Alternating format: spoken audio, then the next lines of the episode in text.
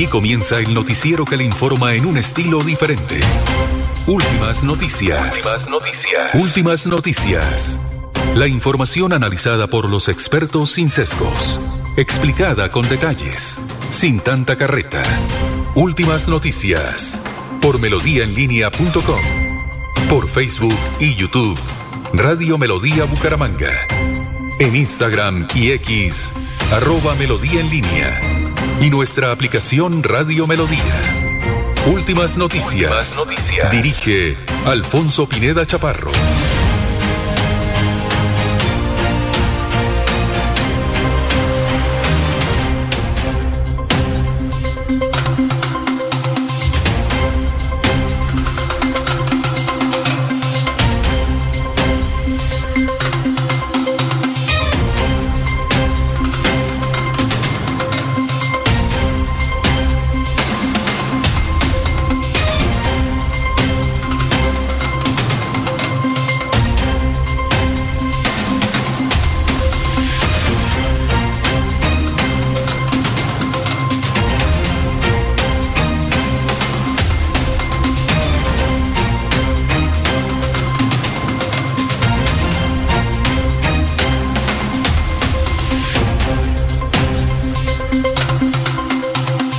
Gracias a Dios, hoy es eh, miércoles 21 de febrero del 2024. Nos abre el micrófono, o los micrófonos, los 10 micrófonos.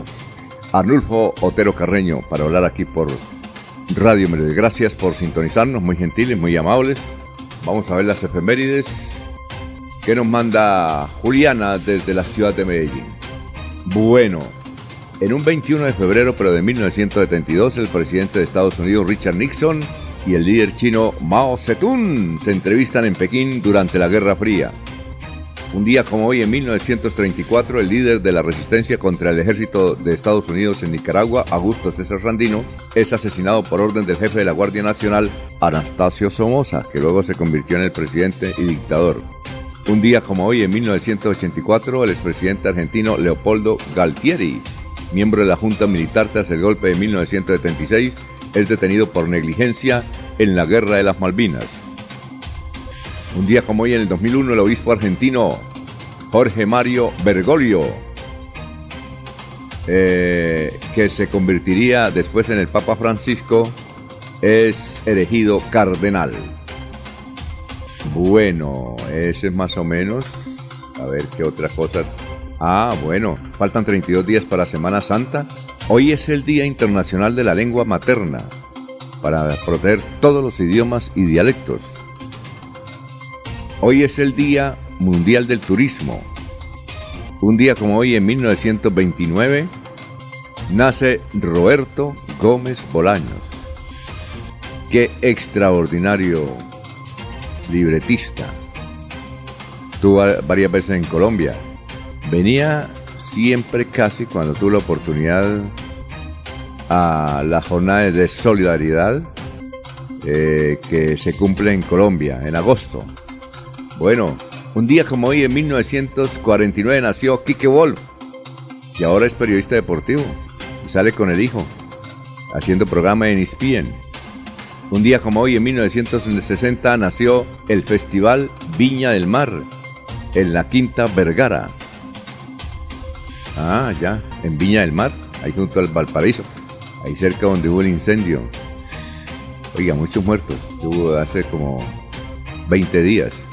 Un día como hoy, en 1946, nació este gran cantante, Lorenzo Santamaría, español. Bueno, un día como hoy, en 1996, falleció Isolina Carrillo. Bueno, muchos dirán quién es Isolina Carrillo dejó esta composición eterna, dicen que es el mejor bolero. Ella es cubana, era cubana, y comenzó a componer a los 10 años. Ella compuso Dos Gardenias, Dos Gardenias. Se la compuso cuando estaba casado a su esposo. Bueno, la historia es muy, muy agradable. Bueno, eh, bueno, esas son las efemérides. Bienvenidos, son las 5 de la mañana, 6 minutos. Estamos en Radio Melodía. Laurencio Gamba está en Últimas Noticias de Radio Melodía. Bueno, saludamos a don Laurencio, que ayer estuvo en Semper, en todo lo que tiene que ver con el plan de desarrollo. Don Laurencio, buenos días. Alfonso, cordial saludo para usted, para Arnulfo Otero Carreño, para el doctor José, Luis José Arevalo, igual que para la señora Sara Para Gómez, que nos escucha todos los días. Señora Sarita, tranquila, la salud está bien. Eh, Correcciones fraternas que hay recibí muy amables a todos ellos, que ayer obviamente, y debo ofrecer disculpas porque ayer me enredé un poquito ahí, pero bueno, eh, estamos aquí atentos a seguir prestando nuestros servicios como periodistas y de verdad que Ayer, Luis David Garzón es el nuevo ministro encargado del deporte. Como titular podría llegar una hoja de vida o un santanderiano o una santanderiana. En el despacho del señor presidente de la República, Gustavo Petro, hay varios santanderianos. El gobernador de Santander, el general Juvenal Díaz Mateos, pidió ayer a los alcaldes Jaime Andrés Beltrán, a Campo Elías y a otros colaboración para que en un partido del Atlético Bucaramanga se llene el estadio, eso sí, con unos 200 jóvenes de provincia santandereana. Nelson Eduardo Arenas García es el nuevo gerente de la cooperativa de capicultores de Santander. Dignidad Panelera de Santander, que está en defensa del cañicultor de la olla del río Suárez, espera apoyo del gobierno nacional frente a sus peticiones para este importante gremio. Ayer en Senfer, por los talleres provinciales para el Plan de Desarrollo de Santander. Es tiempo de Santander del general Juvenal Díaz Mateo, gobernador 2024-2027. Estuvo presente el alcalde de Bucaramanga, el alcalde de Florida Blanca, el alcalde de Girón y otros de varios municipios santanderianos ofreciendo apoyo para que este plan de Santander sea coordinado por todos.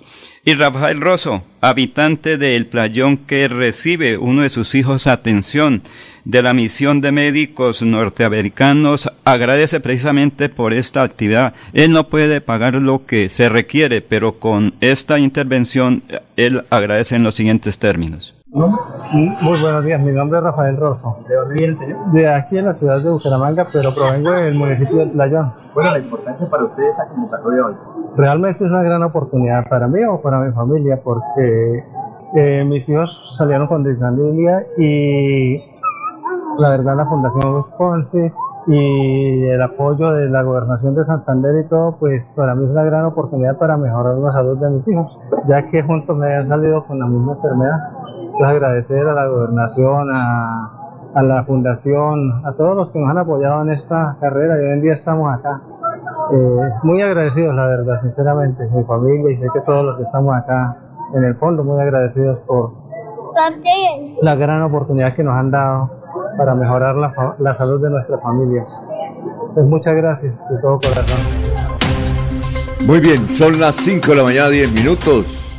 Estamos saludando a la gente que ya poco a poco se está vinculando a nuestra transmisión. Don Raimundo Duarte Díaz en Piedecuesta. Eh, faltó la presencia de don Laurencio ayer en un gran restaurante, el Garrotero. ¿Sí lo conoce? Garrotero de Piedecuesta. Un saludo para el gran Manolo. Manolo dijo, oiga, un saludito para... Pues Manolo, un saludo ahí. Qué tremendo restaurante. Comida auténtica, santanderiana, cabrito, de todo. Delicioso. Ayer estuvimos reunidos con el... Eh, todo aquí. Faltó Laurencio, el combo de Radio Melodía. Pero estaba en Senfer, que también fue un tema muy importante porque sobre las 11 me vinculé a la mesa de trabajo de las tecnologías de las comunicaciones. ¿Hasta qué hora duró la reunión? Casi a las 4 de la tarde. y ahí, ah, pues, ¿le dieron almuerzo? Sí, claro, muy atendidos y gracias a Yair Lagos, igual que a la jefe de prensa de, de Girón, de Senfer, toda la gente muy atenta ayer. La, eh, Yair Lagos muy atento con los periodistas que llegamos temprano y permitieron el ingreso, obviamente con la inscripción. Después algunos que dicen yo paso y voy, pasaron. Después en la hora del almuerzo, porque al final, al comienzo le dan a uno dos fichos. Buena idea. Es normal. ¿Mucha gente o no? sí, bastante, bastante. ¿Alcaldes vio por ahí o no? Sí, saludos del alcalde de Zapatoca que todos los días nos escucha. El alcalde de la Mesa de los Santos o de los Santos. Este, este, el, el, alcalde de Santa Bárbara. El, alcalde, de Girón. ¿Estaba el alcalde de Zapatoca, Chicho Matilde? Sí, ahí estuvo todos los días. Por ahí cuando fue. Cuando ¿Estuvo con el asistente, con Jorge Abel Flores o no? No, entiendo que están un poquito distanciados. ¿Ah, sí? Porque él vive en. el alcalde está en Zapatoca y. ¿Ya lo abandonó? Abel Flores está aquí, en- no, está en Bucaramanga y entonces para Ah, estar bueno. cerca tiene que ir hasta el municipio. Muy bien, vamos a saludar a un... Oiga, que hay muchos emprendimientos allá. Ayer se habló, hasta me ofrecieron empleo y dije, ¿cómo es? Dijo, es que con los 81, al- 87 alcaldes podemos hacer trabajo. Pero, los, Dije, ¿pero, cómo? Pero ¿cuántos alcaldes había más o menos? No, que no, sé, no, emprendimientos hay que... No, sabe- había cuántos alcaldes más o menos. No, era, 10. no era obligación, ¿no? No, no, no, como 10. Hasta ¿Estuvieron el los del alcalde área de- metropolitana? Sí, señor. Ah, encabezado por el, eh, ahí sí, como dijo alguien, el compañero periodista Jaime Andrés Beltrán Martínez. Estuvo ahí. Sí, Ah, bueno. señor. Muy bien, son las 5 de la mañana, 13 minutos. Así es que un saludo para don Raimundo, para el doctor eh, Mario Sergio. Y vamos a hacer Mario Sergio Carvajal. Mario José. Mario José Carvajal, que fue Y- alcalde de Pie de Cuesta. Bueno. ¿Y 13 periodistas más? Sí, bastantes. que ahí le dimos a la muela. Sí, muy atendidos. Casi no alcanzamos. Muy buena, la- muy buena. Es el- si ustedes quieren, vayan al garrotero de pie. ¿Qué tre- es esa comida auténtica. Santanderiana. Ah, Además, el restaurante tiene casi, tiene casi 80 años. Tiene casi 80 años. Tremendo restaurante. Eso es de generación en generación. Y el dueño es Manolo, que es de Barichara. Tenía que ser de Barichara porque las cosas buenas vienen de Barichara. Muy, muy bien, perfecto. Son las 5.13. Seguimos saludando a nuestros compañeros aquí en Radio Melodía, en la mesa real 5.13. Jorge Caicedo está en Últimas Noticias de Radio Melodía. Gran Jorge, ¿cómo se encuentra? Tenga usted muy, bueno, muy buenos días. Don Alfonso, muy buenos días. Como siempre, feliz de compartir con ustedes este espacio de últimas noticias y poder llegar a toda la audiencia de Radio Melodía, a esa que nos acompaña mañana tras mañana a través de nuestra señal en vivo en el Facebook Live, en YouTube y por supuesto eh, siguiendo las noticias a través de nuestras cuentas en las diferentes redes sociales, Instagram, X, eh, antiguamente Twitter, eh, Facebook, en fin, a todos ellos bienvenidos a esta emisión del 21 de febrero, que es el 52 día del año, el número 52, y que ya le deja 314 días a este 2024 para finalizar. Recordemos que es año bisiesto. Cifras que son noticia, don Alfonso, los 143 millones de dólares que costó eh, la nueva petar de la refinería de Ecopetrol en Barranca Bermeja, la cual entró desde en funcionamiento desde la jornada anterior. Esta, la refinería de Barranca celebra 102 años de trabajos y con esta mega obra se hará el tratamiento de las aguas residuales que desde la refinería se vierten al río Magdalena. Una queja, eh, un problema ambiental que se viene presentando desde hace muchísimo tiempo y a la cual Ecopetrol ya apuesta con la entrega en funcionamiento de esta planta de tratamiento de aguas residuales de la misma refinería y la cual pues hará sus eh, de nuevo sus vertimientos al río Magdalena ayudando de esta manera a la recuperación de esta principal afluente navegable de Colombia 143 millones de dólares Muy bien, son las 5 de la mañana, 15 minutos. Hicimos un recorrido con todo el equipo de Últimas Noticias, eh, guiados por el, guía turístico eh, Freddy Garzón, que actuó de local. Sí, señor. Y aprovecho para agradecerle también a don Manolo las atenciones de ayer en ese restaurante, en el garrotero de, de Piedecuesta. ¿Es necesario volver? Ya estoy haciendo planes para ir este fin de ¿Ah, semana. sí? señor.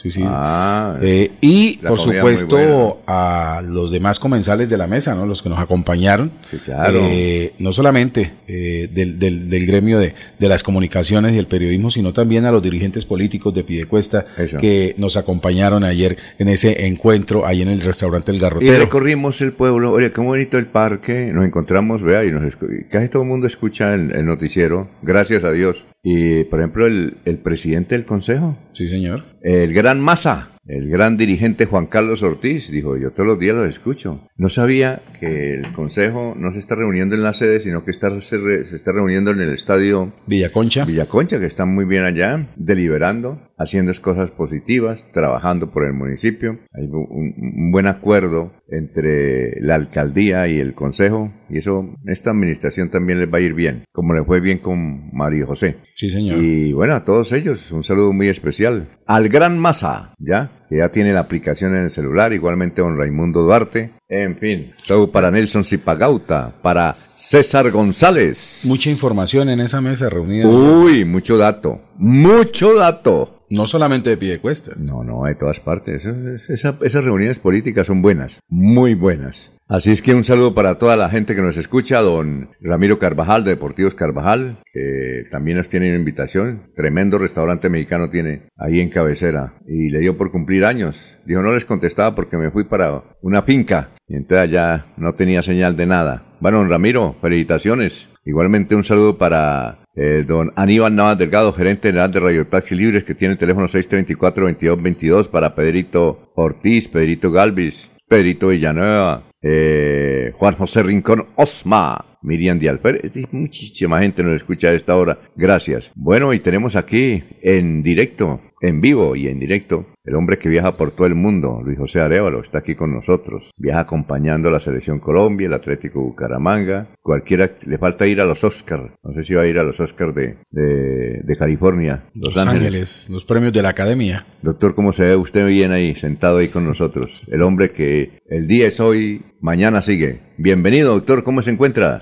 Bueno, Alfonso, Jorge, Laurencio, a los oyentes, a nuestro amigo Arnulfo Otero. Excelente, fíjese que estoy cumpliendo un sueño que siempre tuve en mi vida, estar en una cabina de radio. Uy. Me han llamado en varias ocasiones como entrevistado, pero hoy ya haciendo las funciones de, de participar en esta audiencia porque aquí se debaten muchos temas importantes. Además, porque ya estoy preparando mi retiro y creo que mi retiro, ¿Retiro va... de qué? De retiro de la rama judicial. Ah, rama judicial, pero usted sigue, usted todavía está muy joven. Sí, no, claro. No, usted puede llegar hasta los 70, ¿no? Voy a ejercer hasta los 70, pero creo que hay que darle espacio a la, a la juventud. A usted que le gusta viajar tanto, hermano. Sí, señor, sí, señor. Si le gusta viajar tanto, está hay como que Julio hacer- Sánchez Vanegas. Hoy desde aquí, mañana desde cualquier parte Y lo del mundo. importante es saber viajar, ¿no? Yo tengo que darles algún día tips, po- porque a mí no me, no me sale tan caro viajar. Por eso, porque ya sabe, ya, ya le cogió hilidito. Lilito, exactamente. Y- ya sabe y uno no se estresa. A qué horas del día se tiene que meter uno a las páginas a comprar los pasajes. ¿Y cómo, y cómo utilizar los vuelos internacionales? Esa, Ducho, ¿no? Sí, no, Esa es su idea. Debe escribir un diario usted, hacer un programa de televisión o algo así como Héctor Mora. Pero, me, to- Tantos pero me países. toca llegar al, llevar al camarógrafo. Y Ah, no, mire, aquí tenemos varios, ¿sí? Jorge, ¿qué tal? Usted que es productor de televisión. Mi sueño es conocer el mundo como lo conoce mi hija menor, mi hija mayor. Mi hija mayor conoce todo el mundo y tiene 30 Ella es años. coach. Ella es coach, sí. Coach. ¿Ella vive en dónde ahora? Ahorita está en Palomino, porque está Guajira. un ciclo de, de- de charlas sobre el trabajo que ella hace con el esposo. ¿Y ya dónde es y que ella, vive? ¿En Europa? ¿Es que vive ella? ella vive en Bélgica, sí. Bélgica. Bueno. Bruselas. ¿y ¿Cuándo la trae aquí, coach? Aquí entrevistamos muchas coach. Nos gusta ese tema. Coach. Sí, es una niña. de ¿Cuándo la verdad, trae? No por ser mi hija, bueno, mis dos hijas ambas, porque Es que uno siempre- ah, son, son muy exitosas en lo A que uno en lo que siempre le parecen bonitas y las mejores los hijos. Yo no sé. No, eso tiene que ser así. No, pero todo, casi a todo, casi a todo mundo. ¿no? Sí, no, casi hay, hay unos que no tienen buenas relaciones con los, con los, con los padres. Oiga, Alfonso, no, haciendo alusión aquí de dos asuntos que usted, de que usted habló, ¿Cuál es? del tema de Piedecuesta, eh, estamos, Bueno, estamos lo- empeñados en... Lo, eh, no se lo olvide, Garroteros, esa media cuadra. Sí. ¿Sí ha ido? Garroteros. Sí, claro, ¿no? En Oye, ese restaurante tiene como 70 años. No sabía. Sí, sí, es muy antiguo.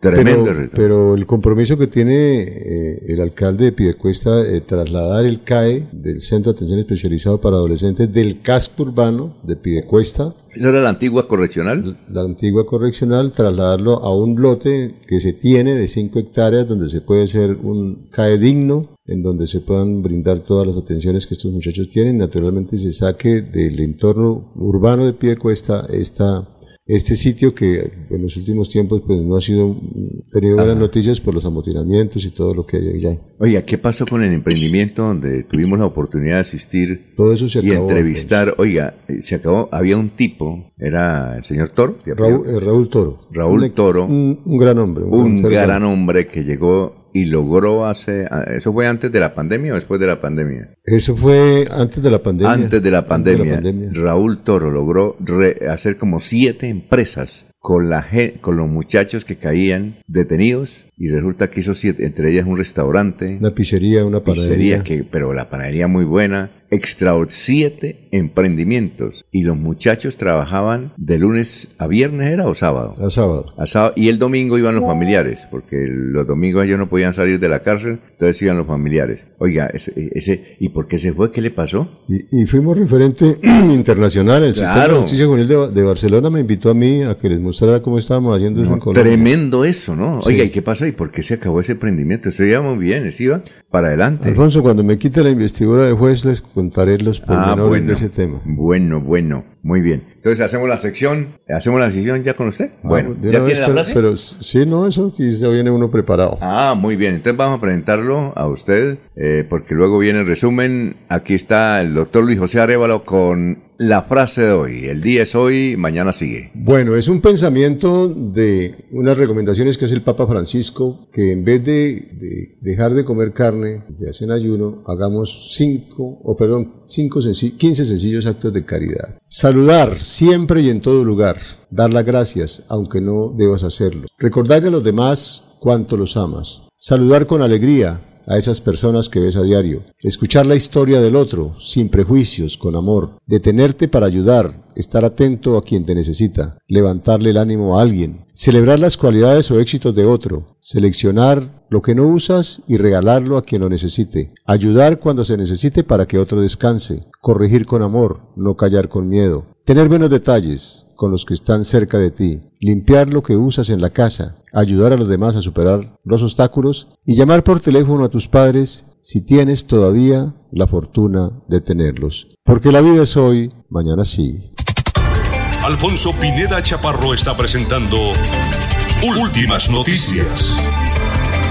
Resumen de melodía que es transmitido por la cadena internacional de emisoras Visión Celestial Radio. Se posesionaron 1020 maestros rurales de los 82 municipios no certificados de Santander. El Hospital Universitario de Santander recibió la acreditación de salud del ICONTEX. Es el primer centro médico público en nororiente del país que logra este certificado de calidad, aseguró el gerente Julián Niño, quien lleva seis años al frente de la institución. Habló la médica María Paula Pizarro, víctima del eh, cardiólogo Figueredo, condenado a 16 años, y pidió a todas las mujeres afectadas que denuncien sin miedo los ataques. Buscan recursos para pagar el sepelio del hijo de Jair Cumbias, asesinado en Bucaramanga. Una riña con su homicida serían las causas del asesinato del joven de 23 años de edad, que era reconocido entre el gremio de conductores porque se dedicaba a pintar las llantas de los vehículos y era hijo de un reconocido bailarín de cumbias en Bucaramanga. ¿Qué dicen nuestros vecinos? Vanguardia Liberal ha titulado así El plan de la alcaldía de Bucaramanga y el presupuesto para recuperar la histórica Plaza San Mateo. Este centro de acopio, levantado a comienzos del siglo pasado y declarado como patrimonio arquitectónico, está en ruinas. Solo queda eh, la fachada. El tiempo. Hijo de Martín Elías dijo que herencia de su papá y Diomedes Díaz le alcanza para 80 años. La revista Semana. Gobierno Petro responde al Ejército de Liberación Nacional. Está generando crisis innecesarias que debilitan la confianza de los colombianos en su voluntad de paz. La respuesta de los negociadores por parte del gobierno llega en un momento en el que de nuevo el proceso de paz vuelve a presentar tensiones. El diario El Frente ha titulado admiten demanda contra la curul del presidente del Consejo de Bucaramanga, Yesid Bello. Hasta aquí el resumen de Melodía.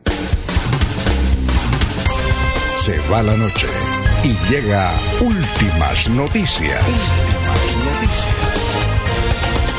Todos los días, desde las 5 de la mañana, empezar el día bien informado y con entusiasmo.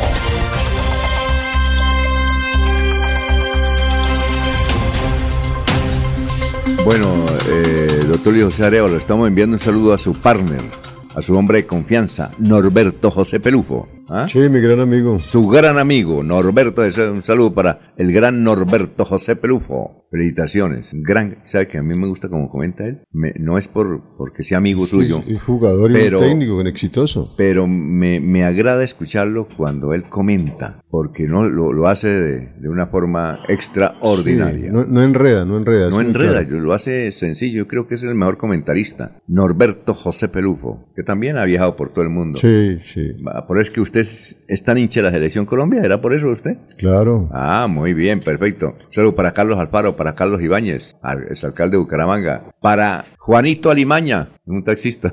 un saludo. Para Mario Rojas, taxista también. Eh, a ver, ¿qué más? para Carlos Contreras, tremendo restaurante también el Tony, ¿no? Carlos Ramón González, eh, bueno, Jairo Jaimes, Jairo Alfonso Mantilla, Jairo Ulloa, Jairo Castellanos, Jairo Macías, Ramiro Vázquez el Ramiro Meléndez, Iván León, Leonardo Moncada en pie de cuesta. Bueno, ahorita los, los sigo saludando. Noticias, mi querido Jorge, estamos en Radio Melodía. Don Alfonso, un llamado a los beneficiarios del CISBEN Metodología 4 están haciendo las autoridades de Bucaramanga. Le están advirtiendo que si no actualizan sus datos podrían quedarse sin los servicios de salud que les brindan las EPS. Es por eso que se está anunciando una jornada especial de atención a los usuarios para, el sábado 2 de marzo, que se realizará en los centros de salud de los barrios Kennedy, Comuneros, Campo Hermoso, Villarrosa y Girardot. Aquellos que tengan CISBEN y no hayan aprobado la metodología 4 de, de, este eh, eh, base de datos podrán perder su servicio a partir del 5 de marzo, aseguró Claudia Maya, secretaria de Salud de Bucaramanga. El plazo para actualizar el CISBEN es el próximo 5 de marzo. Si no lo hacen, podrían tener problemas con la prestación del servicio de salud. Para hacerlo, pueden acercarse a la oficina del CISBEN ubicada en la carrera 30 con calle 30, llevando su cédula y el recibo de algún servicio mm, público que tenga en su domicilio y el cual ya haya sido pagado es la indicación que dan desde la Secretaría de Salud de Bucaramanga. Muy bien, son las 5 de la mañana, 29 minutos antes de don Laurencio, que tiene también noticias. Aquí dice don Freddy Garzón, el denunciante. Dice, compañeros, buenos días. Hoy tengo trabajo de campo y no los puedo acompañar. Un saludo a todos los integrantes de la gran mesa de melodía, a nuestros seguidores y oyentes, pero muy especialmente a mi compañero Laurencio, que en verdad tiene todo mi aprecio, cariño y respeto. Por favor, leer. Bueno, muy bien. Bueno, Laurencio, noticias a esta hora. Son las 5 de la mañana, 30 minutos. Alfonso, Gerson Moreno Corso es un veedor ciudadano de Bucaramanga. ¿El gordito? Sí, señor, todos los días también. Sí, todos los días nos escucha y dice, yo quiero intervenir en unos términos muy importantes. Eh, lo de Bucaramanga, recuperar a esta importante ciudad donde todos vivimos o cumplimos actividades profesionales, donde nos duele la ciudad, los últimos acontecimientos, pero que sea Gerson eh, Moreno Corso que como veedor que hable sobre Bucaramanga, la anterior administración y qué se espera de la actual del periodista y pastor Jaime Andrés Beltrán Martínez. Bueno, muy buenos días a Melodía en línea. Mi nombre es Gerson Moreno Corso, soy presidente de la Veeduría Ciudadana Todos Somos Bucaramanga. La ciudad está muy aletargada, viene de una recuperación que se requiere hacer con urgencia, puesto que las obras que dejó el anterior alcalde quedaron a medias. A pesar de que aquí se aprobaron vigencias futuras, aquí se aprobaron adelantos, se aprobaron una serie de cosas a los contratistas y vemos desafortunadamente que no se pudieron terminar. Ojalá el nuevo alcalde en ejercicio puede hacer cumplir la norma, puede hacer cumplir al contratista lo que se le pagó y que la ciudad vuelva a recuperar el éxtasis que tiene que tener a nivel urbano, la buena imagen que siempre ha tenido en cuanto a seguridad, la buena imagen que siempre ha tenido frente a educación y la buena imagen que siempre se ha tenido con respecto al tema del respeto por la religión, porque aquí parece ser que ahora la alcaldía la quieren convertir allá es en un oratorio. No falta sino que los musulmanes lleguen a pedir el tiempo también para que tengan allá el espacio en el sexto piso para hacer sus diferentes cultos. Entonces ahí sí, para que esas prácticas religiosas las saque de la alcaldía, porque la alcaldía es para el servicio de la colectividad, de la comunidad, no para el servicio de la religión. El impuesto se ha incrementado de una forma tal, contribuyente primario se le prometieron unos descuentos. Bueno, señor alcalde, lo primero que tiene que hacer en su agenda es recuperar el centro de Bucaramanga en seguridad, en espacio público, en embellecimiento, amoblamiento urbano y lo importante, en darle orden al comercio informal. Todo el mundo dice que no, que es que Bucaramanga está generando buen empleo. ¿Cuál empleo? Subempleo. Aquí es un subempleo porque es la política del rebusque y la política del que primero se lleve en una moto allá y atraca y hace lo que quiere y la seguridad todavía falta pulirla mucho más. Regalarle la camiseta del Atlético Bucaramanga al señor presidente, ¿no? Aquí hay que coger el maletín y salir a hacer gestión para conseguir recursos y sacar adelante a Bucaramanga. Que aquí se prometió un presupuesto para tecnología, para arreglo de cámaras, supuestamente para adquisición de drones. Y a la fecha de hoy los drones que vemos aquí son las palomas y los chulos. Entonces, la filosofía que debe tener el ciudadano es de recuperar su sentido de pertenencia por Bucaramanga, volver a enamorarse de la ciudad para sacarla adelante de este embarazmo en la que está y eso depende de todo. Muy bien, Gustavo Gerson Moreno, gracias. Vamos a una pausa, pero antes Gustavo Andrés Guío Barrera nos eh, manda ahí un, un enlace. Gustavo Andrés Guío Barrera dice, macabro hallazgo en el centro y el bienestar animal de Bucaramanga dejan morir los animalitos de hambre y no tienen atención especializada. Hoy va a haber un gran debate. Eh, ayer nos escribió el doctor Camilo Machado sobre una controversia que tiene con la secretaria de salud de la ciudad de Bucaramanga. María T. Alvarado nos escucha, Carmen Isa Balaguera, Mercedes Castillo de Patiño, Efraín Gil Ordóñez. Vamos a una pausa, son las 5.34 ya.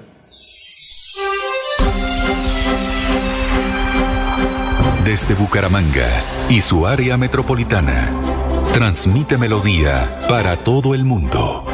Melodía es digital. Primera en información. Primera en noticias. Melodía, Melodía, la que manda en sintonía.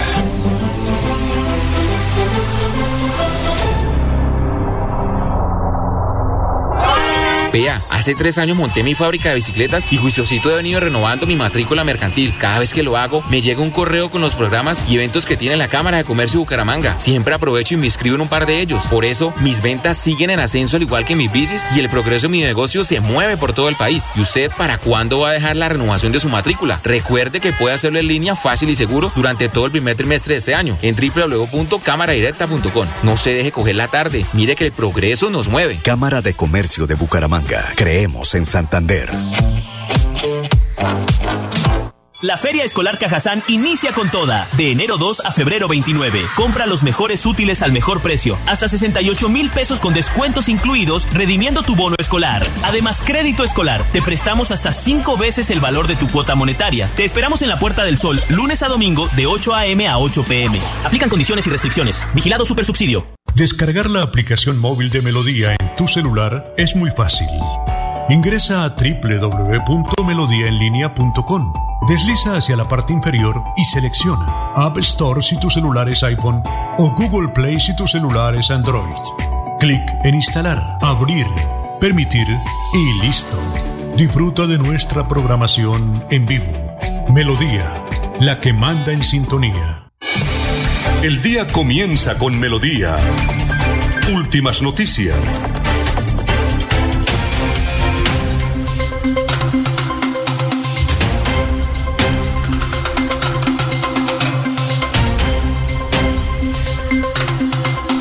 Muy bien, son las 5 de la mañana, 36 minutos, 5 y 36. Eh, bueno, bien, hay, seis, hay 100 cardenales. De los 100, el más joven es el, el doctor, el Monseñor Rueda, tiene 63 años. Luis José Rueda Aparicio. Ah, ya. Y a los seis, yo Mi no sabía. tocayo, mi tocayo. Ah, sí, Luis José, ¿no? Y a los 80 años, cuando cumplen 81, tienen que salir ya de cuero cardinalicio. O sea que si lo que la especulación que hace una revista del Vaticano es que si el Papa Francisco le da por renunciar, porque ahora dice que no tiene mucha actividad, no puede moverse tanto como antes, que si el Papa Francisco quiere retirarse, el más indicado, el que más es el más joven, que es Imagínense, ¿qué tal nosotros tener papa? La, Uy, señor. ¿Ah? La revista El Vaticano nos ha puesto a soñar. Ah, en cualquier momento, uno no sabe, ¿no? Mire la renuncia del, del ¿cómo es? Benedicto, ¿se acuerdan? ¿Se acuerdan de Benedicto? Sí. Se renunció y nadie daba, porque jamás un papa había renunciado. Vea usted. Entonces hay una buena noticia en ese sentido. Oiga, Jorge, eh, ayer Nacho Vega escribió un Twitter que generó polémica, inclusive intervino el general Díaz, gobernador de Santander. Por acá lo tengo,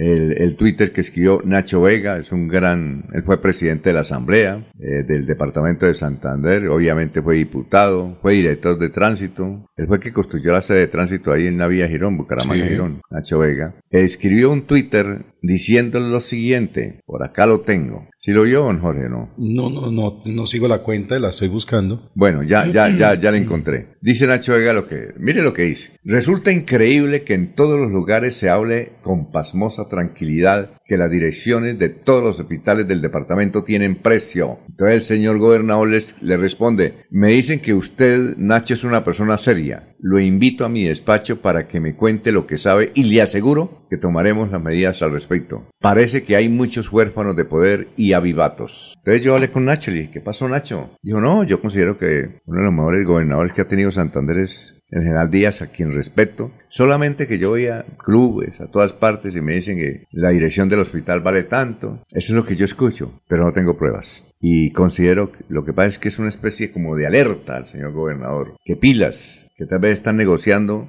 cosas que él no sabe. Eso es lo que yo quiero advertir y mis respetos. Eh, aprecio mucho al general Díaz y gracias por haberse eh, referido a, a, mi comentario, pero no, yo no tengo pruebas, solamente que dice, ¿no? Uno va, eh, sí, la dirección del hospital de Vélez vale tanto, ¿no? Usted que estuvo en Vélez, ¿o no? El doctor Luis José. Entonces, eso es lo que se dice, ¿no? pero nada más. Lástima la, la falta de pruebas, ¿no? La carencia No. de argumentos para la denuncia, pero, Sí. pero bien sería bueno investigar eh, quiénes serían los que están haciendo esos comentarios de, de comentario? ponerle precio a las direcciones de los hospitales en Antes sí- Santander y a nombre de quién. Antes sí se estilaba, ¿no? Antes, Sí, hace claro. unos 20 años. ¿cierto? Era como, no, era como, como entre comillas lo legal, ¿no? Luis José Arevalo. Era lo legal. ¿ah? Eso, eso, Alfonso, el tema de la corrupción en Colombia es un tema dramático.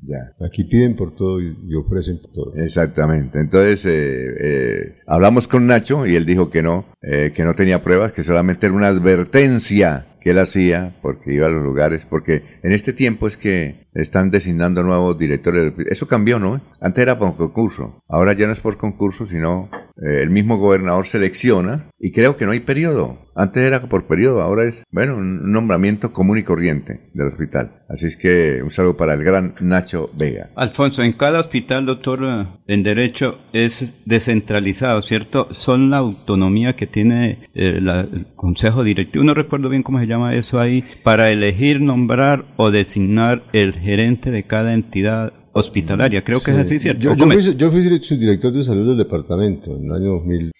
¿Fue con el coronel? Con el coronel, en el Sí, año, sí, en el sí. año 2007. Por eso le pregunto porque él conoce sobre eso. ¿Quién era el secretario de salud en esa época? Eh, Ricardo Flores Flores. inicialmente y luego les, un exalcalde de Aratoca. Ricardo, Ricardo se retiró para hacer política y entró un exalcalde de Aratoca, no me acuerdo el nombre de él. Sí. Excelente, excelente persona. O, o- no, perdón, era un médico de Aratoca, no fue alcalde, era, era médico. y- Médico, Médico sí, de sí. médico de Aratoca. Pues no me acuerdo, eh, pues generalmente uno no participa en esos procesos, pero, pero dependiendo de si el, de- si el, si el, si el municipio es certificado o no, pues la elección se hace al interior del, del municipio Sí, claro. o lo, lo- lo designa directamente el, el gobernador. En este momento sí desconozco cómo se está haciendo este, este proceso de selección de los profesionales. Creo que sigue en cada eh, hospital se hace un proceso interno, se inscriben y finalmente no sé ahorita si cambió, si una terna que es enviada del gobernador, hasta ahí llegó, pero lo importante es que la autonomía, por ejemplo, el Hospital Universitario de Santander es de Santander, el Hospital San Bernardo de Barbosa es del municipio de Barbosa. Eh, ayer hablaba con el alcalde de Zapatoca, me decía, es que estoy en un proceso para ver si se, el municipio vuelve a administrar porque se está administrando desde otra área. Oiga, no, sí. es Lo que yo mismo no el Carmen sabía- de Chucurí. Venga, yo no sabía que el único hospital en Santander, y quizás el único hospital en Colombia concesionado es el de Zapatoca, yo no sabía.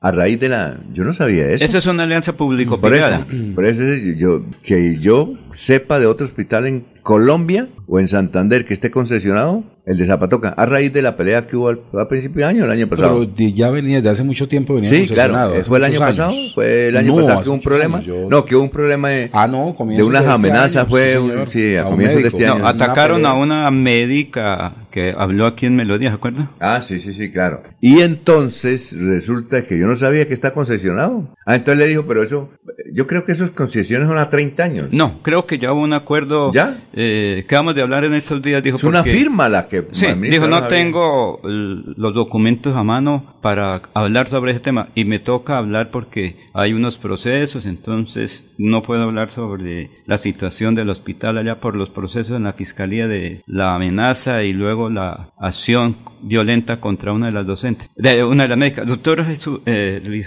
Luis José Arevalo, una pregunta en derecho. ¿Qué significa lectura de una sentencia? Lectura, ¿cierto? ¿Y qué significa la sentencia en detalle o física? Porque ayer me decían eso, yo le dije, pero yo no manejo esos términos. En, en derecho, ¿qué significa? A ver, depende, ¿no? Es decir, la- la- las sentencias en el proceso penal, por ejemplo, tan pronto termina... Usted es juez, por ejemplo. Sí, eh, te- termina, termina la audiencia de juicio oral, es decir, la participación de los testigos de la fiscalía, de los testigos de la defensa, se hacen las alegaciones finales y el juez emite un sentido de la decisión, absolutorio o condenatorio. Y luego fija una fecha para dar lectura a la decisión que contiene ese sentido del fallo. Entonces, esa es como, la, la- como, el, como, como el, como el trámite del... Ajá. Y naturalmente esa, esa, esa decisión que él tome es la que es objeto de recursos, dependiendo si es un municipal ante el circuito y si es un circuito ante el tribunal. Y si es el tribunal, pues ante la Corte. En concreto, el, en días pasados se habló que fue la lectura de la sentencia ci- al médico aquí en Bucaramanga. Fue la lectura, ¿cierto? ¿Eso significa qué?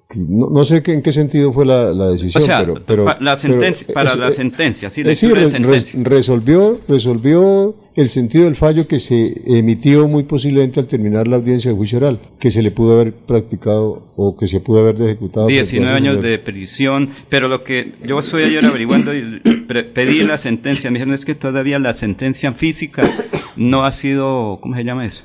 O sea, no Ah, está- sí, claro. No, que dice República de Colombia, rama Distrito Judicial del Poder Público, Distrito Judicial de Bucaramanga. Y A, bueno, a- sigue. a ver, mire, estamos en el tema de la oralidad, Sí. ¿sí? Las sentencias se dictan oralmente y, por ejemplo, usted puede estar en la audiencia y grabar la sentencia Sí. y esa es la sentencia. Sí. Ya transcribirla, Es. yo por lo menos en el despacho no transcribo porque eso es gastar papel. Ahí queda, en, en, el- en la grabación queda idóneo qué fue lo que se hizo y ahí cualquier persona puede consultarlo. Sí, eso ahora es todo. Cualquiera, ¿cierto? Sí, claro. Ahora- y estar uno bien informado sobre ese tema, porque eso es la sentencia, es lo que el, el, el juez determina la sentencia. Claro, Pero en la- el caso de este médico, 19 años de sentencia, ¿cierto? No, 16, 16. Bueno, 16. Valora las pruebas, valora los hechos, los contrasta con las disposiciones legales y cuantifica la sanción dependiendo de las y circunstancias luego- del delito. Y la apelación en ese la- caso, ¿qué significa? que en va, derecho. que va, sí, que va al superior a que revise. la En este caso, por ejemplo, esa sentencia, si se quiere apelar, va ante la Corte, ¿no? No, No, no, ya se apeló, ¿sí? Si, si la, si la dictó un juez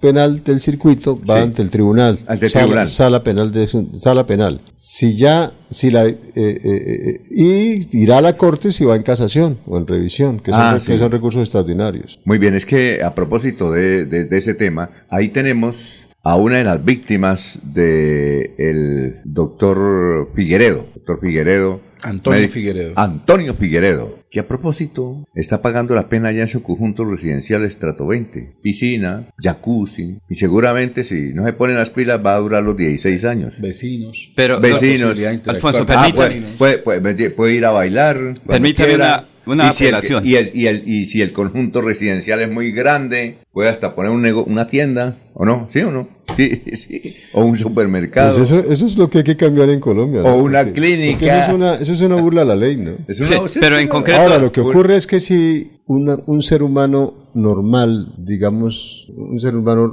cualquiera, cualquier ciudadano, que vaya a una cárcel en Colombia es degradante. Sí. En las cárceles pasa de todo. Las cárceles en Colombia son sitios, ninguno de, de, de- de Resocialización. resocialización, eso no existe. Ajá. Y ahora que los están metiendo aquí en los sitios transitorios, eso es peor, eso es un hacinamiento. Pero este médico que hizo todo, usted ha conocido la historia de este médico Figueredo, cómo atropellaba a la gente y a sus a sus novias. Fue condenado a 16 años de cárcel. Entonces lo que dicen las organizaciones mm, es increíble que no esté en la cárcel. Pero, pero espere, Die- recuerde- son 16 años, ¿no? Regáleme 30 segundos para Bien. hacer la siguiente pregunta al experto en el tema, doctor. En- ahí se dice que él está recluido en su domicilio. ¿Eso se puede? ¿Por qué está allá? Que lo que dice la sentencia, ¿él va a una cárcel ahorita? o A ver, mire, el- el- lo, lo ideal sería, ¿se acuerdan cuando había las es- cárceles para choferes? Sí. Para Oiga, se acabaron aquí en Bucaramanga, en San Francisco quedaban. Esa, por ejemplo, era, era, esa era una solución plausible. Sí.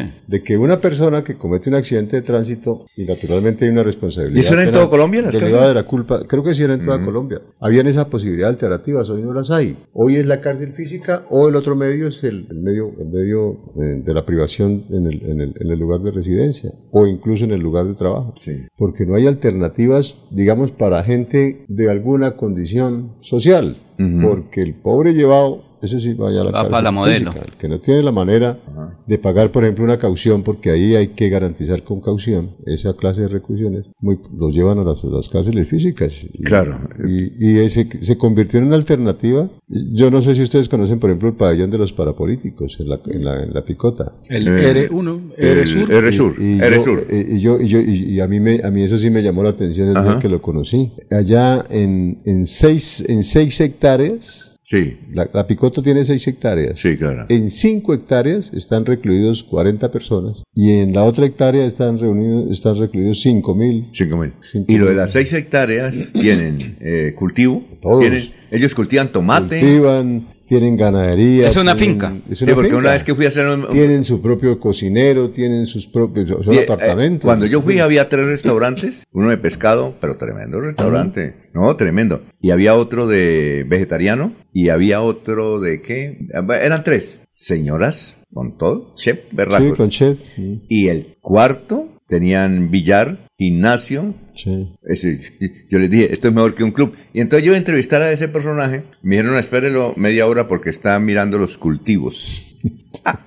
Doctor Arevalo. Oiga, eh, no, pero ustedes aquí tienen todo. Ya, eh, ya bi- tienen todo, ¿no? ¿Qué tal eso? Y todavía sí creo que existe, ¿no? Sí, Creo que claro, existe. sí, claro. Eso no se ha acabado. No, no, no. No, se acaba porque de arriba no lo quieren acabar. no Se le resurge. Entonces, ¿cómo es? En seis, Eventualmente cualquier funcionario público del alto gobierno puede llegar allá. entonces, en seis hectáreas, en seis hectáreas había 40 detenidos.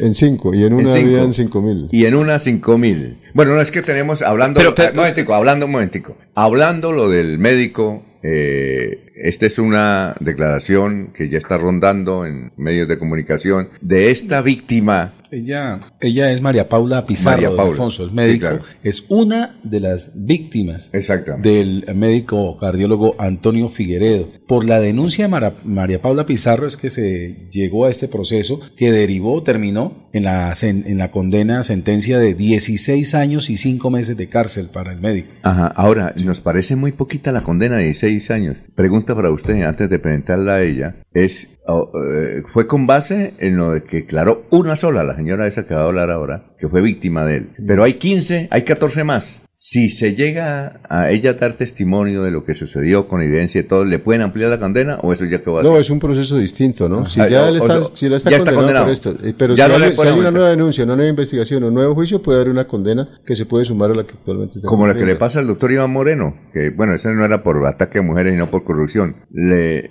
cumplió una y le apareció Y le otra. aparece otra, sí. Y por eso no ha salido de la cárcel. Ese es, ah, pero esta ya quedó así. Sí, no, esta ¿Se cumple queda- es esta? Se cumple es esta, sí. Ah, muy Sí. bien, perfecto. Si hubiera sido llamado por varias conductas de la misma sentido, era un concurso y ese concurso aumenta la punibilidad. Pero en este caso se llamó, me imagino, se juzgó por una sola conducta y las otras quedan pendientes para que se juzguen. Y se juzgan individualmente y naturalmente hay condenas individuales. Bueno, Es decir, que el médico en ese momento, en ese momento, pese a esta condena, puede tener otros procesos Claro, en desarrollo. Eventualmente pueden haber otras condenas. Si lo abren, los pueden abrir, ¿no? Sí, claro, claro. que abrir, don Alfonso, porque sabemos abrir. que hay 15 víctimas más. Sí, vamos a Y ahí hay escuchar. una figura que se llama la acumulación jurídica de, pe- de- de pena, ¿no? Entonces, Ah. cuando la persona en distintos despachos judiciales, en distintos procesos, le, le- le dictan sentencias, las acumulan. Perfecto. ¿sí? Vamos a escuchar entonces a la doctora María Paula Pizarro. María Paula Pizarro, una parte de lo que ella dijo. Es algo difícil porque em, simplemente con el hecho de que seamos las víctimas, de tomar la decisión de poder denunciar,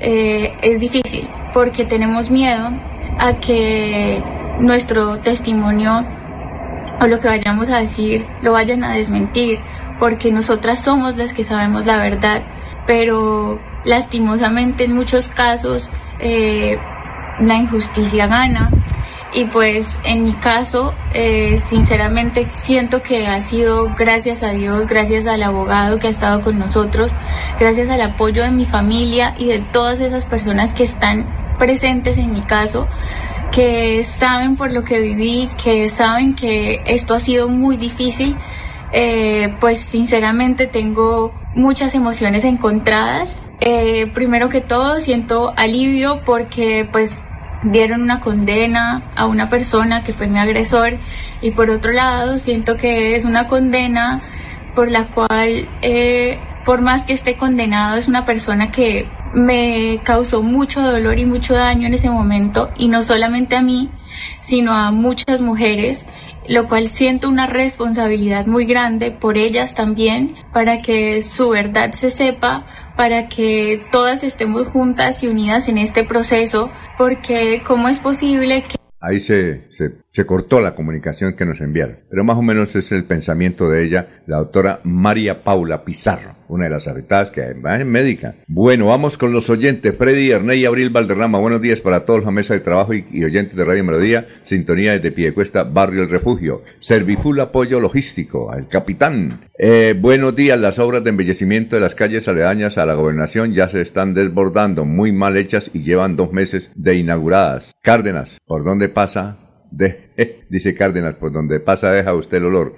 Luis Carlos Carreño, me gusta el programa porque los periodistas tienen claro su pensamiento y lo debaten con argumentos o no, pero es muy bueno que se entiendan en diálogos cordialmente. Cleila Torres, saludos desde el barrio San Miguel. Francisco Espinel, buenos días a la mesa de trabajo y a los oyentes.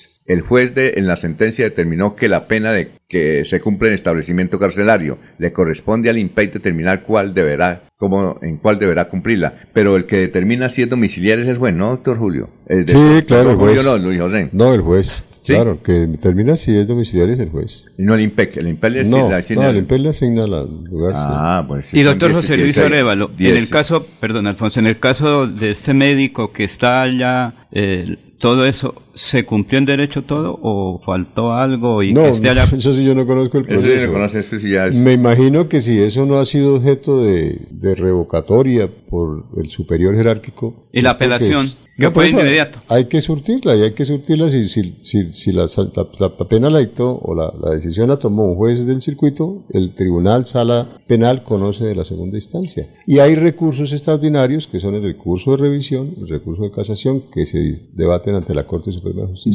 Doctor Arevalo, perdón, una pregunta. Eh, conocida ya la sentencia de 16 años y 5 meses para este médico en centro carcelario, es decir, la medida será intramural. ¿Qué tiempo debe pasar mm, a partir de la lectura de la sentencia para que comience a cumplirse esa sentencia en centro carcelario? pues es decir, la queja en este momento es que el individuo está tranquilo en un condominio esperando este, esta sentencia, ¿sí? Entonces, ¿cuándo procedería? No, eso es inmediatamente. Inmediato. Claro. Pese claro. a la apelación que llega a presentar el abogado. Sí, claro, la apelación se, eh, se concede en efecto suspensivo, pero eh, bueno, puede estar ahí el tema. Eh, eh, si depende del, del, del, del, eh, del efecto en que, se, en que se, se concedió la apelación. Puede ser en efecto suspensivo o en, o en efecto sus- diferido. Generalmente es en efecto suspensivo. Es decir, que la sanción no se Ajá. ejecuta en, en, en, en términos generales hasta tanto el superior no se pronuncie. Sí. Habría que ver, por eso le digo, te toca ir a la minucia del proceso para mirar en qué, Porque dice que la familia él tiene plata y poder. Mucha plata y poder. Entonces, Sí, pero es que yo creo que por encima de la ley no puede estar ni la plata ni el poder. ¿no? Eso depende también Eso de fue lo que solucionamos en la Revolución Francesa, precisamente. eso, eh, eh, eso es lo que dicen las organizaciones de derechos humanos y de las Sí. damas y de las mujeres afectadas. A- Alfonso, si quiere, voy, si quiere a hacer el ejercicio de mirar el tema y con detalle y lo podemos Mire, mire, discutir con mire un el poquito detalle, más de hágame el favor y nos trae daticos y nos gustaría a ver si conoce el abogado defensor de ellas y el abogado defensor de él, ¿no? Porque le queda difícil. ¿Eso también. dónde se, dónde se...?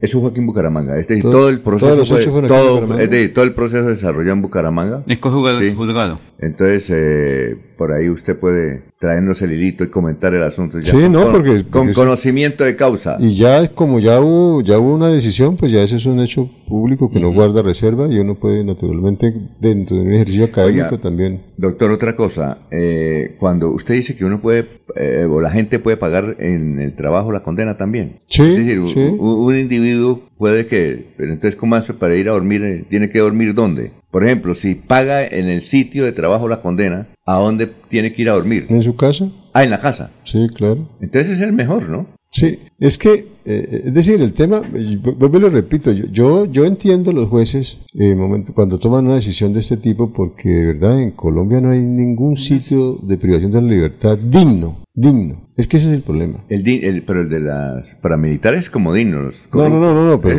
Es una sección.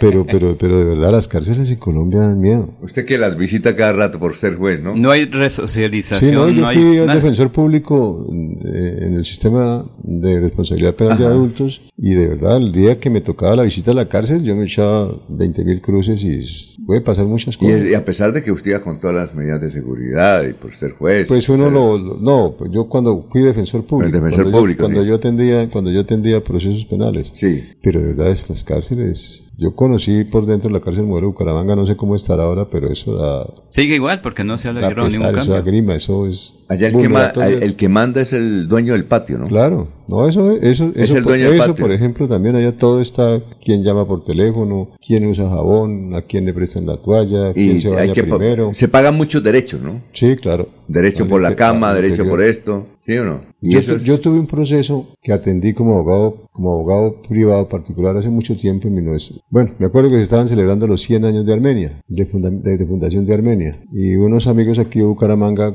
eh, coincidieron con un, sin darse cuenta, co- conocieron un tipo que terminó siendo un delincuente y los metió a ellos en un concurso por un hurto de, de un establecimiento comercial en Armenia en esa época de la feria. Y esas personas de muy buenas familias de Bucaramanga. Y yo fui a visitarlos en la cárcel. ¿De dónde? de Armenia. Na- naturalmente eh, estaban privados preventivamente porque no se había hecho. Y yo logré que saliera, es decir, le, le- le- le logré la libertad. Pero los, las, la- las dos veces que tuve los encontraba a los dos contra un muro, a los dos. Ajá. Protegiéndose los dos María. por las circunstancias de peligrosidad que había al interior del establecimiento carcelario. O sea, eso es, y estoy hablando de hace 30 años, y eso no ha cambiado para nada.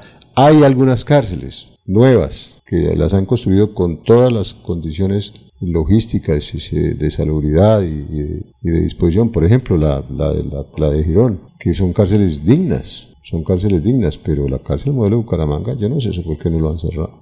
Bueno, noticia aquí, Francisco Espinel. El abogado defensor de la médica es un amigo aquí de la mesa de trabajo, el doctor Jaime Lombana. Tenemos que llamar al doctor Jaime Lombana. Muy bien. Doctor Jaime Lombana, muy bien, perfecto. Echamos un saludo a nuestro amigo, colega, eh, reportero gráfico y abogado especialista, Enrique Herrera, quien en este momento Quique Herrera. nos escucha ahí en Canadá y hace los siguientes apuntes. Eh, si lo dejan mientras se define la apelación, se vuela para Venezuela. Es el juez el que debe velar por el cumplimiento de esa pena. El peligro que este individuo representa a la sociedad es muy grande. Exactamente, es que no hay derecho, doctor, que esté un tipo condenado a 16 años y por el hecho de que la familia tiene dinero y poder en Santander, entonces esté, esté pagando la condena en, en un estrato, dicho, cerca a las nubes, al cielo, con todos los, con todos los juguetes. No hay derecho a eso. Son las 6 de la mañana, 3 minutos. Desde Bucaramanga y su área metropolitana, transmite Melodía para todo el mundo. Melodía es digital.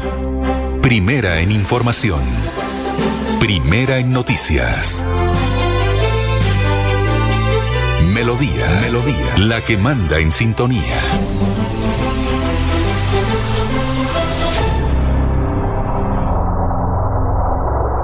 Dicen que la Tierra se mueve por un efecto rotatorio llamado inercia. Nosotros estamos seguros que el progreso es el que nos mueve. Pues después de analizarlo, entendimos que la Tierra se mueve por el efecto generado por millones de empresarios que, como tú, trabajan de sol a sol, sin importar la órbita en que se encuentre, con el único fin de hacerla progresar. Es por eso que esta es una invitación a que sigamos moviendo al mundo, renovando la matrícula mercantil. Porque sabemos que después de 365 vueltas al sol, nuestras empresas no son las mismas. Y hacerlos nos genera mayor confianza en el ámbito de los negocios, que luego podremos traducir en progreso. Progreso que nos mueve.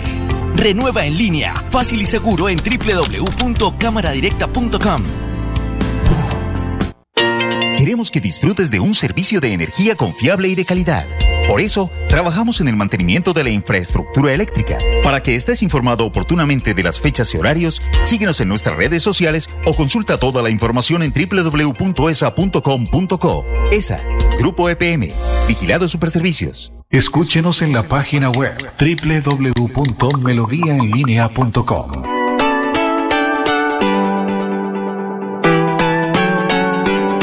Melodía, Melodía, Radio Sin Fronteras. Escúchenos en cualquier lugar del mundo. Melodíaenlínea.com es nuestra página web. Melodíaenlínea.com, señal para todo el mundo. Señal para todo el mundo.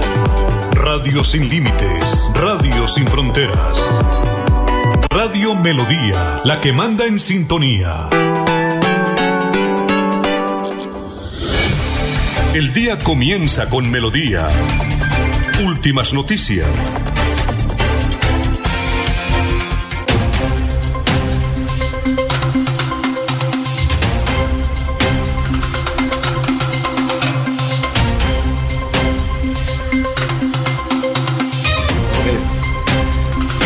Muy bien, gracias. Son las 6 de la mañana, 6 minutos. Eh, los oyentes. Carmen Puente Ruiz, Fundación Renace Mi Edad.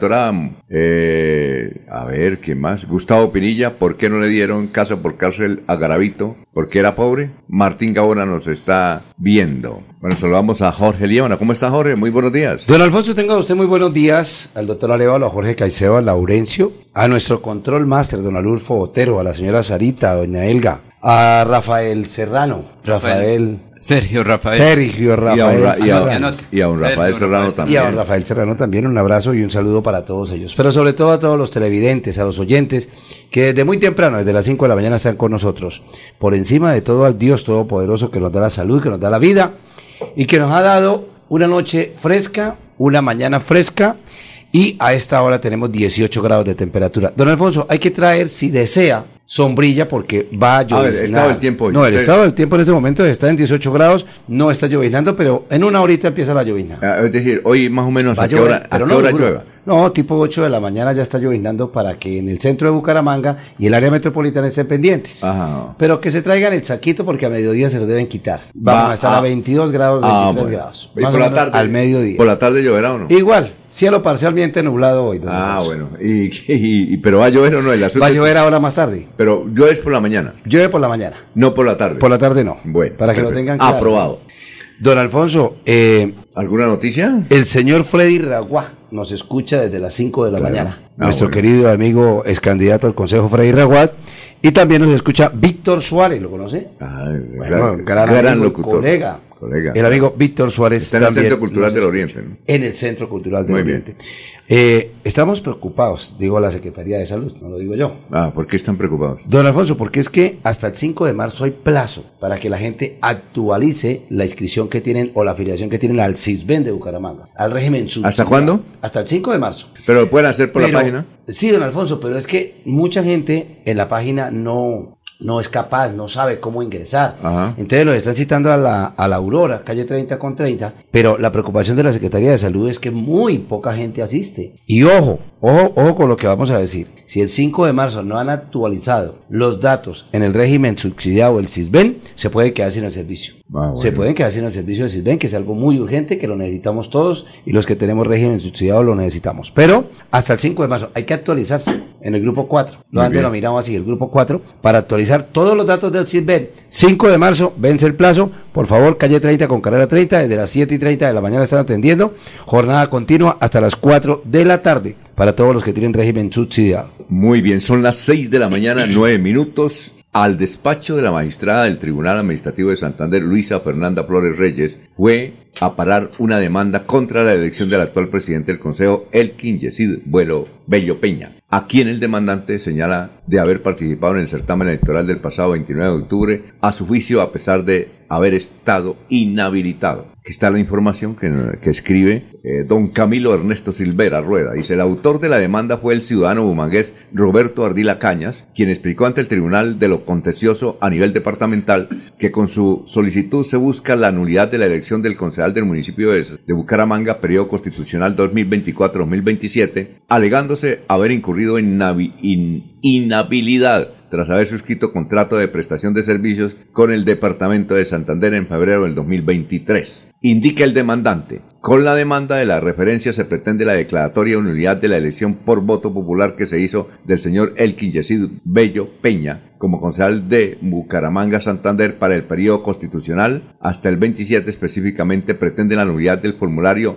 E26CAM emanado por la Registraduría General de la Nación debido a que el concejal estaba en curso ina- en inhabilidad por haber suscrito contrato de prestación de servicio en el mes de febrero del año 2023 con el Departamento de Santander, el cual fue de- desarrollado en el municipio de Bucaramanga. Es decir, no solamente está demandado don Yesid Bello, sino el presidente también de la Asamblea. Don Alfonso, entonces los Eh, dos sí. presidentes de Asamblea y del Consejo eh, se teme que pierdan la curul. Sí, que, y eso Están que- demandados, demandados y, apenas. Y, y eso que es este año. Yo Sí, creo que este sí, año demandados, sale. sí, o sea, hay mérito para la Yo creo investigación. que yo creo que sale este año eso. Me parece a mí porque Eso está es saliendo de rápido. comprobar, es Esas inhabilidades están saliendo rápido. Doctor Arevalo, esos son eh, demandas por la curul, por la elección, en este momento por doble militancia, o cómo será ahí, porque cada, cada tiempo No, esta tiene... no, es- no, perdón, esta de el presidente del consejo no es por la doble Que era militancia. que estaba Tenía un contratillo, un Tenía un contratillo con la gobernación. Una inhabilidad sobreviniente. ¿Ah? Contrató dentro del periodo del régimen de inhabilidad. Exacto. Y, y resulta que Bucaramanga está en Santander. Entonces, maestro, yo creo que... A enfrentarla Eh, y a defenderse. Y el otro, el es. presidente de la asamblea, es porque ese sí es por doble militancia. Sí. El hijo del pescadito, Alfredo. Es que esa- Alfredo Ariza. Alfredo Ariza. Él es de Cambio Radical. Pero eso se, va a- Porque- eso se debe cambiar, don Alfonso. esa- Porque él debía apoyar reforma, ¿no? ¿En como candidato a Horacio José Serpa y le estaba haciendo candidato. Hay videos donde decía que había que votar Sí. por Luis Roberto Ordóñez, candidato a la alcaldía de Bucaramanga. Don Alfonso, pero venga. Y es entonces que- hay video, hay foto, eso es rápido, dijo un... Sí, eh, permítame, en la reforma política se deben cambiar esas formas o esos reglamentos de doble militancia y todo ese cuento, porque la verdad los partidos avalan y a veces se avalan por cuatro y cinco partidos, ¿no? Ajá. Y, y, y yo estuve en campaña política en muchos barrios Sí. y, y atendiendo... ¿Apoyaba a qué candidato para saber? Eh, yo apoyé a Jaime Andrés Beltrán Ah. ¿sí? Sí, señor. Y a la gobernación. Voté, voté personalmente por Jaime ¿A Andrés usted le Beltrán. fue bien? ¿Está seguro? Yo voté por Jaime Andrés. Y, sí. y a la de gobernación. manera personal. Y a la gobernación también. No, a la gobernación apoyé a Héctor Mantilla. Ah, bueno. sí, Hombre, señor. sí, sí. No, no apoyé al ser- general. Puede que usted no va a la gobernación, ¿no? Pero puede ir. No, yo ayer estaba allá. No, ayer estaba allá. Estaba hablando con la diputada Ah, Ligia bien. Patricia Álvarez. Eh, había sesión a las 4 de la tarde. Bueno, siempre empieza tarde. ¿Asamblea? Había Hubo, sesión de asamblea. Hubo, sesión. perdón.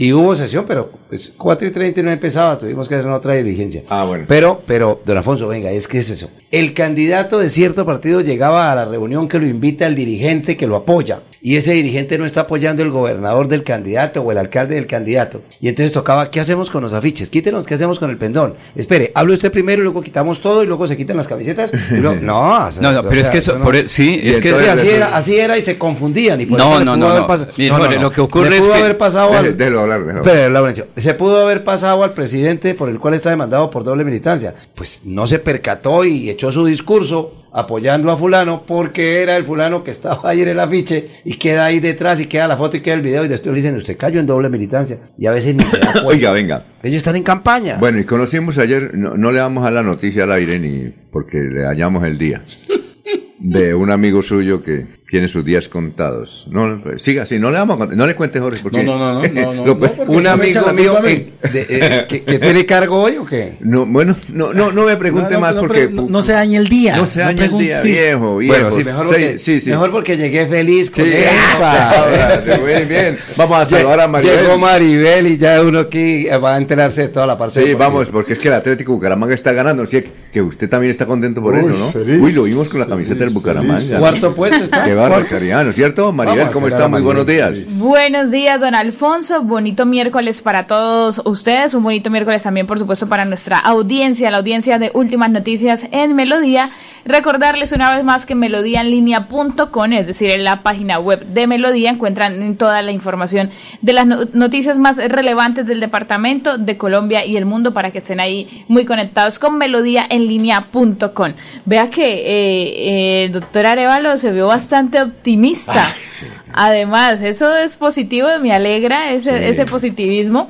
Ay, porque pues bueno, ahí, ahí, ahí sí como dicen a veces, usted Sí. debe pensar en, en, en que va a conquistar el oro para por lo menos quedarse con plata. Un ejemplo, ¿no? Si no se piensa de esa forma, pues bueno, y, y la, y la energía Es buena, es positiva. a- y, eso debe hacer el hincha, al fin y al cabo. para ser sacristán, ahí.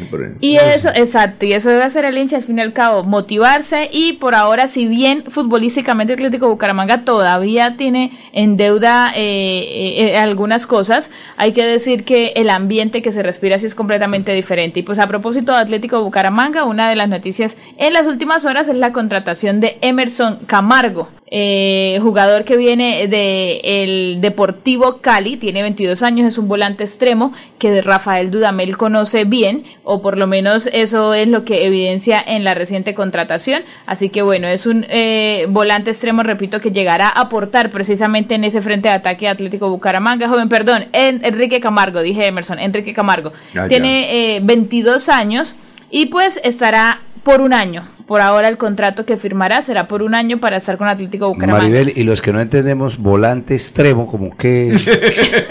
no, no, como que no es la función. No, no, sí, eh, los que no sabemos mucho. Porque es volante central también. Que- ¿no? no, no, sí, no, no, no. De pronto hay muchos como yo que... Por ejemplo, cuando, cuando, no, sí, hay que, hay que Claro. decir, y, y- y es bueno, de pronto hay personas que, que, que escuchan y se emocionan con, con el tema del fútbol a veces y quisieran conocer un poco más, no solamente hombres, sino también mujeres.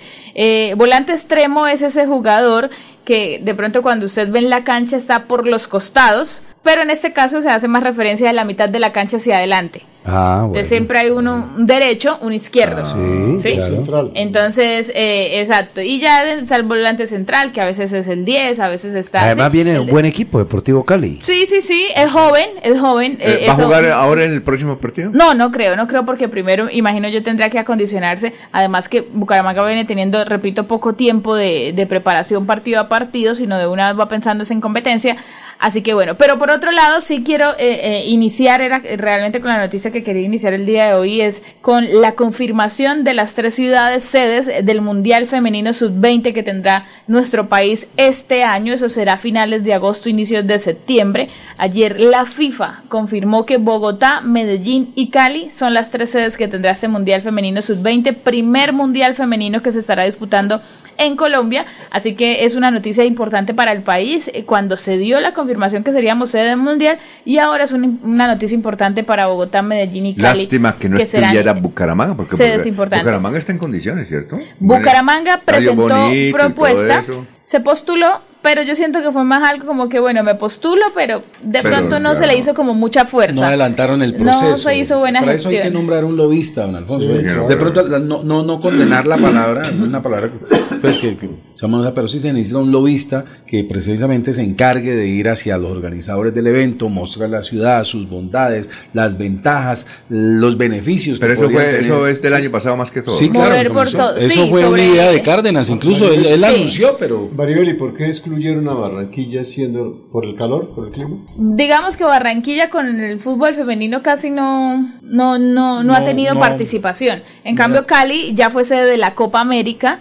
Eh, Medellín ha tenido eh, algunos compromisos. De hecho, Cali es la que se vende como la casa oficial de la selección Colombia femenina. Allá el fútbol femenino es bastante eh, acogido. Tienen buenos equipos como América de Cali que disputó final, el mismo Deportivo Cali que ha tenido Claro. a las jugadoras más importantes del país. Y Bogotá, pues Bogotá también tiene a El Santa mejor Fe, clima es el de Medellín. el, el- exactamente, vamos a ver de qué manera se va a, a realizar. Lo cierto es que los estadios, tanto el Pascual Guerrero en Cali como el Atanasio Girardot en Medellín y el Campín y el Estadio de Techo en Bogotá serán las sedes oficiales de este Mundial Femenino Sub-20 que ayer fue anunciado con bombos y platillos por la misma FIFA como sedes de este certamen importante que tiene este año. Bueno, y los Chargers que van a construir tremendo estadio también, ¿no? Ellos están bregando y no les queda, no les queda difícil.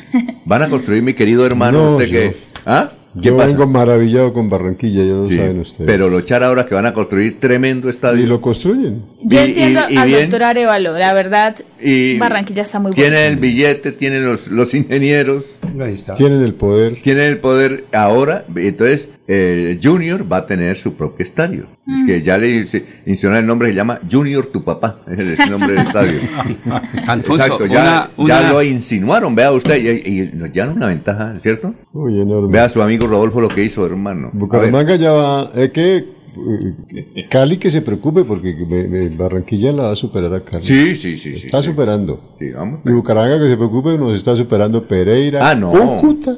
Cúcuta, el desarrollo de Cúcuta. Yo Oye. voy ahorita el fin de semana para Cúcuta otra vez. Oiga, nos, mire, nos, nos, nos relegaron Cartagena. Yo recuerdo que cuando estaba estudiando, la Bucaramanga era la quinta ciudad. Era la quinta ciudad. Ahora nos supera Cartagena, Pereira, Cúcuta, Cúcuta. inclusive el número de habitantes, ¿no? Sí. Pero eh, para Maribel y el doctor eh, Arevalo, ayer en el desarrollo del análisis del plan de desarrollo departamental, donde estaban el alcalde Jaime Andrés Beltrán, Campo Elías Ramírez, el alcalde de Zapatoca, de Santa Bárbara y otros, el señor gobernador hizo la siguiente petición o bueno, como se le quiera definir. Yo les pido a ustedes, señores alcaldes, que vamos a llenar el Atlético, el estadio departamental Alfonso López para apoyar de verdad al Atlético Bucaramanga. Vamos a comprar la boletería mayoritaria, pero vamos a traer unos 200 o 300 niños de la provincia santandereana. Ese sería el apoyo real y verdadero al Atlético Bucaramanga, que está jugando bien, que está, eh, pues eh, los muchachos están jugando la camiseta, pero qué bueno sería ese real apoyo que el estadio un día, un partido del Atlético Bucaramanga se llene con entusiasmo y con gente de verdad, pero que al mismo tiempo sea el otro motivo para que en los planes de desarrollo de los municipios, porque aquí en Bucaramanga, pero también sería el motivo para que se hable de los Juegos Nacionales, porque eso tiene que incluir aquí en el plan de desarrollo. Si los Juegos Nacionales, Bucaramanga es sede, se tienen que adecuar los estadios o escenarios deportivos del área metropolitana. ¿Y el, para el próximo partido entonces va a comprar la boleta? No, no, no, van a determinar, van a determinar eh, un partido donde tienen que traer 300 o 200 niños de la provincia santandereana, pero los gremios económicos, los alcaldes, todos unidos, leen ese respaldo al Atlético Bucaramanga y llenar al estadio, que es lo que el compromiso hay. El alcalde de Bucaramanga dijo que sí, Campo dijo que sí y se requiere el apoyo de todos. Bueno, Maribel, eh, lo que pasa es que, Maribel, lo que pasa es que cuando llenan el estadio el Bucaramanga no le va bien, ¿no? No, no, no, ese, ese, ese, ese, ese mito ya se rompió. ¿Cuándo? Yo no, eh, dígame cuándo. Ahora el mito es de, no, se ha podido romper porque no lo han llenado. El mito ahorita por eso, el estadio más grande del mundo nunca se llenaba. con las mismas seis mil, ocho mil personas casi él no le iba bien. Le iba bien era cuando habían como tres mil, mil, era eh, casi lo, lo común, pero no, ya este año ha tenido buena acompañamiento. ¿Cuándo se ha llenado el estadio? Ahora último, yo creo que recuerdo por ahí que se haya llenado, llenado, de verdad, 2018. 2018 cuando avanzó a los cuadrangulares finales, aunque no eran ni siquiera cuadrangulares finales, sino los playoffs en ese momento. Eh, yo no estaba, yo no estaba presente y recuerdo que el ambiente eh, era cuando estuvo Sherman, John Pérez, Michael Rangel, mm. disputó compromiso. 2018 estamos hablando de hace seis años. Con, poquito. sí.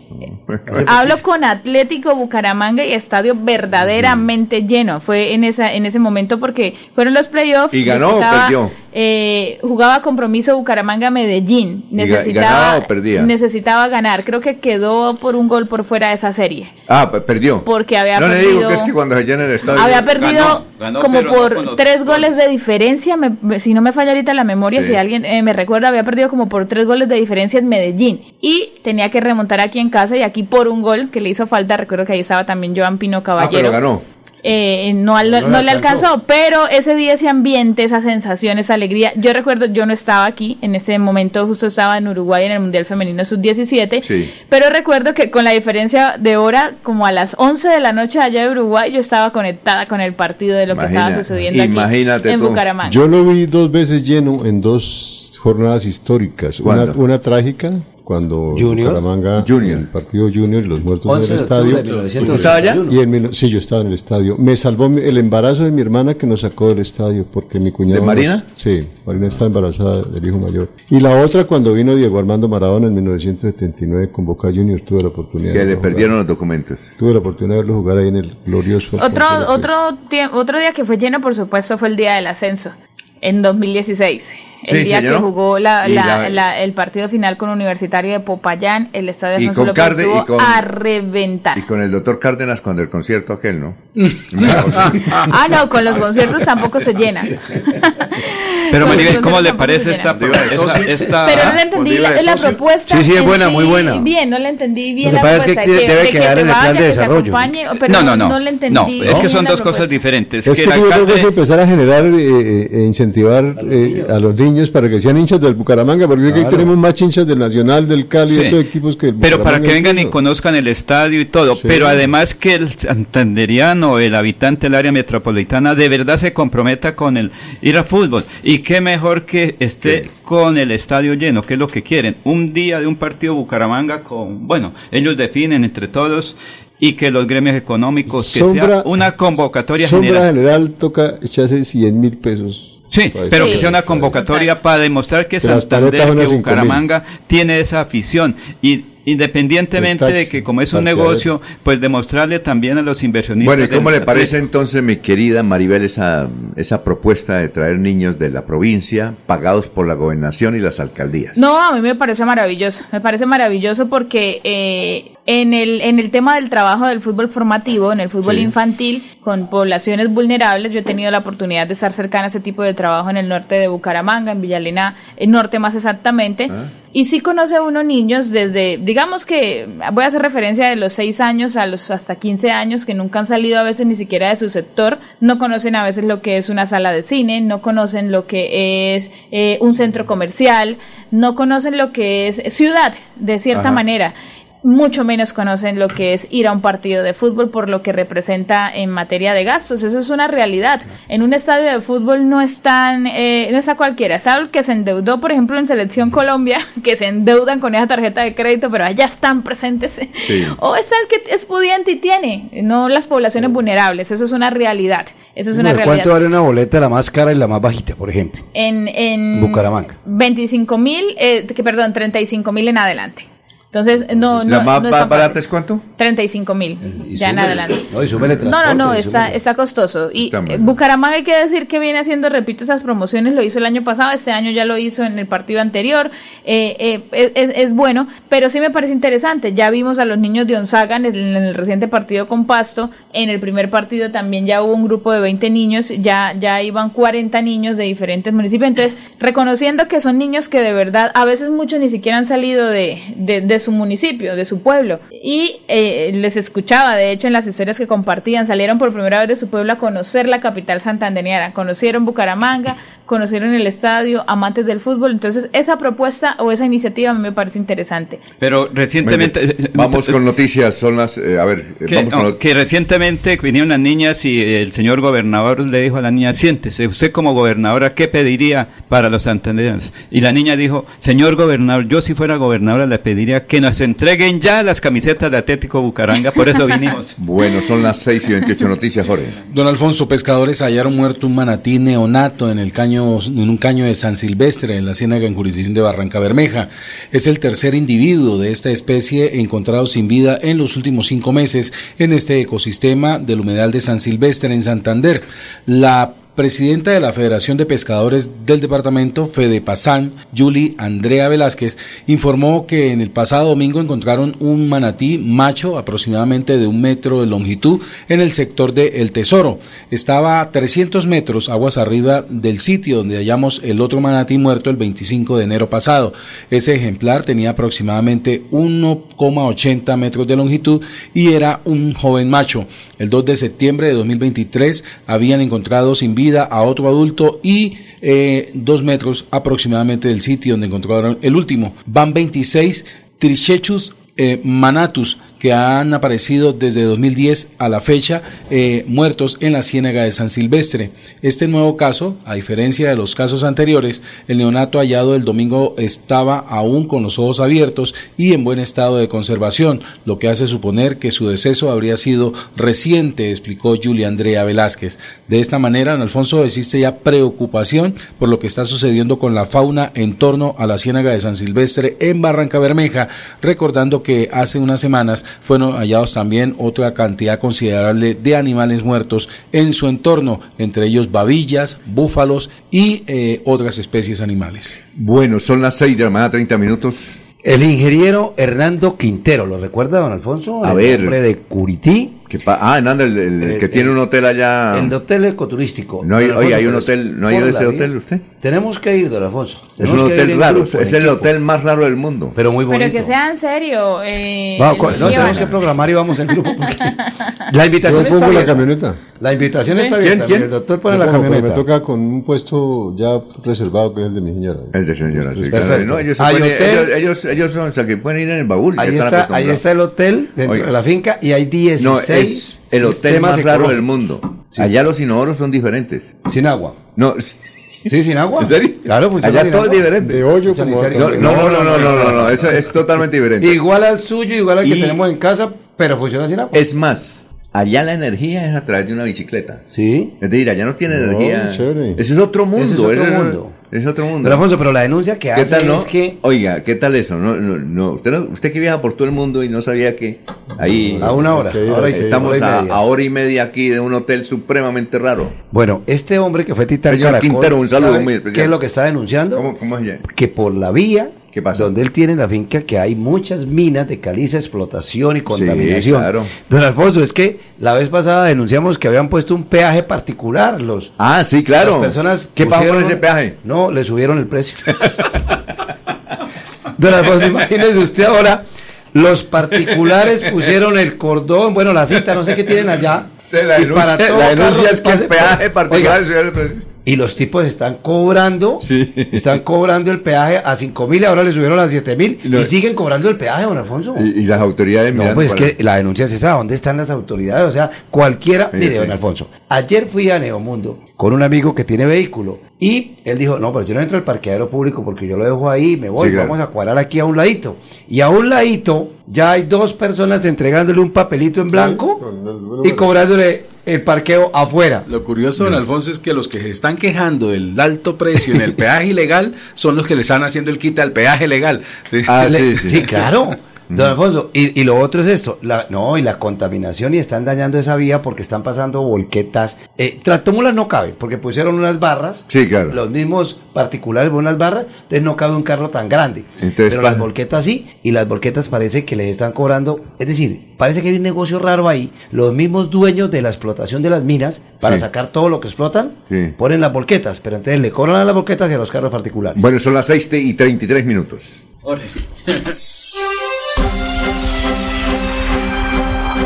Desde Bucaramanga y su área metropolitana, transmite Melodía para todo el mundo. Melodía es digital. Primera en información. Primera en noticias. Melodía, Melodía, la que manda en sintonía.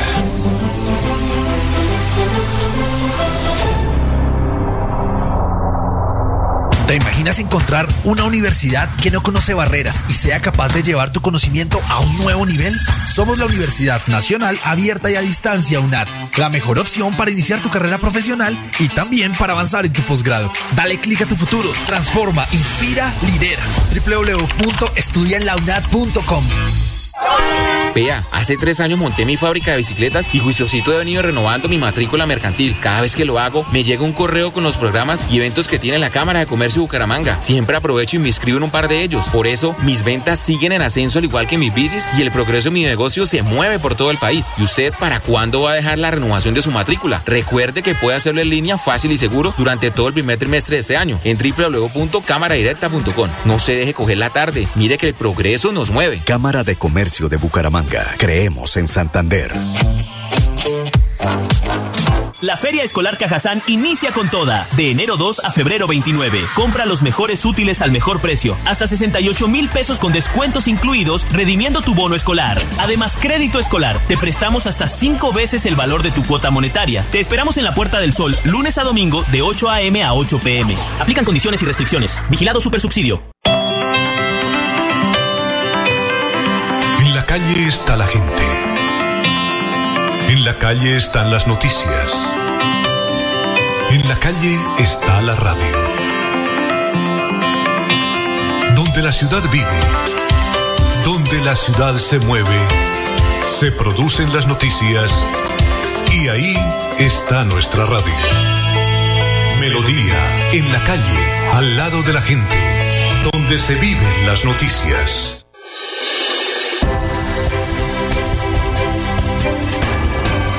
Información y análisis. Es el estilo de Últimas Noticias.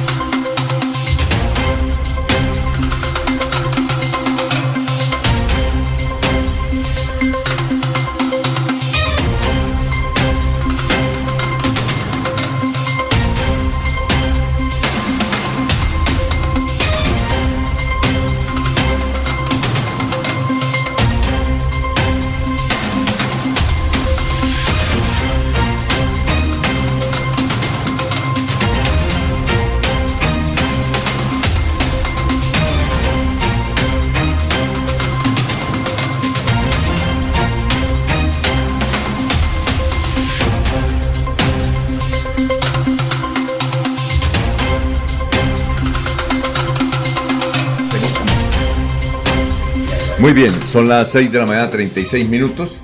Vamos a ver si es posible tener eh, al doctor Julián Niño, que es el director científico del Hospital Universitario de Santander, lo hemos llamado, porque por primera vez, por primera vez, es el primer hospital del Oriente colombiano certificado por el Incontec.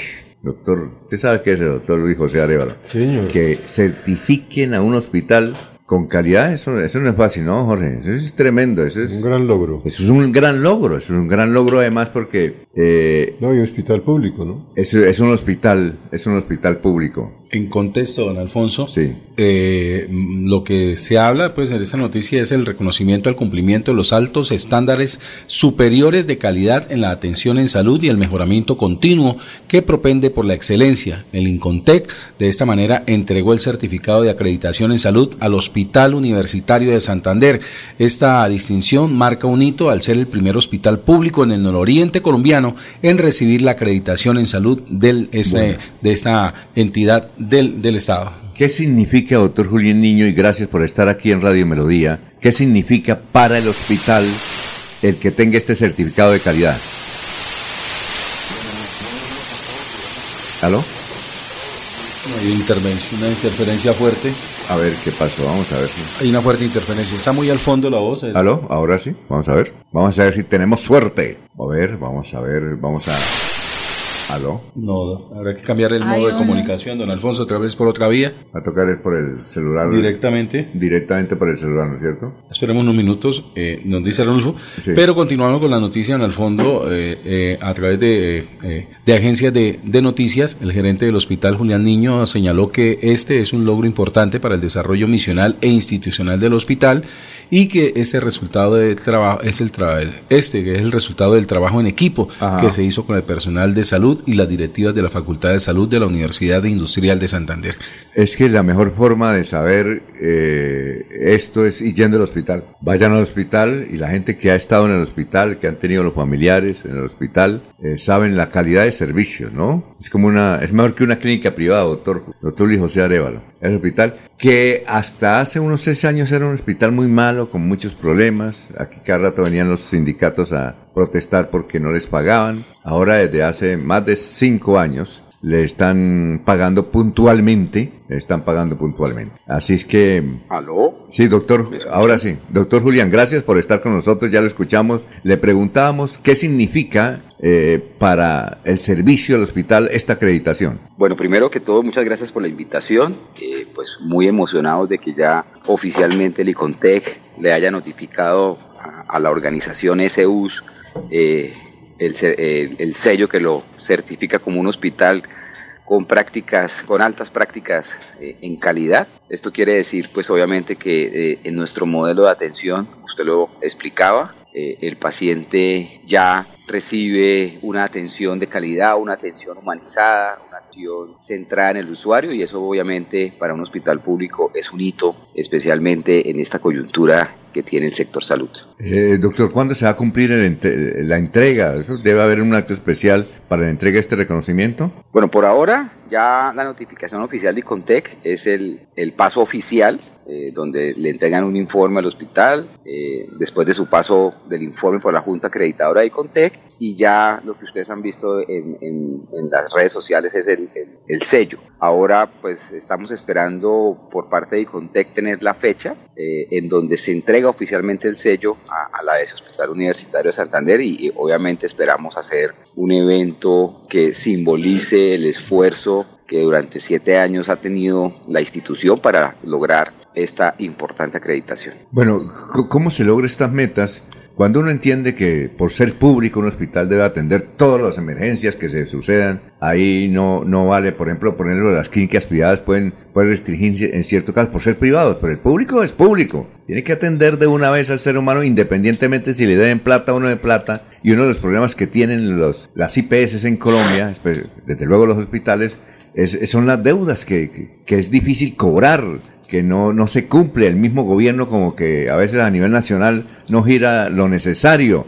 ¿Cómo hace usted para, cómo hizo usted para lograr esto? Eh, porque los otros hospitales están en iguales, eh, tienen iguales oportunidades, pero no están en iguales condiciones como el suyo. ¿Cómo, cómo lo, lo, logró durante esos seis años ese trabajo? Bueno, primero con una, eh, digamos, un, norte claro en lo que siempre quisimos para el hospital. Eh, nosotros desde el primer momento que llegamos a la S, eh, usted lo recordó, lo recordó eh, pero pues es bueno que la, la, audiencia lo tenga claro. Nosotros en su momento recibimos un hospital inviable en muchos aspectos de la gestión, en aspectos administrativos, en aspectos financieros, en aspectos misionales, un hospital con muchas deficiencias en infraestructura, muchas deficiencias en equipamiento biomédico. Realmente en ese momento pensar en lo que hoy tenemos era casi que imposible. Cuando la alta dirección en cabeza de la gerencia toma voluntariamente la decisión de empezar el proceso de acreditación, pues obviamente en ese mundo de, lo que se vivía en ese momento era casi que impensable, se, sentía como una misión imposible, eh, pero poco a poco fuimos no solamente eh, eh, liderando una visión de hospital, sino haciendo la tarea. esto ha tenido, pues obviamente, una cuota de trabajo inmensa, no solamente por parte de la alta dirección, sino por el equipo de colaboradores, y poco a poco aprovechando las oportunidades que ofrece el marco normativo, las buenas relaciones y el posicionamiento que ha tenido la S con, con el nivel nacional y eh, obviamente el apoyo de, de los entes territoriales eh, hemos podido consolidar lo que hoy ICONTEC acredita eh, con una con una con un tema adicional. Y Contec mira todo, ¿sí? Y Contec mira las prácticas contractuales, las prácticas eh, financieras, las prácticas misionales, las prácticas administrativas, califica la alta dirección, califica la junta directiva. O sea, realmente esta, esta visita que hace Contec es de una profundidad inmensa porque ellos al, antes de acreditar a una institución prestadora de servicios de salud tienen que verificar que definitivamente todos los procesos, casi que es transversal, andan a un ritmo de, de, de diseño que permite garantizar que toda la atención médica se centra en el usuario y es de alta calidad. Es un proceso muy grande, por eso tanto tiempo, porque pues era un hospital que, que no tenía cómo pensar en esto y hoy, eh, como usted lo decía, la gente va al hospital y se sorprende y especialmente se sorprenden aquellos que conocen el hospital de hace años. Entonces, esa comparación entre lo que había y lo que hay hoy, pues eso genera una eh, inmensa emoción de ver un hospital público limpio, que funciona, con pacientes eh, en camillas dignas, con una atención digna, con un equipo humano eh, humanizado, con buenos procesos, con, con todos los insumos que se requieren. Y, y especialmente, para cerrar, a nosotros nos impactó dos temas que a pesar de esa, de esa intensidad de, de, la coyuntura, el hospital ha podido transitar bien, fue el fenómeno migratorio que se instaló desde el 2018 en Colombia y la pandemia en donde el hospital fue uno de los hospitales públicos de Colombia que mejor desempeño tuvo en los temas eh, de COVID-19. Muy bien, está aquí con nosotros el doctor Luis José Arevalo, él es, hace parte de esta mesa de trabajo de juez de la República y quiere hacer una pregunta, doctor Luis José. Bueno, doctor Riña, en primer lugar, felicitaciones. Eh, no es fácil obtener una acreditación y con lo técnico, lo importante y todo lo que dinamiza una institución con esta acreditación. La pregunta es en el siguiente sentido, ¿qué hay que hacer eh, para mantenerla? Porque el tema es mantenerla en el tiempo y naturalmente que le vuelva a ser ratificada esa, esa certificación. Eh, ¿Tiene alguna temporalidad esa, esa, esa certificación? Eh, bueno, la certificación viene con una temporalidad, sí, tres años, pero eh, Icontec durante esos tres años puede también eh, venir a visitar y revisar cómo está el proceso de mejora.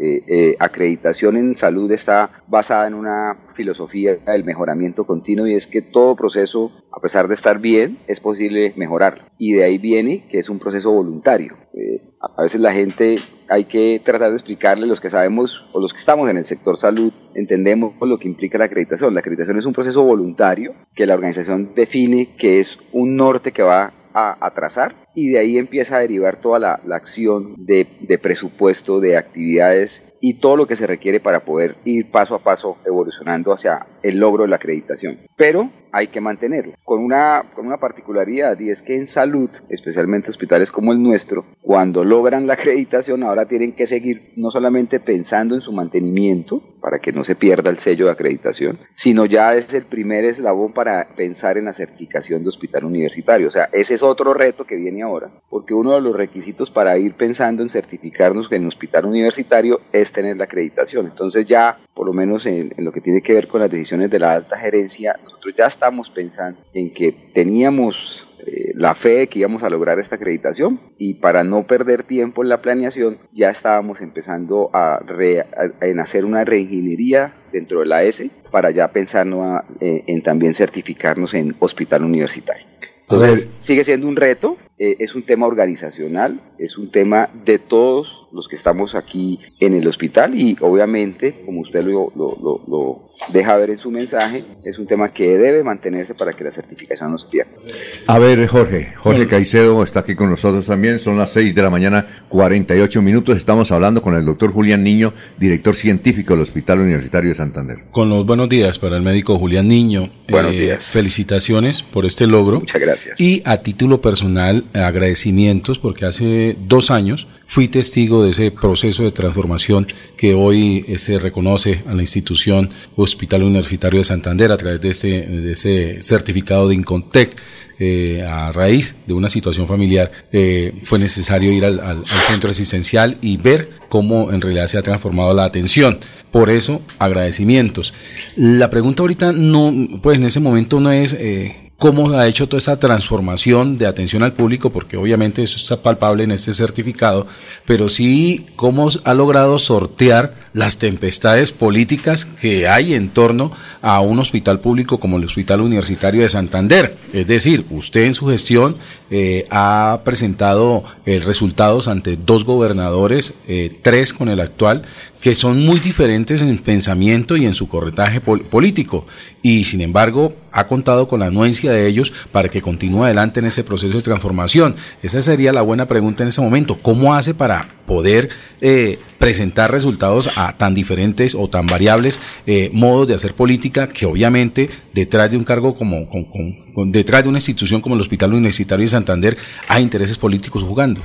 Pues básicamente, digamos, eh, eh, esos temas eh, de gobernabilidad alrededor de los hospitales públicos, el relacionamiento de nosotros con los gobernadores es estrecho porque, digamos, los hospitales del orden departamental le sumamos siempre a lograr que los gobernantes cumplan con su plan de desarrollo. Eh, nosotros hacemos parte precisamente de ese despliegue de acciones que tienen los gobiernos cuando proponen a los ciudadanos un, proyecto, que el hospital sea una punta de lanza para el logro de los objetivos. Y, cuando el hospital con sus resultados pone sobre la mesa esos logros, pues obviamente eh, eh, los gobernantes se alinean con esa visión que tenemos y, de cierta forma interpretan que la acción conjunta entre gobernador y alta dirección de la S, eh, alineados con un mismo fin, pues permite que el hospital transite sin esos vaivenes que muchas veces se sienten en otras regiones alrededor de las gerencias. Eso es muy importante porque al alinear visiones eh, y tener la, la, relación estrecha, eso permite que puedan tomar las decisiones que más beneficien no solamente al hospital, sino también que beneficien a la comunidad que atiende el hospital, porque digamos, eh, eh, hace dos años que tú estuviste ya estabas viendo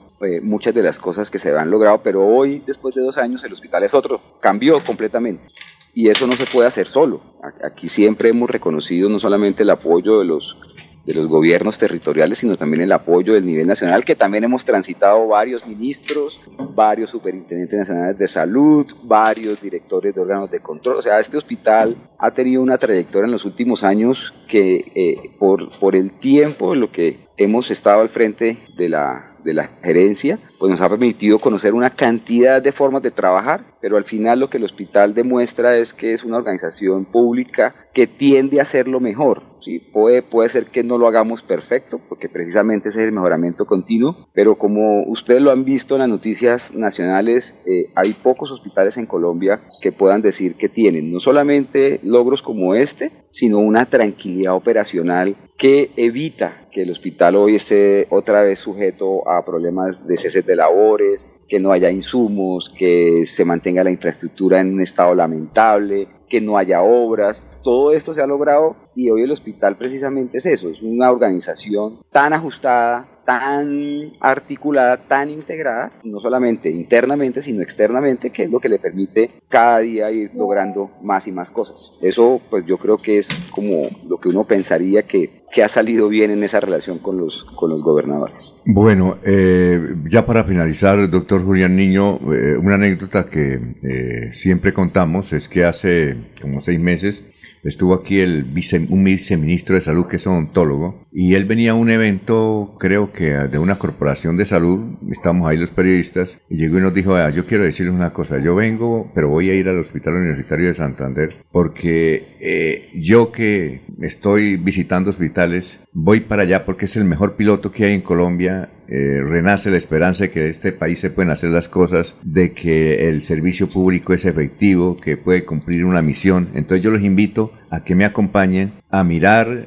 eh, a felicitar al personal, a toda la gente, a hablar con ellos eh, por la calidad humana que tiene eh, este hospital en materia de servicios públicos como de servicio como lo eh, comprobó, lo han comprobado, entre ellos Jorge Caicedo, que además que Jorge es un crítico tremendo y hace esta, eh, eh, este tipo de confesión. Así es que, doctor, muchas gracias y éxitos, doctor Julián, y esperamos eh, cuándo se va a cumplir el acto principal donde se le otorga eh, esta certificación de calidad a un hospital, el primero en el oriente colombiano. Muy amable. Bueno, muchas gracias a ustedes y para complementarle la anécdota del viceministro, nos ha pasado lo mismo con dos ministros de dos gobiernos diferentes. Eh, ministros que en su, en su radar tenían como una imagen de lo que era un hospital público y cuando vinieron aquí se sorprendieron, incluido el ministro Guillermo Alfonso Jaramillo que estuvo hace unos meses acá. Él por haber estado en esta región trabajando tenía muy claro cómo era el hospital y uno de los más sorprendidos y creo que una de las personas que hoy creo que siente que el hospital lo ha hecho bien es el actual ministro de salud que esperamos que vuelva pronto a visitarnos ya en el marco de lo que es el, la entrega del sello de acreditación. Muy bien, muy amable y éxito, doctor Julián Niño.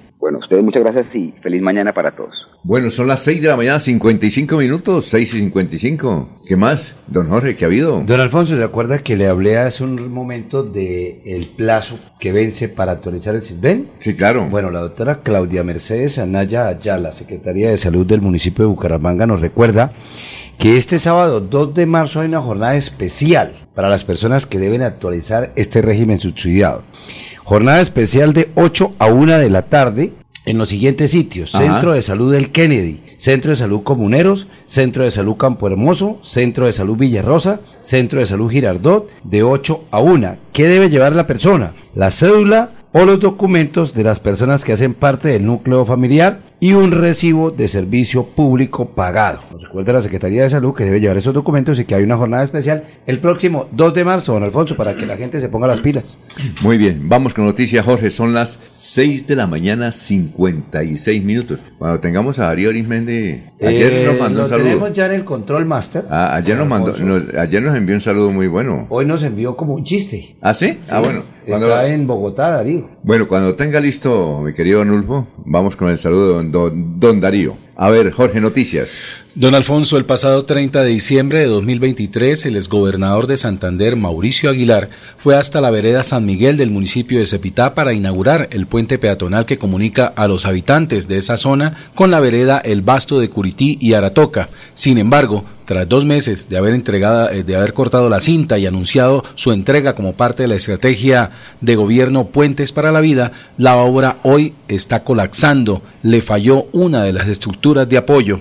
Según el informe que llega desde la alcaldía de Cepitá, una comisión de esta de la administración local en cabeza del secretario de Planeación, el arquitecto Eduardo Gómez, confirmaron los daños que han sufrido la recién inaugurada obra que tiene más de 115 metros de largo.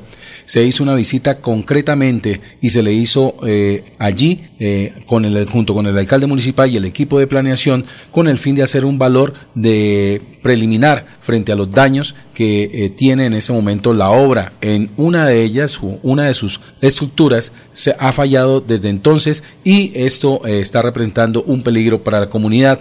La situación sobre el grave estado del puente que, que representa un riesgo para los habitantes fue puesta en conocimiento por parte de la Secretaría de Planeación de Cepita a la Oficina de Gestión del Riesgo de Santander como dependencia contratante de la Gobernación de Santander y en la carta pide el acompañamiento para la, eh, buscar una pronta solución a esta afectación del puente colgante en la vereda San Miguel. Bueno, Maribel, noticias deportivas. A esta hora son las 6 de la mañana, 58 minutos. Sí, señor, vamos a hablar de la jornada que hoy se estará viviendo en la UEFA Champions League, porque a partir de las 3 de la tarde de este miércoles habrán dos compromisos Sí. más de ese eh, torneo de los clubes europeos. ¿Usted, Exactamente. doctor, Julio- eh, doctor eh, Luis José, ve las Champions también o no? No. ¿Esa no? No, no quisiera, no, eh, ese- es- eh, seccionalmente la veo. Me gustaría verla presencialmente. Ese Ah, es un bueno, sueño, ese es un sueño también. Listo. Sí, también presencialmente. Es otro sueño también de estar en un partido Ah. de la Champions y de escuchar en un estadio el himno de la Champions, exactamente. Y aquí le, eh, tiene un profesor usted para cuando viaje internacionalmente cómo hacerlo. Para hacer ese turismo deportivo. porque él lo, él lo El- hace. El, el problema es que si me quejo de las de las de, las- de las boletas del Bucaramanga, como eran las- esas boletas.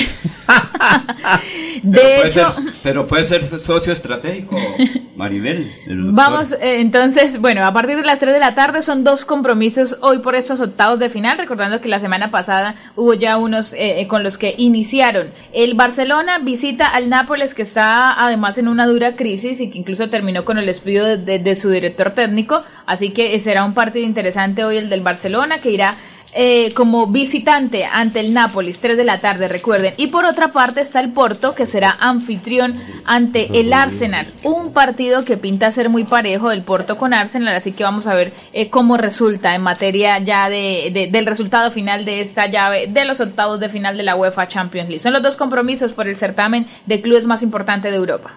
Muy bien, son las 7 de la mañana, estamos en Radio Melodía. Cuando tenga el saludito don Darío, me dice yo, mi querido, mi querido Arnulfo.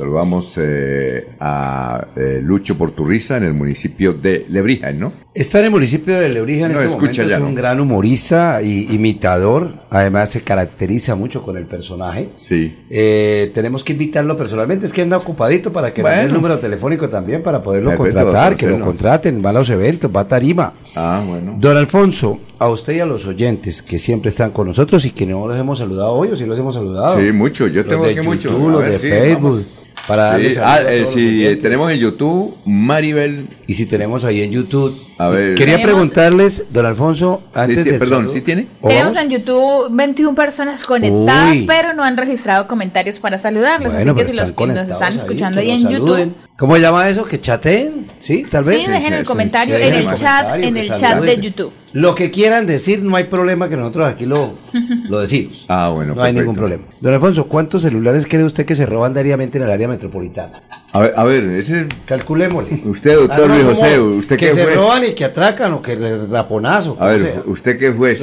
Doctor, ¿cuánto En cree el usted? sistema de responsabilidad penal para adolescentes es el delito más recurrente, el robo ¿Ah, sí? de celulares. Sí, claro. Pero, pero con la premisa absurda de que generalmente la narración de la víctima, yo estaba en el centro y me llamaron y contesté el teléfono y me lo raparon. O sea, sí.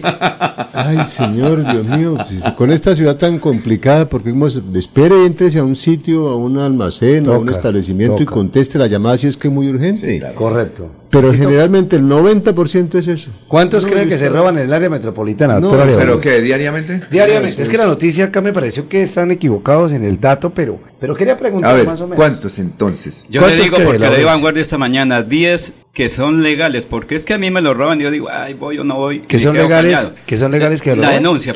Ah, la legal la denuncia. Yo voy ahorita en la calle, me roban los dos celulares. digo, ay, Y va y compra otro. voy a comprar otro porque... Y no denuncia. Y no denuncia. Y no denuncia. Esa Legalmente noticia, 10 10 celulares por día se A ver, roban en Oscar. Bucaramanga. Oscar Guerrero. Raponazo, tiene- pero perdón, Oscar raponazo, Guerrero. raponazo Oscar porque Guerrero- ese es el delito. Oscar Guerrero Bueno, que tiene, Oscar Guerrero que tiene, que tiene una historia para contarla más adelante. ¿Cuántos cree usted que se roban diariamente? yo creo que alrededor de unos eh, 200 celulares diarios. Ajá, 10 o diarios. promedio. Promedio. Pero. eh, que ¿qué es lo denuncian 10. Sí, por mucho. Eh, lo que pasa es que en la ciudad, pues, existe ese, ese delito, ¿sí? Del robo. Pero la gente eh, se ve inmersa en el proceso de ir a, a hacer la denuncia, pero eh, las leyes son muy, muy, muy suaves, muy sutiles y en el transcurrir de la denuncia, pues ya el, el ladrón ya queda otra vez libre. Ah, ya. Entonces, la gente omite ese caso de ir a hacer la denuncia. ¿Por qué? Por ver que ya cuando ellos salen de la fiscalía, de la URI, y sale el ladrón por el otro lado. Sí, claro. Entonces, ahí es donde la gente evita ese, ese caso. Eso. Ayer, inclusive en las horas de la tarde, eh, sobre las 3 de la tarde, hubo un raponazo aquí en el sector de la calle 36 con carrera 15 y el ladrón iba solo en su moto y otro acompañándolo. Y la gente pues dice... Pero ¿cómo? Eh, ¿Iba solo? Iba, solo, iba solo en la motocicleta. Sí, claro. Y a eso es lo que yo quiero hacer la denuncia de hoy. Más porque- adelante lo tenemos. Sí, más Eh, adelante. Nos, nos tiene un video más adelante. A ver, ¿cuáles, ¿cuántos eh, celulares, Pero espere, Jorge? Jorge? Alfonso. ¿Cuántos, Jorge? No, don Alfonso, la noticia habla de 10 celulares que me parece que se roban en, en media hora. Ah, no, no, no. ¿10 Pero celulares 10 diarios? celulares diarios. No. Y sobre todo en el área metropolitana. Yo creo que, yo creo más. que el de Oscar tiene razón. Don Alfonso, pero No, la noticia no. es para advertir eso, lo que el doctor Areva lo acaba de Sí. decir. Es para que no demos tanta papaya. Es que realmente estamos dando papaya todos los días con los celulares. Por ejemplo, el celular que tiene Jorge Caicedo, ¿usted cree que aquí por la 36 lo saca a contestar el teléfono? No, No, le no llegan. puede, los- no. Le llegan. Pero es que cuando Jorge no contesta es porque El va se- por la 36. Perfecto, porque es que... Porque estoy con la señora. Pero, doctor Arevalo, en derecho, ¿qué significa raponazo? Porque es que yo hoy digo, señores de fiscalía, me acaban de, de raponar, ¿cómo sería el, el término? que- Bueno, pues dos eso, el raponazo es violencia sobre las cosas, Sí, es, por es eso, agravado, pero- es un hurto calificado y agravado. Y no tiene eso. No, a ver, mire, mire, yo sí llamo la atención en esto. A la justicia le echan la culpa de todo. Pero si no hay denuncia, no hay proceso. y la inmensa cantidad de denuncias que hay diariamente es abismal, Bucaramanga. El, el- el aparato judicial no da para tanto porque además, como hay que garantizar el debido proceso, hay que hacer muchas audiencias. Inicialmente la imputación y legalización de la captura. La segunda es la acusación después de que se investiga, luego la preparatoria, luego el juicio. Es decir, es un trámite porque estamos en un Estado social de derecho, que hay que aplicar unos procedimientos que están en la Constitución y en la ley. Entonces la gente dice es que me demoraron. No, mire, incluso ahora la denuncia se puede hacer virtualmente. Se puede hacer la, la- y, estar pendiente del proceso, porque una persona que está pendiente del proceso, el fiscal le mete, digamos, candela a ese proceso porque hay un usuario que está ahí interesado en el proceso. Pero yo también reitero lo que dice aquí Jorge, que definitivamente la gente tiene que cuidarse un poquito. Yo me, me meto la cel- el celular en un bolsillo y la billetera en otro y no me lo saco en todo el camino. Y ahora... Tendrán que quitar... Y No la- dar papaya, mire, como no, dice. Dan papaya, es que... eh, miren las mujeres que pasan aquí por la 36 con el celular de, de aquí, prácticamente aquí en el bolsillo de atrás, bolsillo de atrás. tranquilamente, es muy fácil quitarlo. No Pero es que los que sí resultan andando tranquilos son los ladrones. Sí, lamentablemente. Entonces eso tampoco debería ser de esa sí, forma. eso no debería ser, pero aquí hay que no dar es papaya. Entonces el punto es ese, las personas ya demasiado precavidas, no dando papaya, no con tranquilidad, bolso amarrado aquí adelante, eh, celular escondido por allá quién sabe en dónde, y el ladrón campante y Sí. tranquilo puede por la ciudad Lamentablemente es eso. libremente. Ah, Ahí tiene toda la razón, es decir, y los buenos somos más. Ese es Sí. el tema. Pero somos insolidarios. Sí. Bueno, son las 7, 6 minutos. Desde Bucaramanga y su área metropolitana, transmite Melodía para todo el mundo. Melodía es digital. Primera en información. Primera en noticias. Melodía, Melodía, la que manda en sintonía.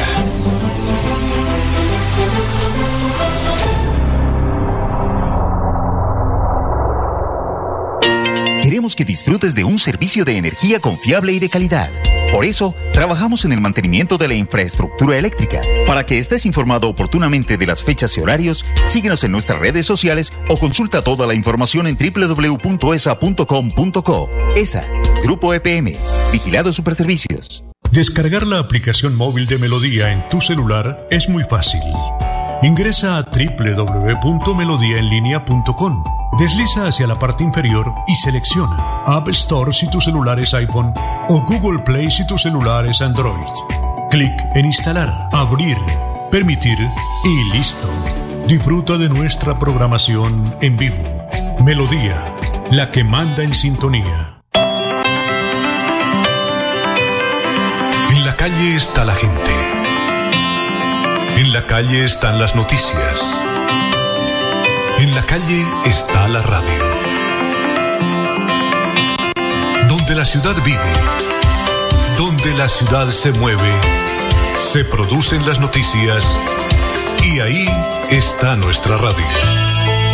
Melodía, en la calle, al lado de la gente, donde se viven las noticias. Continuamos con las últimas noticias en Radio Melodía. Radio Melodía, la que manda en sintonía.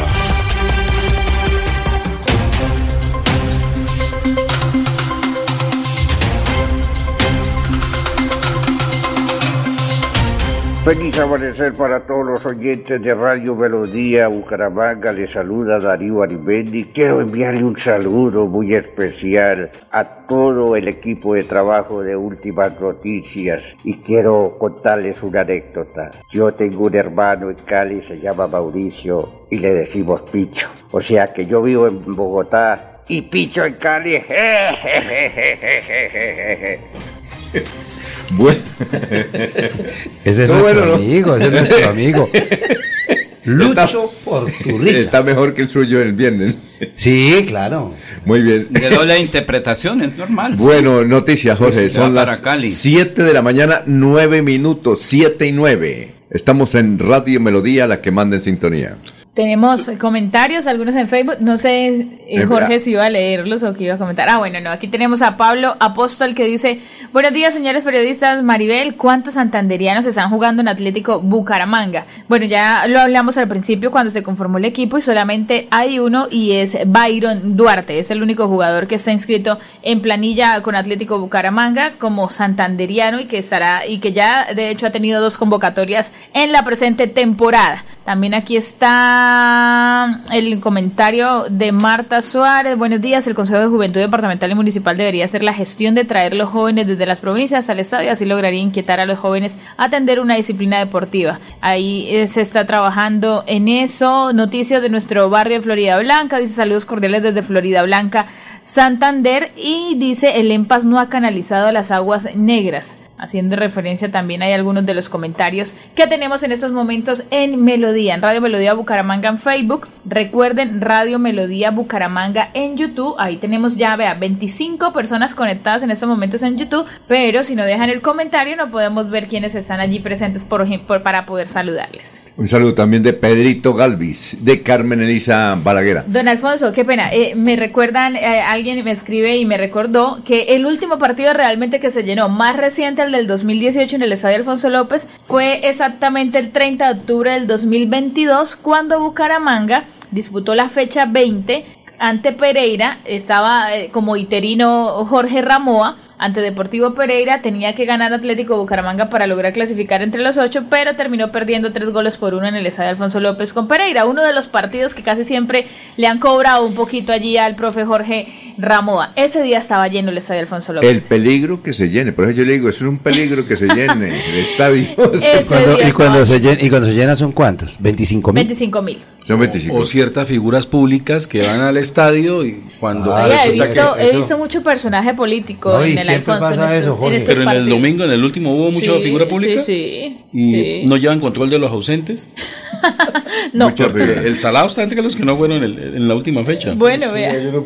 Sí, sí, bueno. Porque ganamos, ¿no? El año pasado fue todos los partidos Cárdenas. Cuando iba, perdía el Bucaramanga. Y sin embargo, ¿sí, sí o no? Y Esa- ejemplo para, para, para Líbano del extremo, que también me dicen allí, Mari, un ejemplo para el extremo, dígale que como cuadrado en la selección. Un ejemplo, Ah, es un- sí, es- ya él es un volante ejemplo, extremo. claro, sí. Una Para que de pronto tenga su Claro. referencia también clara allí con el ejemplo. Antes de ir con eh, Oscar, que nos tiene una denuncia sobre, sobre robo de celulares y robo de atraco en la ciudad de Bucaramanga, con video y todo, ¿no? Con video y todo. Oye, eh, ¿usted qué juez? La policía y mucha gente dice, no, lo que pasa es que capturan, se capturan al, deli- al delincuente, al que roba y toda esa cosa, y los jueces los dejan en libertad. A ver cómo Bueno, se defiende eso, usted. eso no es responsabilidad de los jueces, ¿Por eso qué? es de responsabilidad del legislativo. El juez simplemente aplica la norma. A ver, eh, la persona puede ser capturada bajo dos circunstancias, privada de la libertad. Una, porque está- ha cometido el delito en flagrancia, Es decir, en el momento en que está cometiendo el delito es aprendida, es sorprendida por las autoridades o por un ciudadano. O cuando huye con elementos del hurto, por ejemplo. Eso es una flagrancia. O por orden de autoridad competente. Por orden de un juez de la República que libró una boleta de privación de la libertad. Los hurtos simples, como el raponazo, no tienen medida privativa de la libertad, no por lo que disponga el juez, sino porque lo dispone el código. ¿Sí? Entonces el juez, cuando le llegan casos de esos, mm, ju- ju- ju- lo judicializa, inicia el proceso de judicialización, legaliza la captura, pero tiene que dejarlo en libertad porque ese, ese delito no tiene pena privativa de la libertad y mientras no tenga pe- pena privativa de la libertad, pues no lo puede Por ejemplo, robo el celular no tiene privacidad. No, no porque es un raponazo. Ah, tiene que, ah, tiene- ¿así sea en flagrancia? tiene- sí, tiene, pero, sí, por eso le captura en flagrancia, pero el juez de garantía lo deja en libertad porque la, la- la- la medida no tiene, el, el delito no tiene medida privativa de la libertad.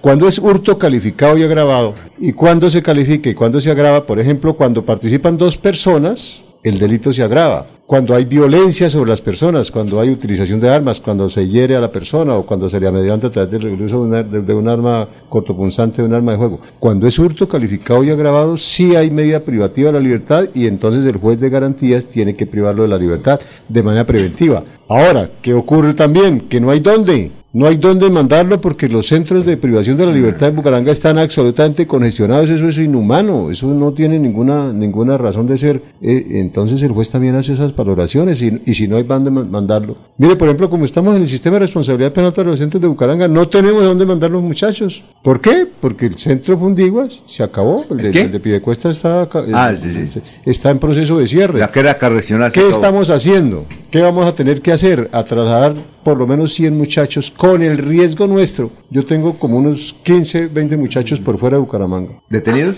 Sí, por eso, porque cuando, cuando, cuando hubo aquí la crisis de la, del, del establecimiento nos tocó mandarlos para, para muchas partes. Y, y, y, y fíjese cómo es el tema, ¿no? Son los que mejor proceso están haciendo. ¿Ah, sí? Los que están por fuera. Hay muchos que no quieren venir, incluso las mamás dijeron, déjenlos por allá, que los muchachos... No, pero, pero además porque hay un CAE espectacular que es el Carlos Llera Restrepo de Medellín. Eso es una cosa que funciona como funcionaba este de aquí. ¿Así? Espectacular, sí. Doctor Arevalo, pero yo le, ya aprovechando la, la oportunidad que esté usted aquí en cabina, es preguntarle, hay una abogada que está defendiendo por ahí a unas personas que hicieron un robo, pero ella dijo, es que lo robaron pacítico, no le hicieron nada, y le mostraron, y le mostraron fue la punta del cuchillo, o sea, eso no es nada. O sea, eso es calificado y agravado igual. Sí, claro, habrá que ver las circunstancias específicas, pero si hubo arma y si hubo participación de más de, Sí, pero de fue más de suave, dos es personas. fue como no. una- Sí, es que eso- eso fue- No, es que, es que la violencia no es solamente física, la violencia es moral.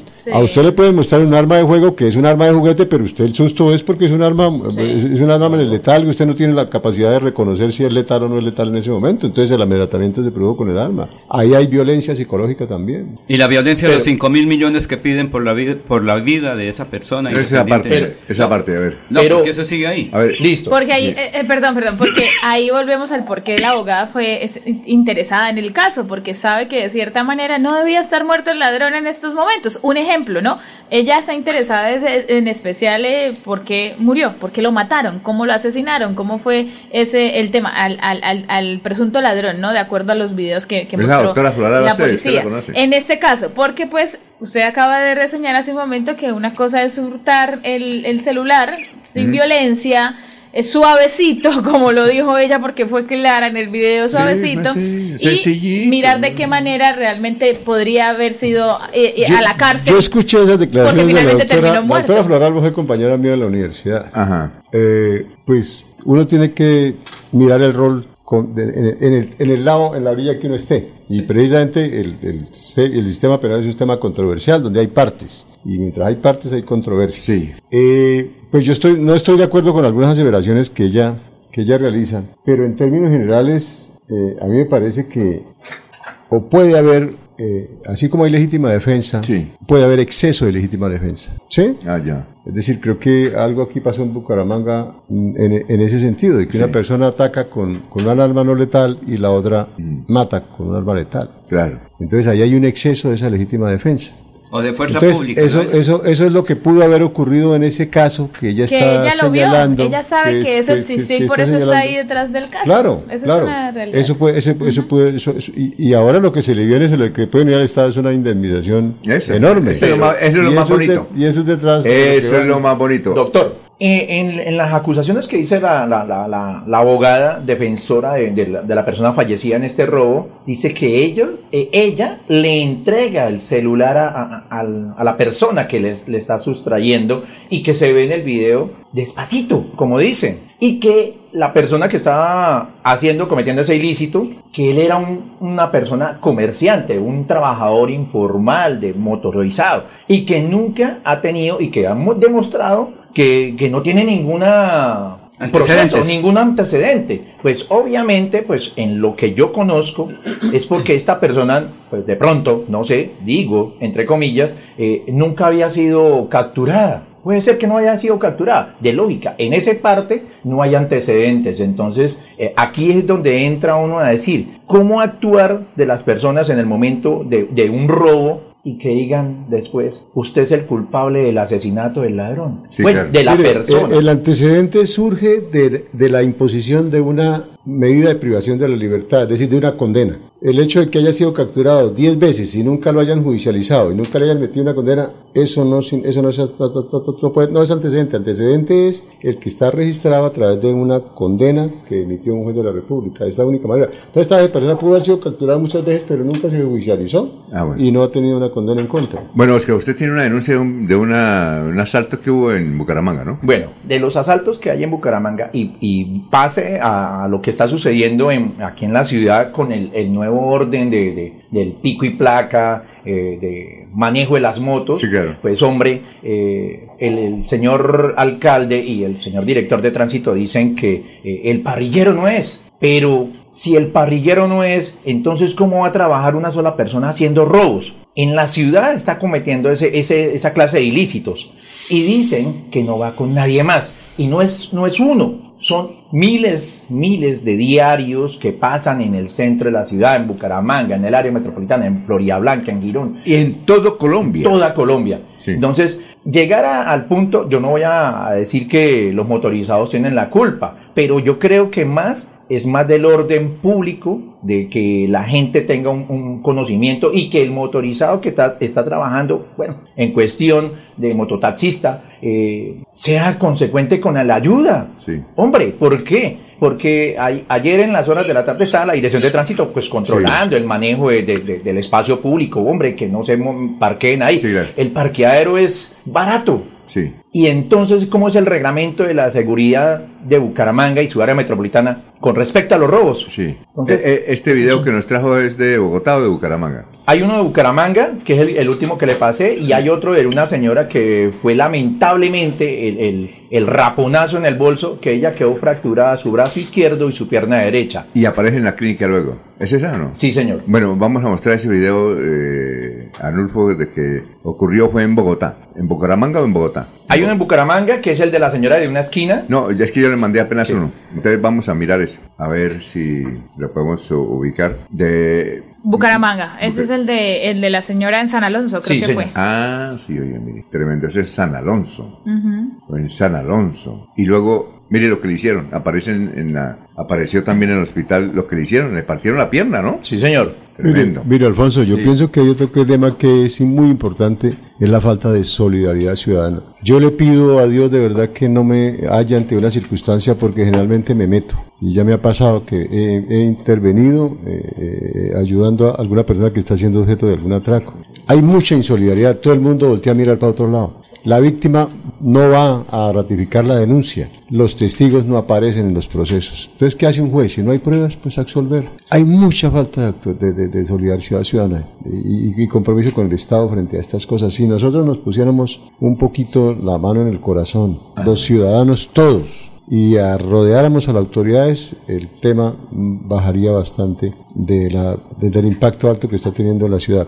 Yo, aparte de las medidas que, eso sí tiene razón Maribel, es que yo no tengo por qué cuidarme si supuestamente hay unas autoridades que me cuidan. ¿Por qué tengo que yo hacer mi propia autoprotección? Eso termina en lo que terminó aquí, lo que terminaron muchas cosas, la gente veía eh, en riesgo su, su vida y sus bienes. Pero sí hay que propender porque volvamos a ser más solidarios. Bucaramanga era una ciudad muy solidaria, muy limpia, muy aseada, muy... Es decir, que la perdimos y hay que volver a recuperarla. Bueno, son las 7 de la mañana, 23 minutos. Vamos, Jorge, con noticias.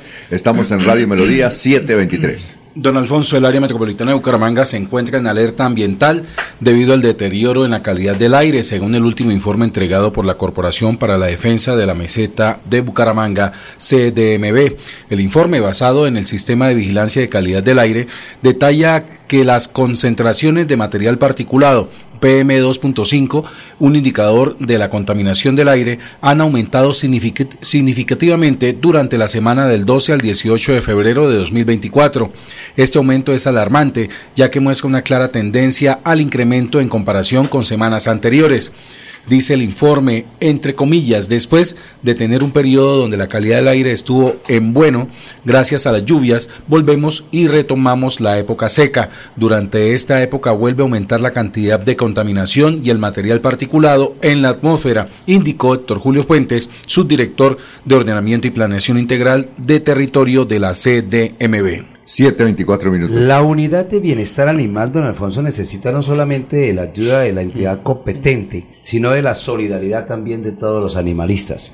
La UVA, de la cual hizo referencia ayer, si no estoy equivocado, Freddy, esta unidad de bienestar eh, eh, animal necesita de medicamentos y de alimentos para los animales porque realmente está en un precario estado. De manera que las personas que estén, por ejemplo, cerca al Parque de la Vida, que es el centro de bienestar que conozco, eh, ¿Ese unidad que, ah, el parque, de la Vida, la entrada del barrio Campo Hermoso. Sí, claro. Don Alfonso, pues la gente que quiera solidarizarse con estos animalitos que están allá, que no tienen la alimentación requerida y necesaria y los medicamentos, porque el personal que han contratado no es suficiente todavía, no se ha podido contratar más personal, veterinarios y demás, se solidaricen y lleguen allí con medicamentos o alimentos las personas que conocen de este estado de los animales. Son las 7 de la mañana, 25 minutos.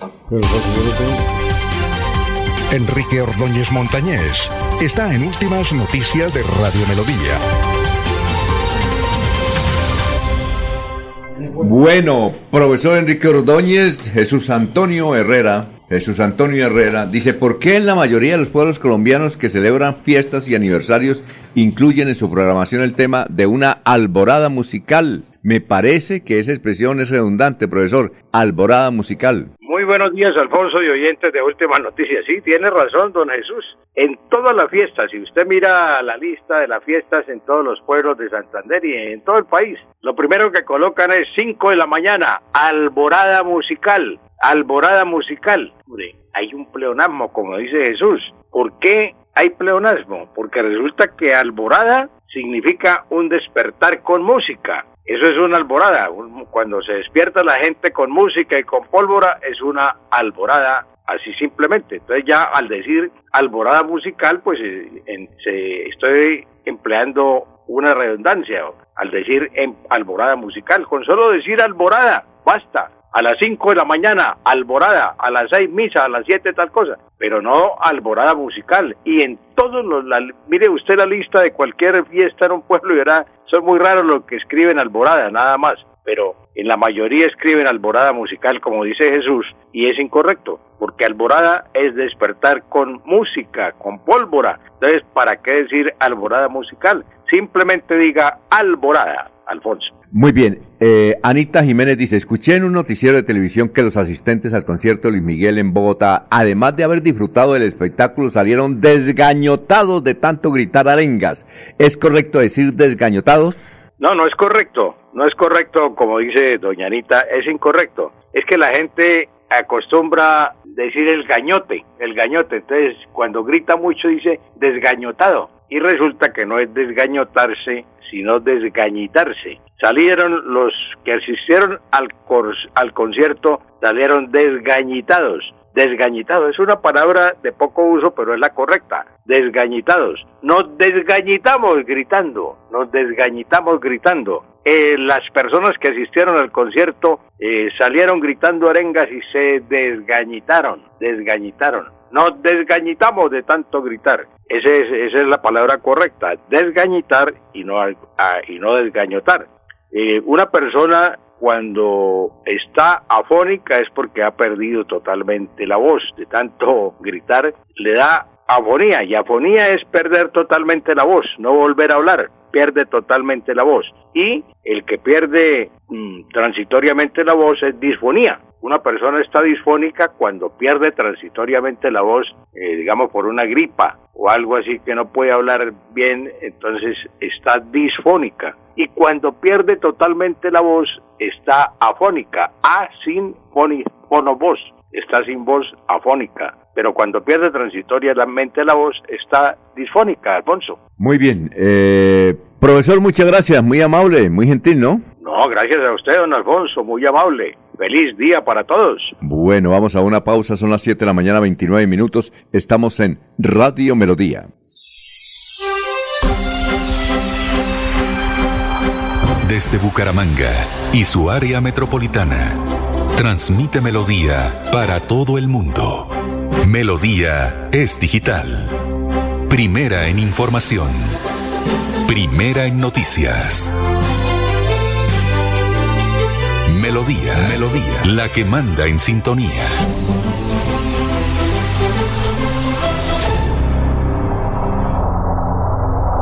Nuestra familia es de grandes y chicos. Me gradué a los 83 años. Terminé mi bachillerato. Ahora soy profesional. I can talk in English. En la Universidad Nacional Abierta y a Distancia UNAT tenemos un programa para todos. Dale clic a tu futuro. Transforma, inspira, lidera. www.estudianlaunat.com Vea, hace tres años monté mi fábrica de bicicletas y juiciosito he venido renovando mi matrícula mercantil. Cada vez que lo hago, me llega un correo con los programas y eventos que tiene la Cámara de Comercio Bucaramanga. Siempre aprovecho y me inscribo en un par de ellos. Por eso, mis ventas siguen en ascenso al igual que mis bicis y el progreso de mi negocio se mueve por todo el país. ¿Y usted para cuándo va a dejar la renovación de su matrícula? Recuerde que puede hacerlo en línea fácil y seguro durante todo el primer trimestre de este año en www.cámaradirecta.com. No se deje coger la tarde. Mire que el progreso nos mueve. Cámara de Comercio de Bucaramanga. Creemos en Santander.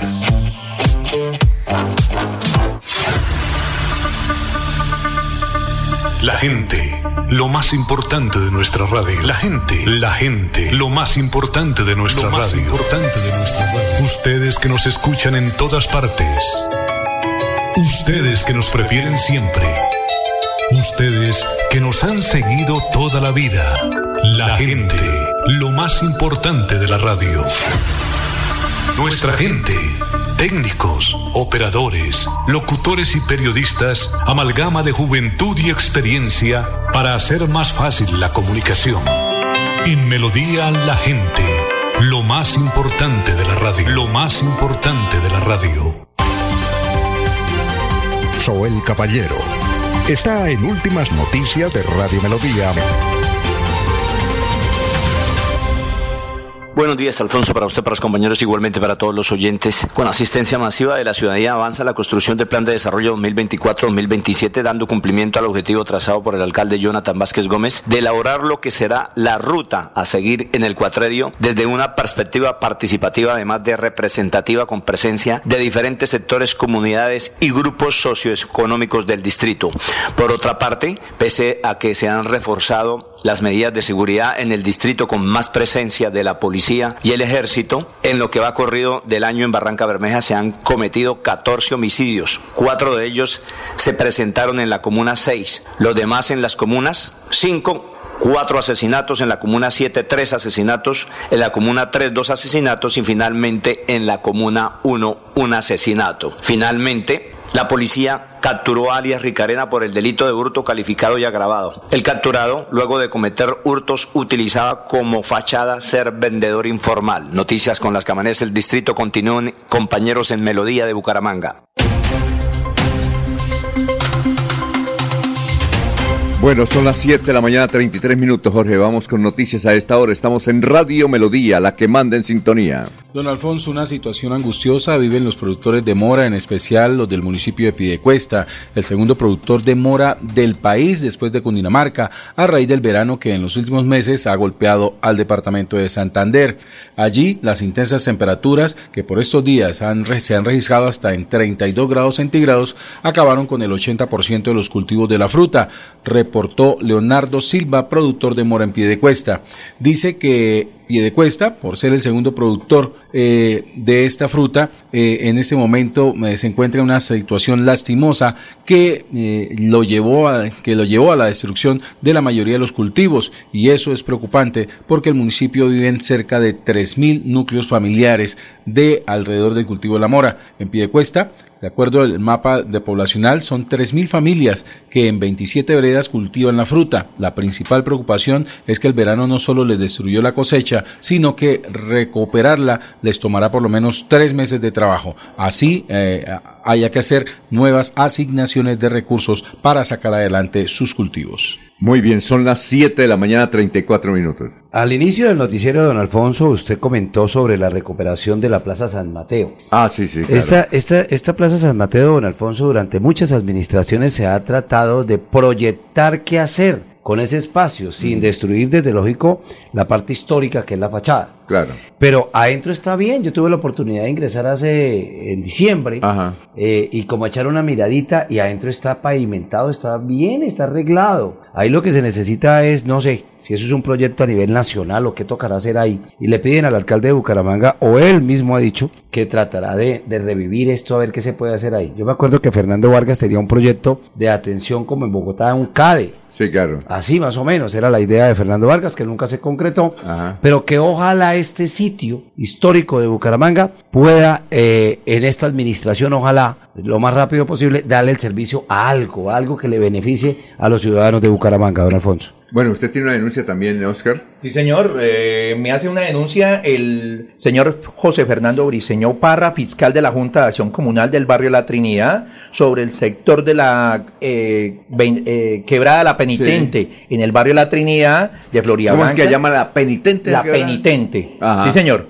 Y pues residuos orgánicos de residencias están siendo eh, enviados a esta quebrada y pues obviamente los malos olores, la mala situación y el deterioro de la, de la, de la quebrada que está surtiendo de agua en muchos sectores de, esa, de, de Florida Blanca, pues está viendo afectada. Hombre, eh, no sé qué está pasando eh, con la empresa que tiene que saber distribuir sus aguas residuales a unos conductos especiales y no a las quebradas. Pues dice que el sector de Florida Blanca son Arrayanes, Santa Elena de la Sierra 1 y 2, etapas de aguas negras vertidas sobre el barrio de Flor y quebrada la mencionada que es la quebrada la penitente. Ajá. Entonces, es el ojo de, del señor ahí Fernando estamos, Ahí estamos, eh, están mostrando las fotos de... Está prácticamente seca, ¿no? Es fiscal de la Junta del señor José Fernando Briceño Parra, que del barrio La Trinidad. Es el que me hace llegar la denuncia a mis manos, pues para que la haga pública aquí en Últimas Noticias de Melodía, la que manda en sintonía. Exactamente, son las 7 de la mañana, 37 minutos. Eh, Anulfo, ahí tenemos... Ah, pues usted tiene también información. Don Laurencio, vamos con usted. Son las 7.37. La Policía Nacional viene haciendo una serie de actividades a lo largo y ancho del departamento y mejor aquí en el área metropolitana. Por eso, declaraciones del señor capitán Luis León, comandante de la Estación de Policía Metropolitana de Bucaramanga. Criticamos que la policía no hace nada, pero mire, hay que decir que sí está trabajando independientemente de todas las dificultades. Precisamente está aquí el capitán Co, eh, León. En la Policía Metropolitana de Bucaramanga, Estación de Policía de la Cumbre, se logra la captura de Jorge Facelli y Mayra Cepeda por el delito de fabricación, tráfico y oportes de armas de fuego y municiones y estupefacientes, los cuales se encontraban en el, en el asentamiento humano El Páramo y mediante actividades de vigilancia y control se les incauta un arma de fuego de fabricación artesanal y 35 dosis de bazuco. Los capturados son dejados a disposición de la Fiscalía Uri Bucaramanga. En Florida Blanca no haremos tregua a la delincuencia. Alfonso, y otro ratico, eso de la Policía Nacional, es que aquí alguien me hace llegar el siguiente, eh, una fotografía, dice, bono vial comunitario, Gualilo Santa Elena de Lopón, camiones 10 mil pesos, bucetas y camionetas 7 mil, camperos 5 mil, motos mil, comité pro carretera eh, Gualilo Santa Elena de Lopón. Mire, y esto no es un peaje, es un bono comunitario. Eso es para arreglar la vía que de la eh, central que va de Barbosa, Cimitarra, va a Santa Elena. Recuerden que esa es una vía, el Gualilo Santa Elena es bastante dificultosa y se requiere, mire, un bono de 10 mil, 7 mil, 5 mil o mil pesitos para atender la vía. Muy bien. Y no es peaje. 739. Usted tiene un invitado muy especial, don Jorge eh, Líbano. Don Alfonso, claro que sí. Eh, es muy diverso el tema en Últimas Noticias de Melodía. Claro. Muy diversas las ideas y de eso se trata. De que el noticiero sea bien variado. Vamos a hablar de reinas, don Alfonso. Vamos a Ah. hablar de reinado, vamos a hablar de diseño, vamos a hablar de vestidos.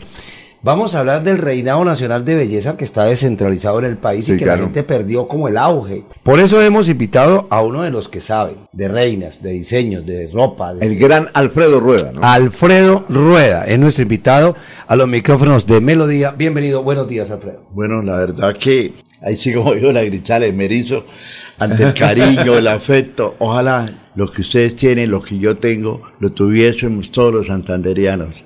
A mí me adolece que nosotros no amamos esta tierra, no la amamos.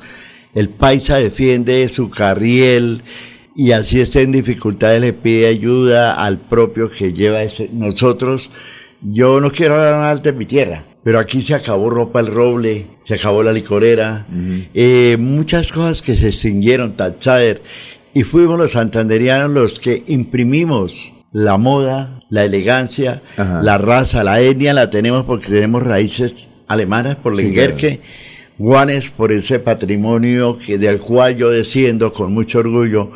Y que Dios me ha dado la oportunidad pues de a lo largo de mis 50 años, de mis 5 décadas, yo a veces Ya digo, tiene 50 años en esa de diseñador y A tengo ver. 70 de edad, nací en una Navidad, eh, amo a mi Bucaramanga del alma, comienzo a mirar, digamos, la iglesia de San Francisco, esa arquitectura tan divina y no la valoramos, dejamos que el parque Exacto. se construyera y quedó encerrada en una ciudad que todo no era tan grande. Hoy en día sí somos rascacielos de su manera. De las cosas lindas de mi vida, haberle entregado a Rocío Durcal una Macarena, que eso pues desde muy niño Claro. la saco. Estudié con monas españolas en la Salle, eh, acá en la Victoria. Eh, Esperanza Gallón, que fue un ícono grande en mi tierra, Santander, amiga mía. El día que ella falleció, se acercó una señora y me dice, por favor, le dije, no, ya, ya me paro. Dijo, no, no, no es que te pares, es que mi mamá te quería mucho, por favor, habla. Fue en ese momento, dije yo, de poeta no es que tenga mucho, Sí, claro. pero hablé del orgullo de Santander con Esperanza Gallón Domínguez. Bueno. Alfredo, qué bueno que esté con nosotros, que haya aceptado la invitación y, y llegando un poco más a la actualidad, porque ustedes son 50 años de estar vistiendo las Claro. reinas, llegando un poco más a la actualidad, el concurso nacional de belleza del año 2024, cuéntenos un poquito del tema. Pues tristemente Raimundo fue el sucesor de lo que una mujer que trabajó tan duro, tan duro, que fue doña Teresa Claro, Pizarro, la mamá. mi gran amiga, Y la mamá. amiga mía, hasta yo metí un gol en Cartagena, Boyacá, Berenice Tirado, solo que Berenice nunca contó que el papá era boyacense, Ah, entonces yo, digo, realmente, pero sí hubo algo bonito, el concurso nacional de belleza, precisamente yo lo amo, pero ya no es... Primero, no solo perdió los derechos de mis universos, que él los dejó perder. Y, ella, y esa es la, es la mamá Ah, eh, actual. Ella no tenía los derechos de mis universos, pero hacía lo que todos debemos tener. Danos pasito. Más Factor tenía la franquicia. Luz Marina Zuluaga no fue elegida señorita Colombia nunca. Y en ese entonces una mentira decir que se elegía virreina, se elegía poéticamente señora de los corales, de las perlas. Pero la señorita Colombia era una sola, Doris Santa María. Su padre gerente de Caracol en aquel entonces. Pero al que le van a darle guardan. Luz Marina, por cuestión económica, era modelo, modelo en Caracas, en Cúcuta, incluso aquí en Bucaramanga. Y Gladys Ender, la Miss Universo peruana, se hicieron amigas. Ahí fue como la unión y esa ha sido la historia. Luz Marina Zuluaga, inolvidable. Y pues pienso, el concurso nacional de belleza, yo recuerdo cuando Lina María García Claro. Ogliastri Mariela Serrano Prada y Santander siempre se peleaba el honor de ser reina, virreina, princesa. Un caso, Ángela Patricia Yanior Martinera, mi gran amiga, y me la encontré en Cañaveral y la verdad pensé que no se acordaba de mí. Ahí es cuando digo, los santanderianos debiésemos querernos más, adorar esta catedral de la Sagrada Familia, las Semanas Santas tan lindas que eran. Pero ojalá que este gobernador la gente que nombró en turismo ayer, yo asistí en Senfer, nos encontramos, pero yo a veces pienso, la gente le gusta es criticar, pero no aporta. Bueno, en, e- pero en este caso eh, estamos ya en el concurso nacional Sí. de la belleza, el de eh, que iría El de Raimundo. el de Raimundo. Y Santander va a tener ya sí, no la eh, sí, Juan José Peñalosa tiene ahora la franquicia. Ajá. Eh, la niña de Barranca, que señorita Santander actual, me parece hermosa. Ella es la que va a representar. Ella va por Santander. Pero Y- metieron algo que no estoy de acuerdo. ¿Cuál es? Una candidata por Bucaramanga, de que área metropolitana. La ambición rompe el saco. Yo pienso cuando yo hago un vestido, Sí, si me pongo a vestir cuatro o cinco reinas, me- no me quedan bien ni el uno ni el otro. Solo una sola cosa. Hubiera sido meterle la fuerza a una sola reina. Ah, bueno, pero entonces... Vamos y- a tener y- dos, uno de Bucaramanga, área ¿Y metropolitana. el la de evento y el evento de belleza es todavía en noviembre o no? Sí, sí va a ser en noviembre, pero la candidata por el momento tiene franquicia del Japón. Pero mire que quedó virreina en Japón. Yo sí he ganado cinco veces en Japón. Ah. Con reinas de Colombia, con reinas de Honduras, con Nicaragua. El triunfo de Nicaragua para mí, para mí, mejor dicho, me siento millonario en, en suerte. Porque el primero que le dio triunfo a Nicaragua en mis universos, en mi mundo, y eso, fue Alfredo. Rueda en el 2001 con cinco reinas nicaragüenses. Porque yo he ganado mis universos con Honduras en el Ah. 97 y vestí 20 reinas de La Colombia. actual reina eh, universal de la belleza es de Nicaragua, ¿no? De, no, sí, Nicaragua. Nicaragua. Es una niña, Chainis eh, Palacios Cornejo. La historia de ella es tan hermosa que es igual a la de Esperanza Gallón. Cuando Esperanza Gallón, Gallón le ¿Se decía... le alcanzó a conocer o no? Claro, es que yo ¿En tenía... Yo lo- mire, es que la parte... Ella- pero ella fue en el 50 y la algo. parte bonita... Bueno, yo digo que yo tengo 70 años, pero mentira, yo tengo 73. Lo que pasa es que... Ahí me va, Lo Amparo ¿Usted Grisales tiene- dice que no tiene lo Ah, que no, tiene. sí, sí. ¿Usted Pero- tiene 73? Eso los Y tengo no, cumplido. Pero, mire, sí. que- pero nos da la primicia acá. está No, lo que pasa eh, el día que nació Juan Gabriel fue prácticamente, yo soy un referente de ese estilo de calidad humana, Claro. de servir, soy boy scout. Sí, claro. Me acuerdo la vez que tú me entrevistaste, en un- eso para mí son alegrías. Eso era el mayor tesoro que uno pueda tener, eh, tener, perdón. Ay, estoy hablando en árabe. Alfredo, Eh, pero- eh, pero- bueno, lo que viene al caso de, de, de, ¿qué- bueno, dime. Sí, no, le- le- el comentario es, tenemos dos reinas, hay reinas de otros departamentos, pero ese reinado va en noviembre, pero, pero ¿cómo lo vemos? ¿Cómo lo seguimos? ¿Cómo hacer? La verdad que es el bazar de los idiotas. Son los famosos 80 años. Y ya la verdad, Es decir, mucha cumple gente- 80 años el reinado el concurso ahora. de Cartagena. ¿Y ese lo transmite también el RCN o no? Ya no. Ahí va el detalle. ¿Qué Si pasa? no hay radio, si no hay televisión y si no hay prensa, eso es una Coca-Cola botada en las arenas del desierto. Ah, o sea que... Mire, doña Tera manejaba. No hay transmisión. ah, no hay eh, transmisión ni Anoche, RCN, anoche ni- vi las Porque es que cuando estaba a Carlos Soyucal. Jardín la Lule, que era RCN, que era Postobón, que era todo, papá, uno llegaba a Cartagena y yo me hospedaba en el Hilton. Y me Ah. daba el lujo de cobrar 10, 20 millones, pero era atendido como un príncipe. Yo tengo fotos con capetillos, bueno.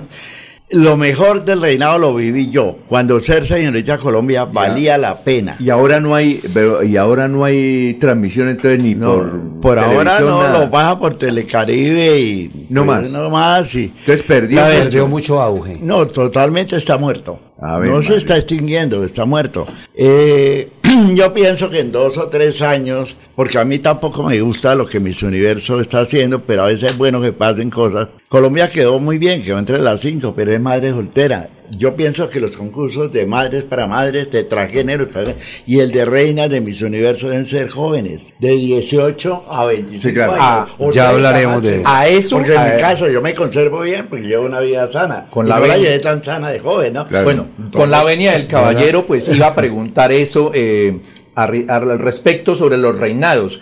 A nivel mundial, pues ya se metió transgénero Mare Soltera, Ah, eh, todo eso. a Aquí propósito. en Colombia Esa es buena, buena pregunta. va a ser lo ¿En mismo. Colombia también va a ser lo mismo, ¿no? Pues Va también a afortunadamente participar los están, están que lo hacen y eso no está bien. Es que miren, Ah, lo van a sí, hacer. esa madre Sí, soltera.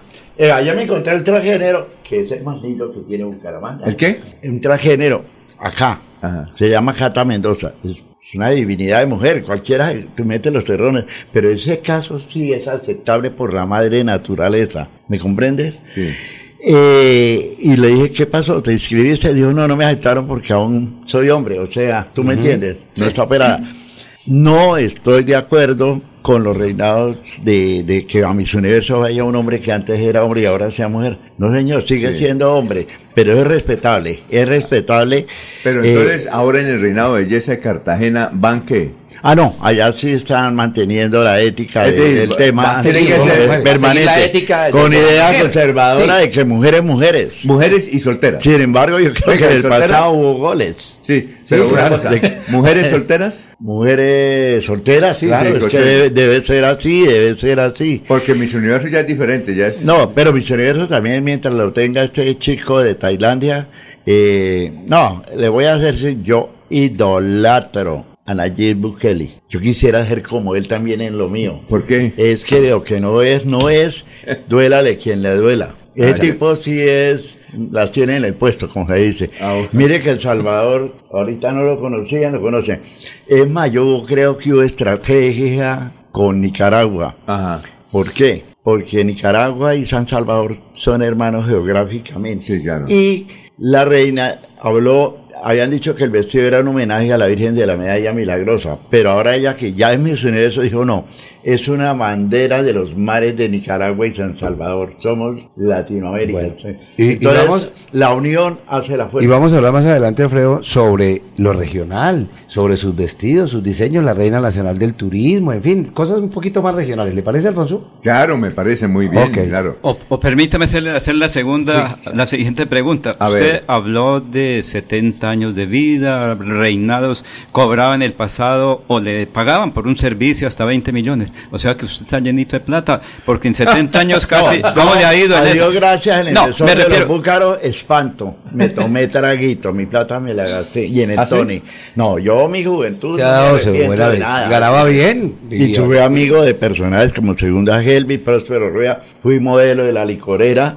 Es más, un día, el- aquí la zona rosa era la calle 4, para no decir La, la cuatro. calle cuarta. Sí. Era la calle La calle cuarta. cuatro. Era la zona Y roja. un día X personas se enamoró de mí y dijo, "Ay, ¿te pareces a ese afiche? Leo el peluquero y dijo, no, es que no se parezca, es que es Alfredo. Me tocó pararme porque se me formó una- un problema Ave de que pensando que... Un cortejo para tomarse fotos, autógrafos Sí, y ya todo eso. pensado el ambiente. A veces mejor el anonimato. De que tú me dices que si hubo dinero, sí, yo vestí reinas en Cartagena, del norte, del valle. Eh, tuve, hoy recordaba precisamente una etapa que yo era el diseñador del traje típico a Miss Universo. Reconocido Ana- mundialmente. María, Claro, Chile claro. con Katy gané en Japón en el 93 y ahorita en diciembre pasado gané también en Japón por Colombia el traje típico. Ah, bueno. Humildemente no hay otro Alfredo Rueda, el molde ya se votó. Muy bien, oiga, pero es el, el diseñador más importante que tiene. Pero claro. Pues le he dado, he sembrado, fui registrador 10 años y en Palmas me llevé a Alberto Montoya Fullana de gobernador, lo llevé, se asustaron porque nunca había llegado un helicóptero, A ver, María. pero ayer quería decirlo, pero no, la, la verdad que era, no valía la pena decirlo. Ajá. Yo no siembro una mata en arena, la siembro en abono para que fructifique. Entonces, le digo algo. Sí, claro. Si hay alguien en Santander que ame a su tierra, soy yo, y el que fundé los reinados en Colombia fui yo, el dividí y el turismo, además a la panela voy, he Sí, traído claro. corona. Eh, Santander es lindo, pero si nosotros no lo defendemos, nadie más lo va a defender. Muy bien. Oiga, Alfredo, gracias, muy amable. Éxitos. Eh, siga contándonos sus participaciones a nivel nacional e internacional. Amén. Y hay algo, la parte religiosa, hago unos cuadros de la Macarena a Rocío Urca. Hay un video en YouTube, sale Alfredo Rueda, Rocío Urca. Eh, ya muchos de ellos, Quiroga no está, Sí. eh, recuerdo. Pero para mí, eh, dentro de mi calidad humana, humildemente lo digo, soy bendecido por Dios. Mis manitas en taller del lago todo ¿Dónde Florida, hago. todavía lo tienen? Claro, allá, allá fui presidente de acción comunal. y da empleo, y da empleo y todo eso. Claro, es que yo fui profesor también del SENA. Ah. Ahorita estoy en verano esperando que el alcalde José Fernando Sánchez lo que prometió lo cumpla, ¿no? Ah. Quiero recuperar el reinado de Florida. bueno. Porque ahí están las niñas para el bambuco, para todos los eventos. Si no estoy mal, el, el señor Alfredo Rueda eh, fue uno de los escultores del pesebre en Floria Blanca, en el Parque Recrear. Sí, señor. Él fue el escultor a base de dulce. Es fue el Ah, primer ah, pesebre ah, dulce. Y no, y gané, gané precisamente ayer estaba, a veces le entra uno Claro. como una nostalgia, tú, Sí. tú me comprendes. Sí. Y uno piensa, cuando estaba un señor Villamizar de la electrificadora, Eh, Vicente José. Vicente Villamizar Durán. ese era un caballero de aquí a Pekín, como lo fue el papá de la Cecilia Escandón, que la idolatro. Eh, bueno, hay un concurso de 200 pesebres, de todo, ¿te acuerdas? Claro. Hasta en Crispeta, en Barro, en Barichara, en- y el mío ganó. Me acuerdo que hasta alguien, pues, llegó y pensó que yo era, porque era noble, no me iba a defender, y ahí se me salió el choque, ¿no? Ah, bueno. Ah, bueno, muchas gracias. Muy bien. Muy gentil. Éxito, gran Alfredo. Gracias Alfredo a Rueda, diseñador, eh, uno de los el mejor diseñador santanderiano. Hay que Orgullo aprovechar. Orgullo, que ha acompañado a las reinas de belleza por todo el mundo. Bueno, vamos con más noticias. Jorge tiene noticias a esta hora. Estamos en Radio Melodía. Son las 7 de la mañana, 55 minutos. Don Alfonso, no hay persecución sindical en Acuazán, solo hubo un llamado de atención a la presidenta del sindicato por incumplimiento de horario laboral. Así, la gerente de la empresa del acueducto y alcantarillado y aseo de San Gil, Karen Cediel Ballesteros, reaccionó al comunicado que despidió Sintra Endes, en el que denunció supuestos actos atentatorios al derecho de asociación. La funcionaria explicó que el pasado jueves 15 de febrero le pasé un llamado de atención a la presidenta del sindicato, Ángela López, por incumplimiento a su horario laboral, ya que en medio de su jornada laboral citó a una reunión a un grupo de señoras del barrio, sin ningún aviso a la empresa, para suspender sus actividades laborales. Agregó que tampoco había permiso sindical, como lo estipula para estos casos la Convención Colectiva de Trabajo. Además, precisamente ese día nos encontrábamos en rendición de informes a la Superintendencia Nacional de Servicios Públicos y era indispensable su compromiso con el, con el cargue de la información que hace parte de sus funciones. Recordó que Acuazán es investigada precisamente por esa autoridad porque durante la vigencia anterior se entregó información extemporánea. Poner al orden la casa es fundamental para, que el, para el correcto funcionamiento de la empresa y en eso estamos. No es ninguna persecución sindical ni laboral, destacó Karen Cediel. Puntualizó que ha buscado darles todas las garantías a los afiliados al Sindicato Nacional de Trabajadores y Empleados de los Servicios Públicos de Enacuazán y cumplir con la convención colectiva que fue radicada precisamente el 2 de enero, el mismo día cuando me estaba posesionando, dice la gerente, pese a que había sido informada por la saliente por el saliente alcalde Hermes Ortiz desde el 23 de octubre de 2023, es decir, 70 días antes. Muy bien, son las 7 de la mañana, 57 minutos. Antes de que vaya usted, Alfredito, dice eh, Elga Serrano. Un saludo para Alfredo Rueda. Él me vistió con el traje típico cuando fui reina en Santander en el reinado nacional del bambuco en el año 2000. ¿Vea usted? Wow. ¿Usted no se acordaba de eso?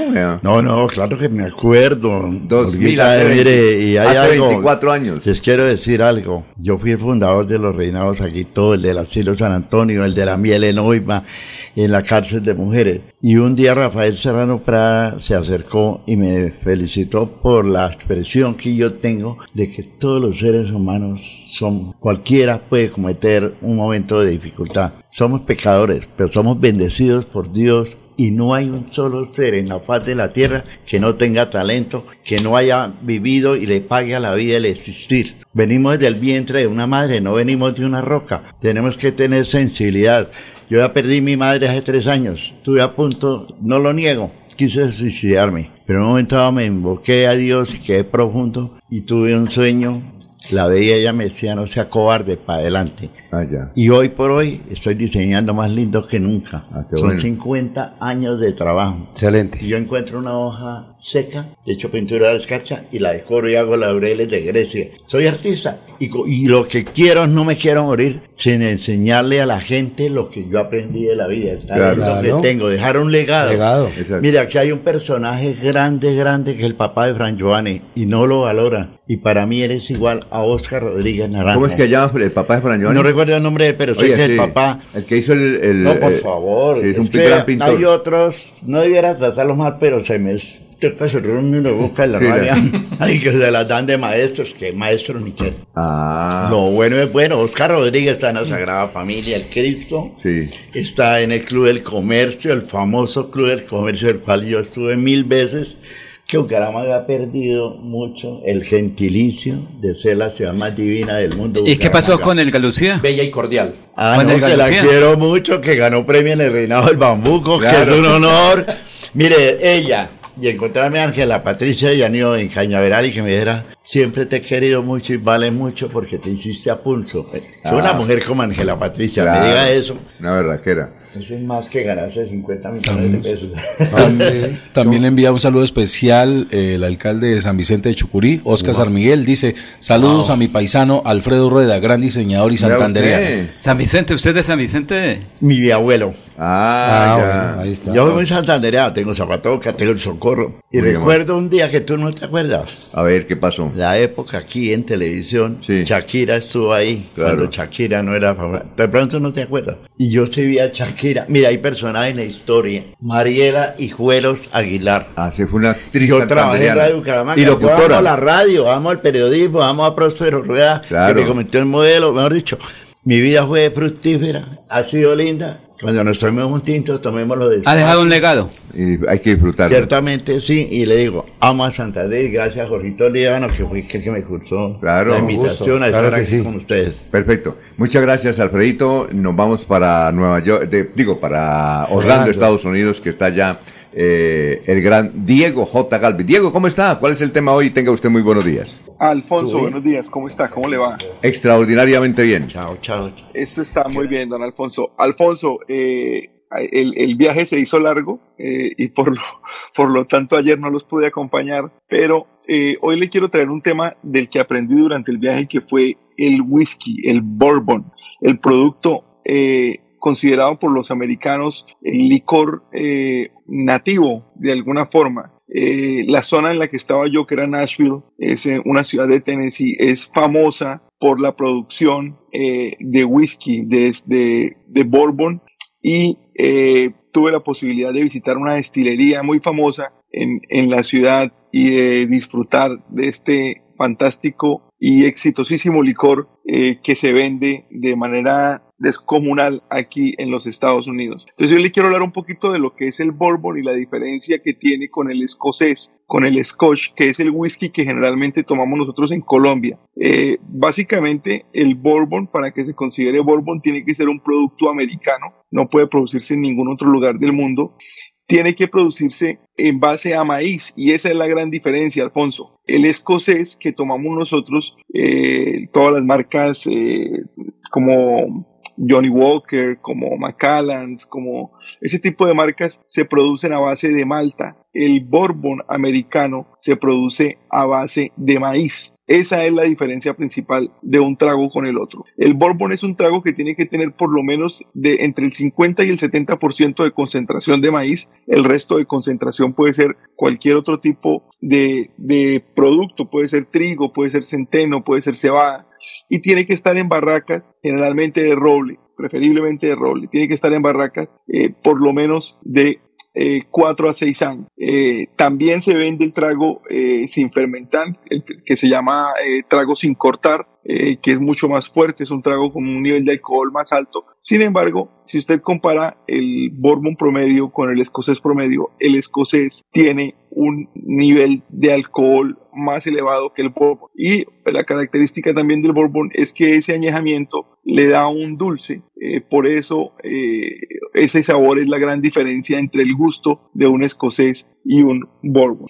El, el, eh, el bourbon se debe madurar, como le decía, de 4 a 6 años en barriles. Aquí se usan los barriles para darle variedad al bourbon. Los barriles pueden ser de roble, pueden ser barriles incluso que hayan añejado vino, pueden ser barriles que hayan añejado coñac y se usan nuevamente eh, para añejar el bourbon y eso le da un sabor muy, muy, muy diferente.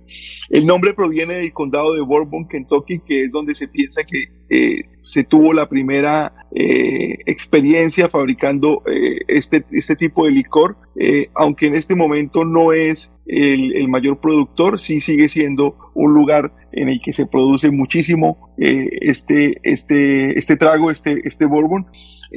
sin embargo, el primer productor eh, que vendió el trago se llamó Elijah Craig en 1789 y lo, lo, hizo en el condado de Fayette, también en Kentucky. Eh, esa es la primera referencia que existe de venta masiva de este, de este producto. Como le decía, es el trago distintivo, es el trago número uno para los americanos, tanto así que el gobierno en 1964 por una, eh, sacó una ley para promoverlo o para eh, mostrarlo como el trago americano por excelencia. Hay cinco tipos de bourbon. Hay cinco tipos eh, de bourbon que son los más famosos y, y, son las marcas que más se consiguen en el mercado y que más se venden. El Bullet Bourbon es una marca en particular. El Maker's Mark que ese ya es muy famoso aquí en los Estados Unidos, eh, es de los, de los que más se venden en los Estados Unidos. El Jack Daniels, que es el que casi todo el mundo conoce, eh, es la compañía más grande que hay. El James Bean, se llama otra, es otra de las marcas de, de Bourbon y el, el último, el Buffalo Trace. Eh, estas son las cinco marcas más grandes que tienen los Estados Unidos de Bourbon y las que más producen. Se dice que Frank Sinatra, el cantante, en su entierro, pidió que en su ataúd incluyeran una botella de Jack Daniels. Hasta ese, hasta ese punto llega la afición de, de, por este trago. Y el mayor consumidor de, de bourbon en el mundo, por, eh, por, supuesto después de los Estados Unidos, es la India. En Latinoamérica el mayor consumidor de whisky bourbon es eh, Brasil. Son los eh, países que más eh, reciben y consumen este, este trago. Hay una farmacia aquí, Alfonso, muy famosa, una, lo que decimos nosotros una droguería que se llama Walgreens. Walgreens en, en, durante el tiempo de la prohibición, porque en los Estados Unidos hubo un tiempo en el que hubo prohibición de vender alcohol, de vender whisky en particular, creció de 20 locales a 400 local, locales, básicamente porque el whisky se podía vender con fórmula médica. Entonces la gente eh, empezó a buscar la forma de que sus médicos le eh,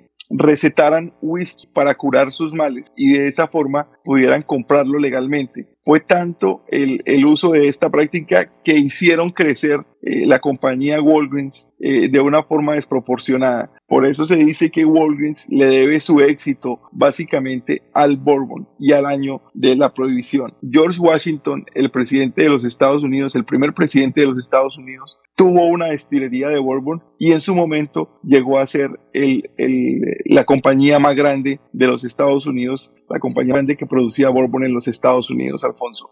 Entonces, para la gente que le gusta el trago, para la gente que le gusta el whisky en particular, hay que separar el escocés del el bourbon. Si es bourbon tiene que ser americano, si no es americano no es bourbon. Entonces ya esa es una gran diferencia y tiene que recordar que el bourbon viene de maíz, el escocés viene de Malta. Una gran, una gran oportunidad cuando se viene a la ciudad de, Nashville o a cualquiera de los estados de, de la región, eh, como Tennessee, como Kentucky, es visitar las destilerías. No dejen de hacerlo. El proceso es fantástico. Le muestran a usted la elaboración del whisky y, por supuesto, incluye una que otra cata, una que otra pruebita que dan en las, en las destilerías. Un, un, plan muy, muy, muy divertido y que realmente vale la pena, Alfonso. Bueno, oiga, eh, ¿y cómo le fue en el viaje? Muy bien, extraordinario, gran Diego, ¿no? Pues, pues sí, es una ciudad, es una ciudad muy divertida. Nashville es una ciudad que tiene, pienso que fácilmente en su calle principal, que son unos, unas 6, 6 7 cuadras, eh, puede llegar a tener unos por lo menos unos 300 bares, mm. eh, todos, todos con música en vivo, eh, abren desde las 10 de la mañana, ya están abiertos los bares y el plan básicamente en Nashville, en la, en la calle principal que se llama Broadway, eh, es eh, ir pasando de bar en bar, escuchando los grupos y tomándose algún trago, alguna cerveza. La comida también es, es muy típica del barbecue, eh, ese tipo de, de, salsas y de asados y de preparaciones. Eh, estaba haciendo mucho frío, lamentablemente estaba haciendo menos 4 grados centígrados, entonces la sensación sí era fuerte, pero nada que un whisky o nada que un bourbon no pueda eh, mejorar y calentar. Entonces sí, fue una experiencia muy divertida, es una ciudad que vale la pena, no es una ciudad costosa, me pareció que no era una ciudad tan costosa y, y realmente se pasa bien en esa ciudad. Bueno, muchas gracias, gran Diego, lo esperamos mañana, ¿no? Bueno, sí, señor, que esté muy bien. Muy bien. Son las, eh, eh, Diego, desde eh, Orlando, en Estados Unidos. Vamos a una pausita, ¿sí? Las 8 de la mañana, 10 minutos. Estamos en Radio Melodía, la que manda en sintonía.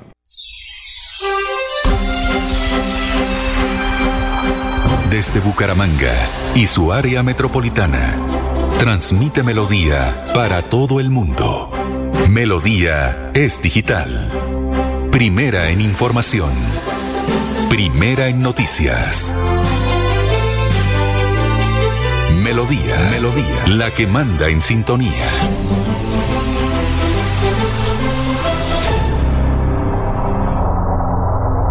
Descargar la aplicación móvil de Melodía en tu celular es muy fácil. Ingresa a www.melodiaenlinea.com Desliza hacia la parte inferior y selecciona App Store si tu celular es iPhone o Google Play si tu celular es Android. Clic en Instalar, Abrir, Permitir y listo. Disfruta de nuestra programación en vivo. Melodía, la que manda en sintonía.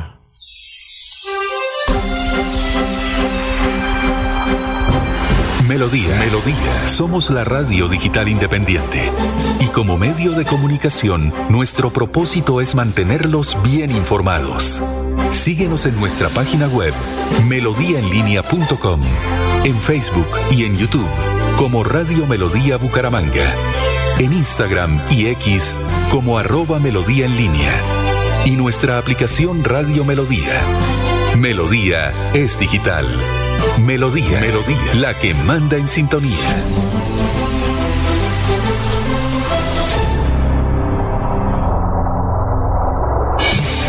El día comienza con Melodía. Últimas noticias.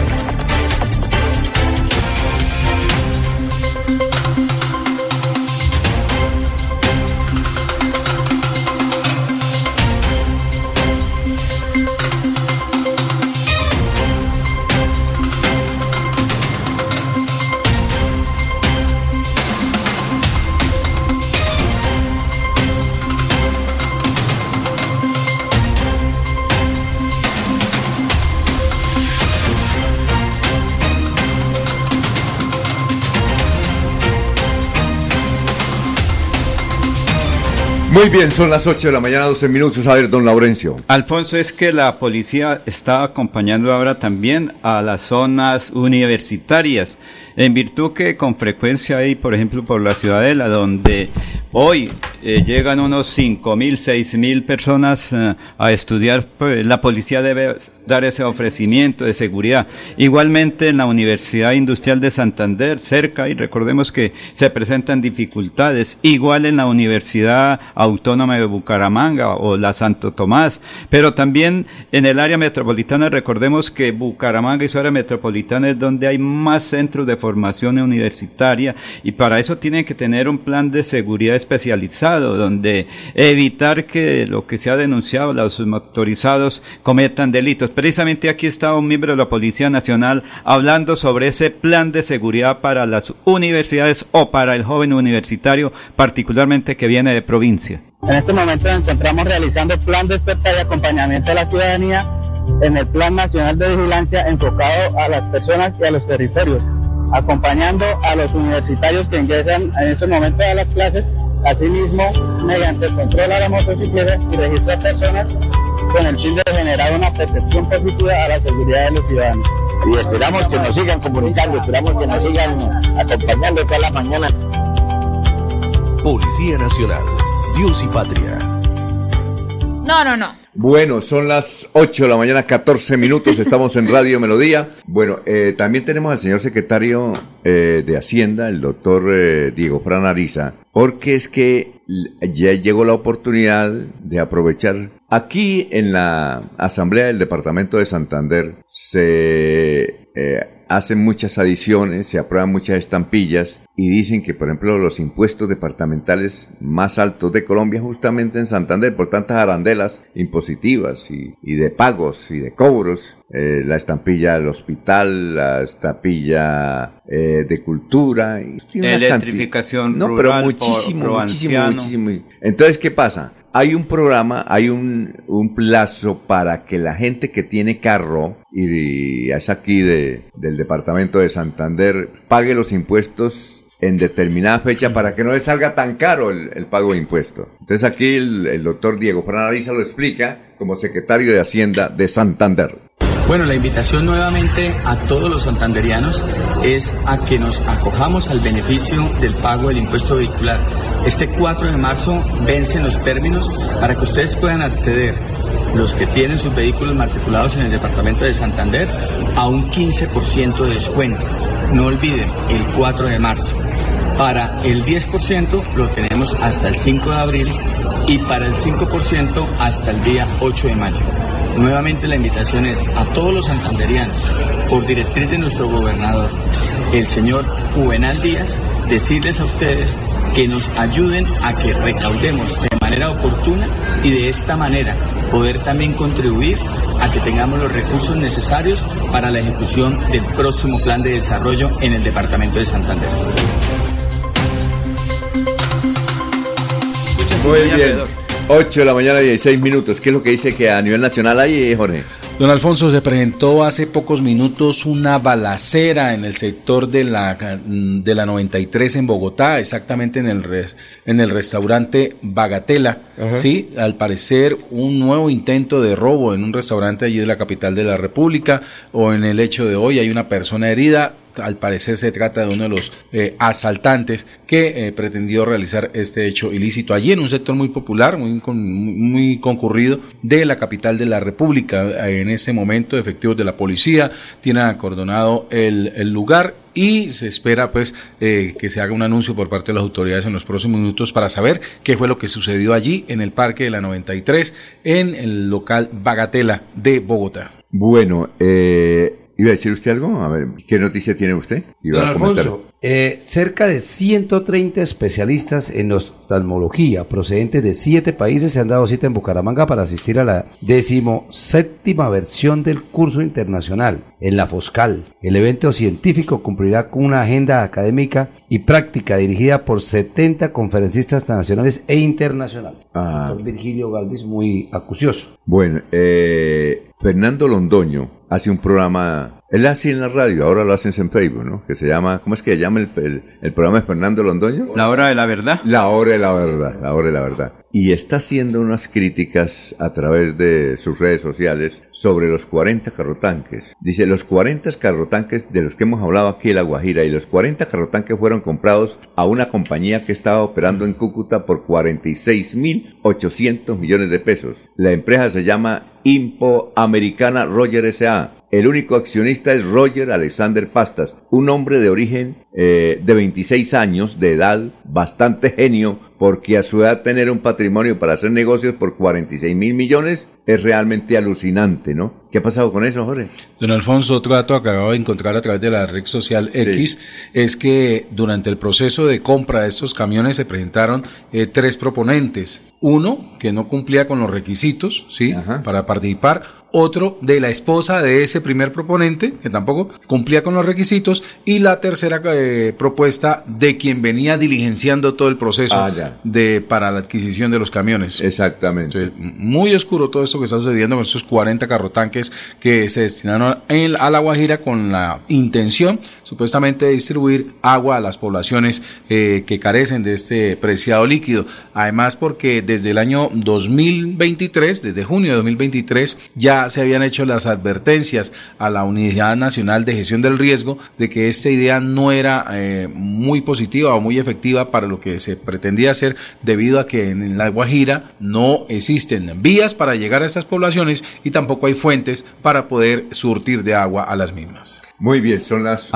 8 de la mañana, 19 minutos. ¿Qué iba a decir usted? Alfonso, una preguntica. ¿Qué pasará si sale Carlos Ramón González Merchán del DAPRE? Ya salió. No, ya No, salió. no, no, que sale, ¿qué va a pasar? No, ya salió. Santander queda como desamparado a nivel nacional porque de todas maneras... Pues sigue siendo amigo de Petro. En Bogotá la gente llegaba allá y decían, ay, tengo que ir a buscar a Carlos Ramón a ver si nos abre la puertica para ministerios, para hablar si hablamos con el señor presidente de todos los colombianos, Gustavo Petro, para hablar con tal cosita. Ahora queda como Santander desamparado, no va a pasar nada que se vaya Carlos Ramón González y no se sabe qué va a pasar con el Ministerio de el Deporte. Recordemos que ahí es una persona encargada por ahora Sí, del. Ministerio del Deporte, ¿sí? Ahí no sabemos. Entonces, ¿qué va a pasar con la delegación de Santander? Quienes vayan a Bogotá, ¿quién nos va a atender? ¿Será que eh, seguimos ahí? ¿O qué va a ocurrir con la salida de Carlos Ramón González Merchán? Un santanderiano, gusten o no nos guste, estaba en Bogotá. Bueno, vamos a mirar, Maribel, qué noticias tenemos en melodíaenlínea.com. Por ejemplo,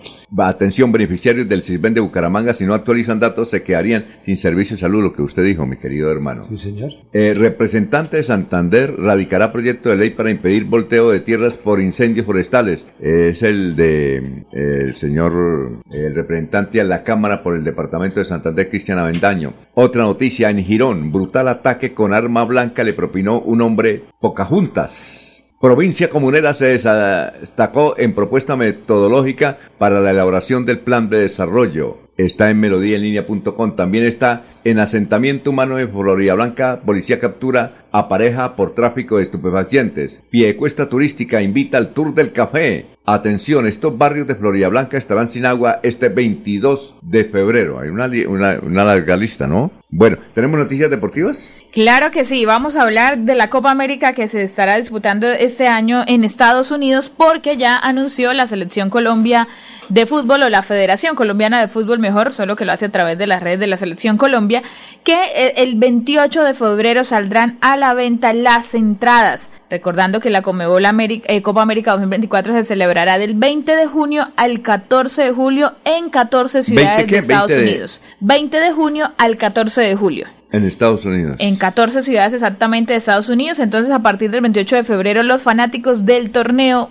que tiene a las selecciones de Sudamérica eh, más relevantes estarán eh, ya con la posibilidad de adquirir esos tickets. Para eh, la final también, que será en el Hard Rock Stadium en Miami, estarán disponibles en una fecha posterior. Es decir, por ahora serán para las fases preliminares, fase de grupos y demás, pero para la final estarán disponibles en una fecha posterior. Es decir, este 28 de febrero ya salen a la venta las boletas para la Copa América en las primeras fases. Así que muy pendientes todos los que desean y se están programando para ir a Estados Unidos a disfrutar de ese certamen continental. Muy bien, perfecto. Son las 8 de la mañana, 23 minutos. A ver, don Jorge, noticia. Jorge, ¿lía o no?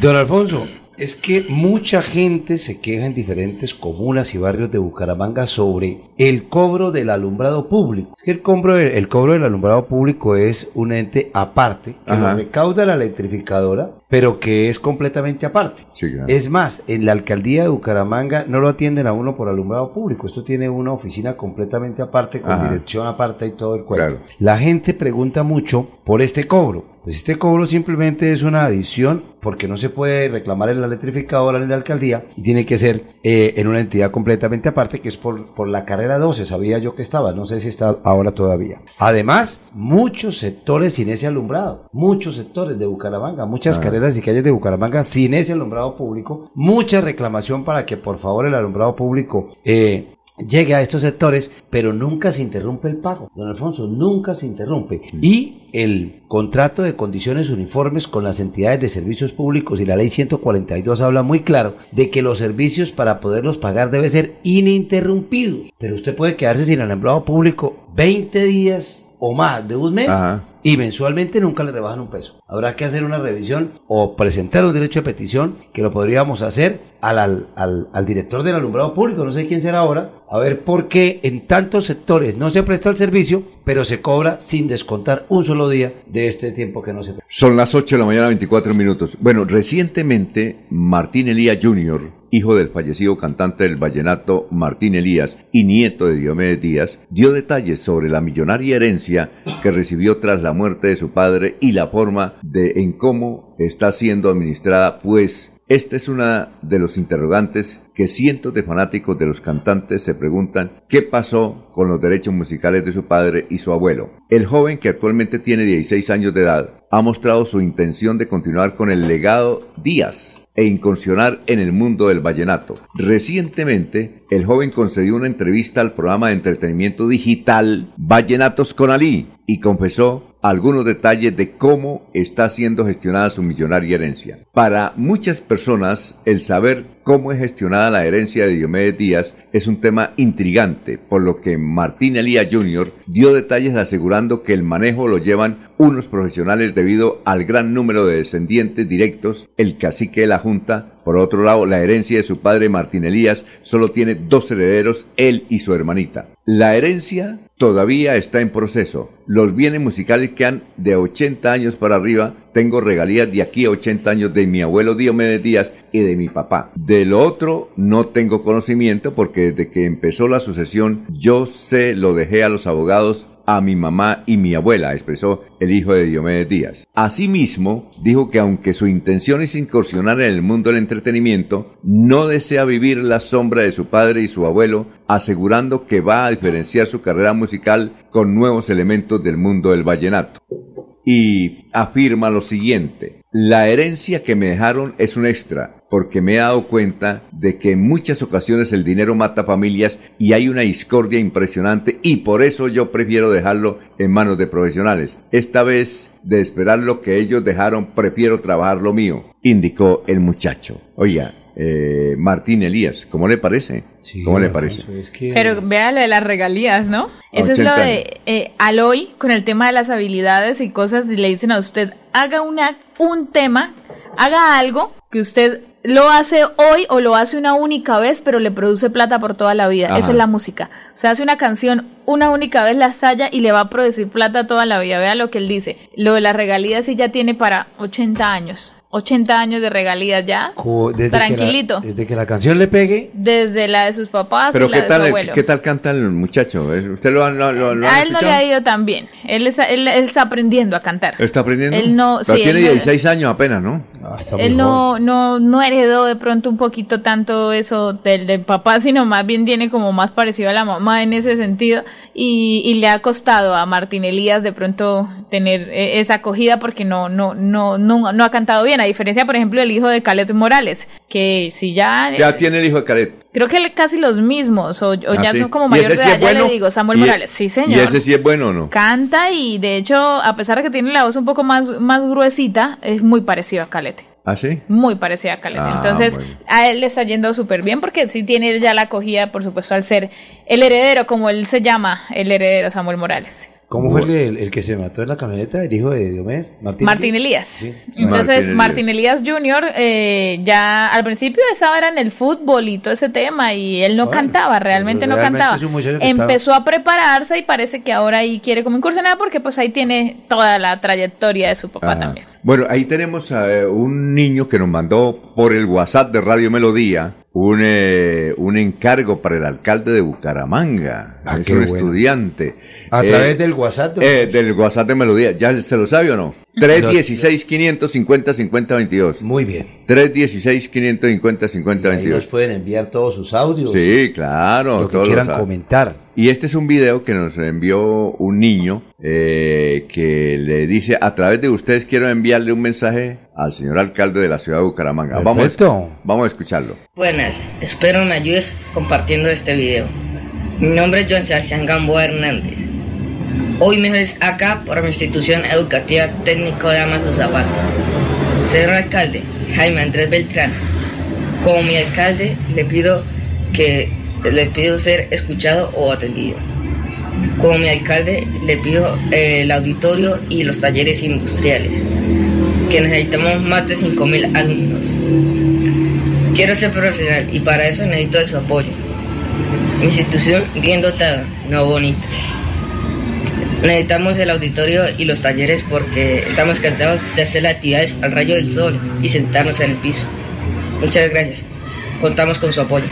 Bueno, ahí está, ¿no? Y Findeter dijo que a regañadientes, pero aplazó ahí la cuestión. Eh, eh, esto del tecnológico, pues ha sido una película que se ha transmitido por todos los canales y que ojalá sean los estudiantes los beneficiados, don Alfonso, en ese sentido. Muy bien. ¿Mañana es la decisión de elegir fiscal en Colombia? Mm, Mañana se reúne la corte, pero no creo que vaya a elegir Pero fiscal. debe, debe, Oye, eh, no sé, eh, me habían dicho que en Bucaramanga había, no sé en dónde es, si hay algún oyente que nos ayude, eh, que había una protesta en Bucaramanga para eh, advertirle a la fiscalía que debe, ah, perdón, a la Corte Suprema de Justicia que elijan fiscal. Eh, no sé, aquí Yosimar nos escribe de Barranquilla y dice que en Barranquilla sí se cumplirá hacia las 11 de la mañana un plantón. Y ahí entiendo que aquí en Bucaramanga había, pero no, no encuentro la información que me, habían sí- envia- me habían enviado Sí habían sobre el programado particular. algo al respecto, don Alfonso, se habían programado algo para... Lo que pasa es que la Corte Suprema también ha dicho en varios medios de comunicación cada vez que ha tenido la oportunidad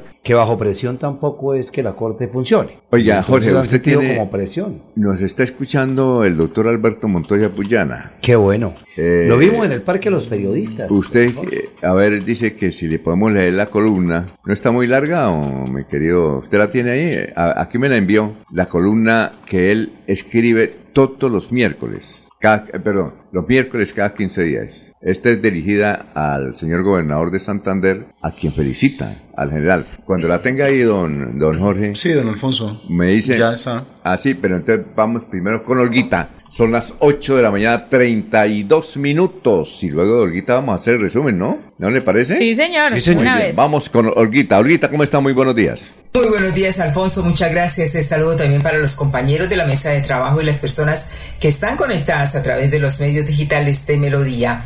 En las instalaciones del Hospital Universitario de Santander, el gobernador general Juvenal Díaz Mateus, en compañía de la gestora social Victoria Casallas, recibieron la misión médica Milwaukee, Wisconsin, conformada por más de 60 médicos y especialistas, la mayoría estadounidenses, quienes de manera gratuita intervendrán a pacientes con distintas malformaciones congénitas. Esta misión médica viene al departamento hace 36 años. Creo que las expectativas no pueden ser más grandes en pro de la población infantil, de los adolescentes y de los adultos que padecen alguna malformación congénita.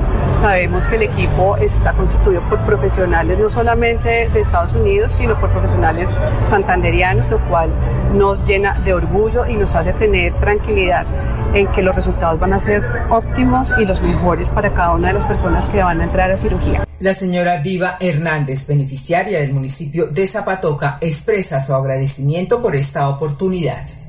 es grandísima porque pues a uno eh, acá en Colombia no tenemos esas oportunidades de cirugías gratuitas, acá nos toca pagarlas y pues aprovechar que viene gente tan especializada que de venir desde Wisconsin a, hacer todo lo que van a hacer acá y que no le cobren a uno un peso, pues la verdad que es una gestión muy bonita porque pues también le dan a uno una, una oportunidad de recuperar, de, pues, recuperar eh, la- la parte de lo que a nosotros se nos esté faltando. En mi caso, por ejemplo, parte de mi rostro, que pues como lo ven, son secuelas de quemaduras, entonces que ha sido muy difícil de, de- de superar eso porque son muchas cirugías las que le tienen que hacer a uno y pues en cuestión monet- monetaria no nos alcanza. Entonces pues aprovechar esta oportunidad que le logren hacer una reconstrucción así sea pequeña para uno significa mucho y es un avance para la recuperación de nosotros. La misión médica Milwaukee, Wisconsin lleva 36 años ayudando a las personas de distintas edades con malformaciones congénitas, secuelas de cáncer, labio fisurado, paladar hendido, entre otros diagnósticos. En total serán más de 300 personas beneficiadas durante este año 2024. Continúen con más en últimas noticias de Melodía. Un feliz miércoles para todos.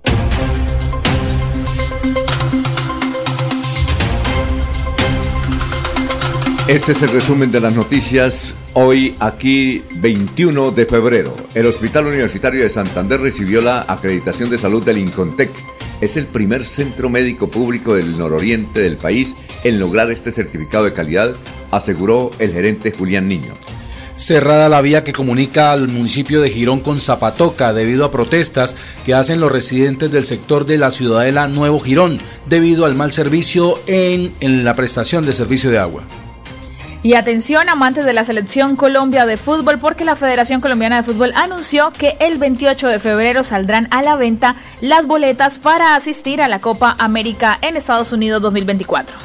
Hoy, mañana y pasado mañana, tres días para disfrutar de lo mejor del cuero en las exposiciones en Bucaramanga. En el Club del Comercio de la ciudad Bonita hay una exposición de calzado y todo lo que necesite en cuero, lo mismo que en Neomundo también hay una exposición nacional y de talla internacional. Invitados todos a Bucaramanga a estos tres días de la Feria del Cuero.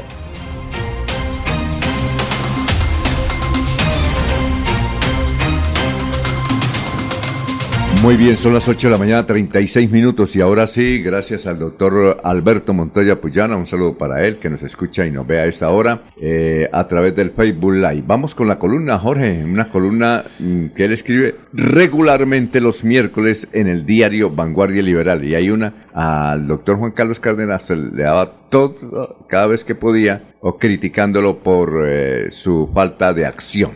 Don Alfonso, la columna de hoy del exalcalde Alberto Montoya Puyana en el diario Vanguardia se titula ¿Y en qué anda el general? Dice el texto de la columna. Ahora que ya hemos visto al general liderar el control de los incendios, acompañado por los alcaldes de Bucaramanga, Florida Blanca, Piedecuesta y Girón, ahora que ya lo hemos visto convocar y celebrar consejos de seguridad en Barranca Bermeja y el Magdalena Medio Santanderiano e intervenir para que la fuerza pública bloquee la llegada de grupos delincuentes eh, eh, a nuestro departamento, ahora que declaró desierta la licitación eh, convocada por la anterior administración para contratar el proyecto de infraestructura turística en Topocoro y ahora que llama la atención al gobierno nacional sobre el mal estado de las carreteras e invita a los parlamentarios a hacer control político sobre los peajes, ahora que convoca al liderazgo político y empresarial para tratar de salvar los recursos 3.3 billones de pesos de la concesión Bucaramanga-Pamplona, ahora, entre otros, por todo lo expuesto, entramos en modo optimista porque sentimos que tenemos en el Palacio Amarillo a un gobernador pilo, activo, pensando, madrugando y trabajando por los intereses de Santander y no a un negociante. ¿Y de qué habla el general? Sin tener un plan de desarrollo, habla de los siguientes 13 proyectos prioritarios. 1. El anillo vial externo metropolitano. 2. La pavimentación de la vía Zapatoca Galán La Fuente Barichara. 3. La pavimentación de la vía San Gil Mogote Sonsaga. 4. La construcción de la doble calzada La Virgen La Cemento. 5. Construcción del par, del par vial Puente Tierra El Cero de la vía Río Negro. 6.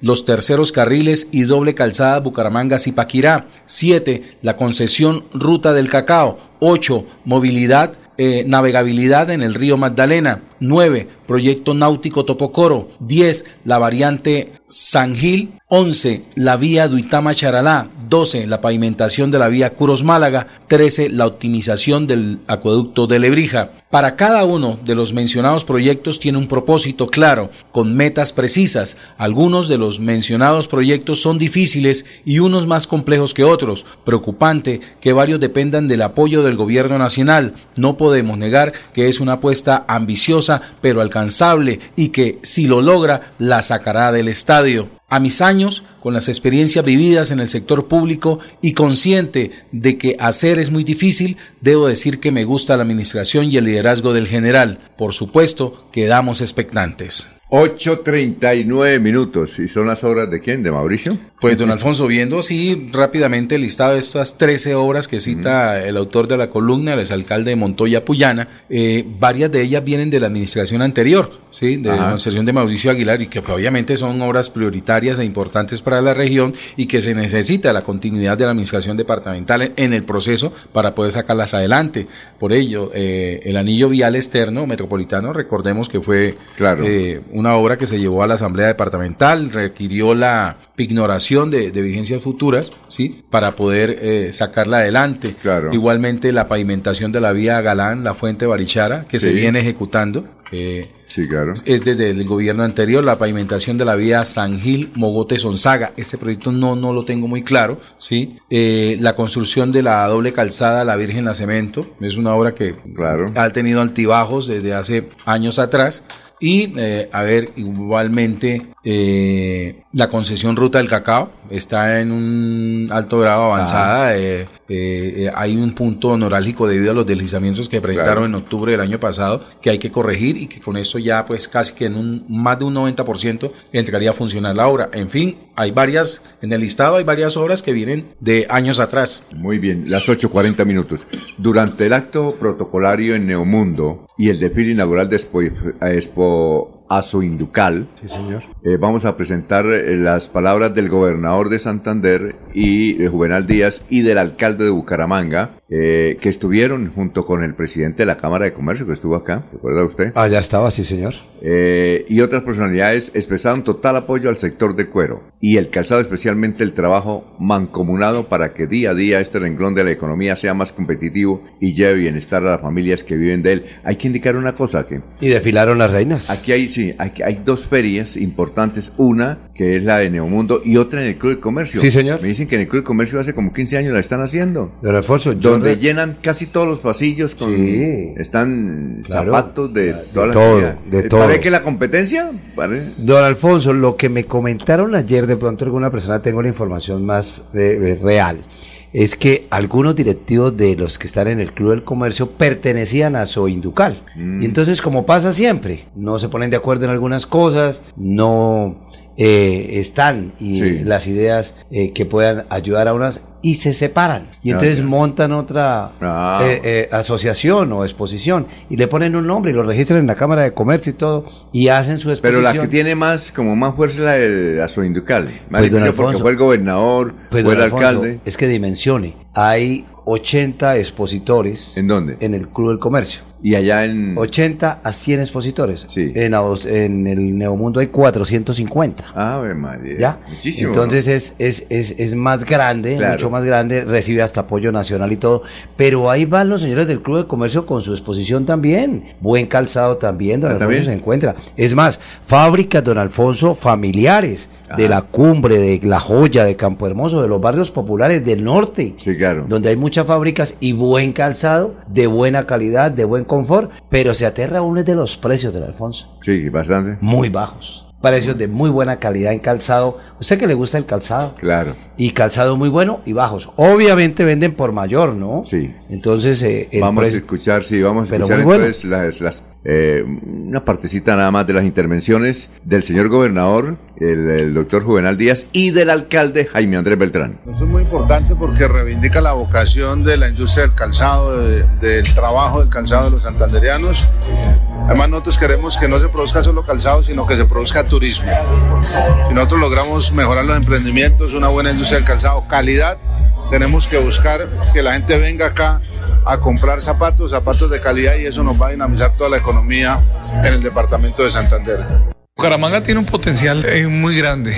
Eh, siempre hemos sido potencia en el tema eh, de marroquinería, pero nos hace falta unión. Uno de los grandes desafíos que tiene este gobierno es unificar todas las ofertas para poder mostrarnos como potencia y la potencia lo hace la unidad y ese es el reto que tenemos a partir de ahora.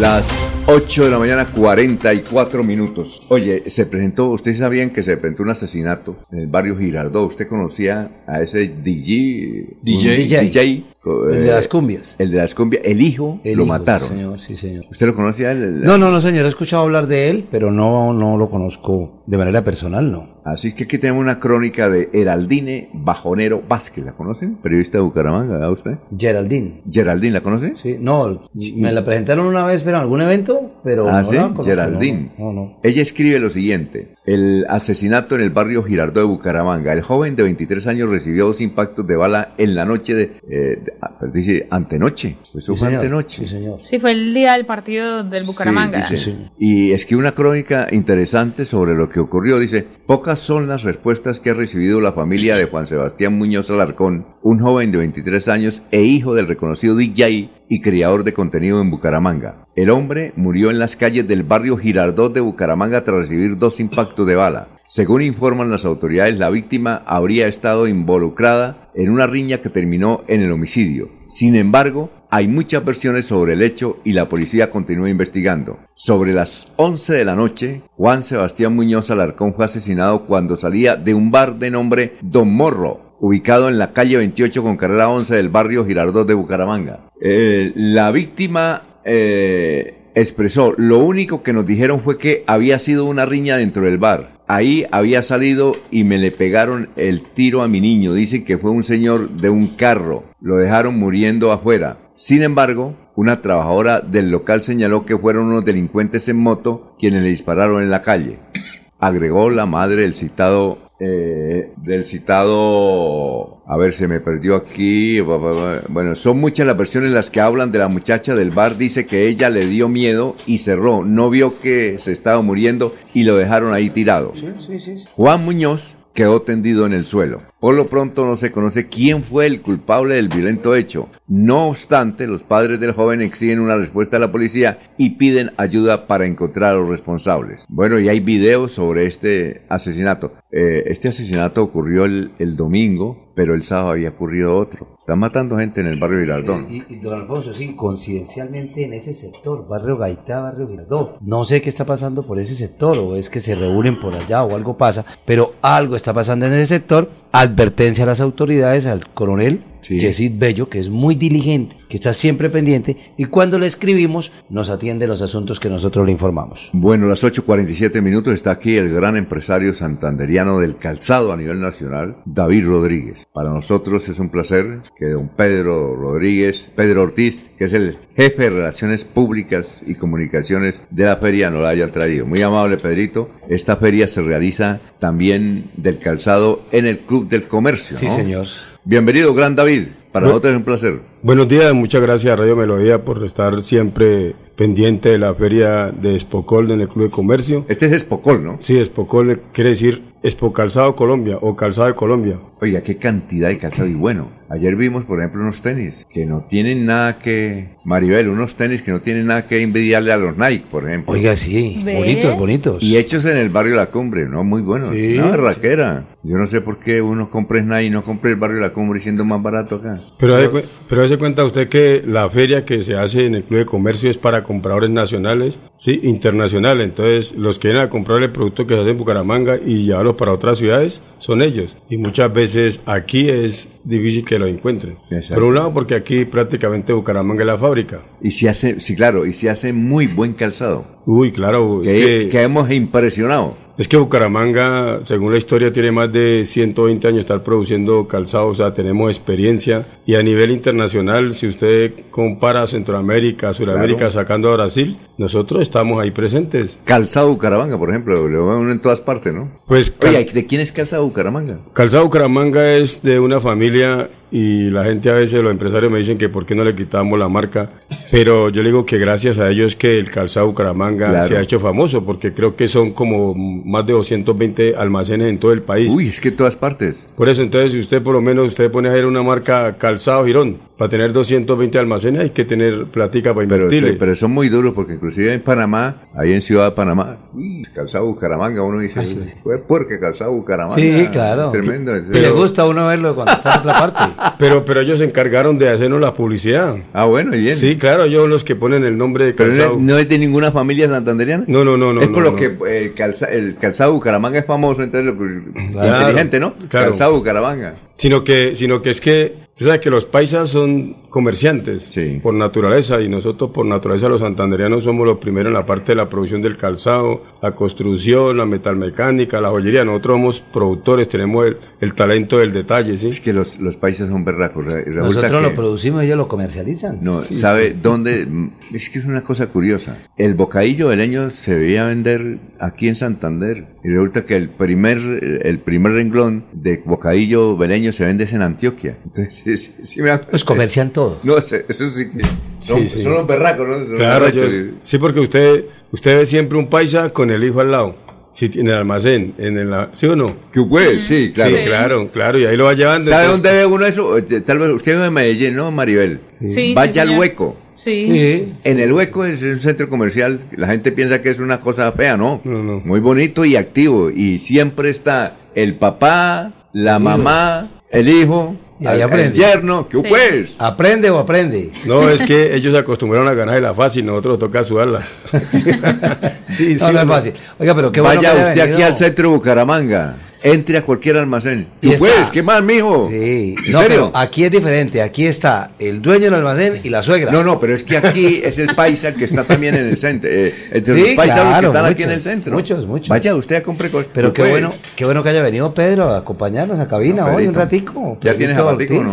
No, a ver, está listo lo que usted manifestó y lo bueno es que eh, para grandes sorpresas es que ayer solamente en la parte, apenas usted salió de allá de... Claro, sí. Y llegó el alcalde a los 10 minutos que aquí mi compañero estuvo Ah, es que el presente. alcalde también estuvo allá. Sí, Ah, claro. sí, Ah, estuvo bueno. ayer en la mañana, visitó los puestos. Sí, Ah, que- qué bueno. Pues sí, gracias a Dios eh, le agradecemos al alcalde por, por visitarnos y dedicarle el tiempo. Más no creo que duró como una hora, de pronto más de una hora. Ah, bueno. eh, pues visitando puesto por puesto y conociendo lo, digamos, el calzado que hace en Bucaramanga. Le mostramos un calzado que, que es muy difícil de hacer, que es el no tuerce, el zapatico pequeñito. que ¿No qué? No tuerce lo llaman. No torce, vea usted. Pero es un zapatico que es muy bendito y, y se vende. ¿Pero es para niño o no? Para niño y niña, que es No tuerce. no tuerce. Bueno. Está bueno. pero, pero es un zapato que tiene su, su, digamos, su misterio para hacer. Y aquí en Bucaramanga se hace muy bonito, tipo exportación, que hablamos también del sector, que vamos de hacer unas reuniones para jalonar el sector, porque pues hace, el año pasado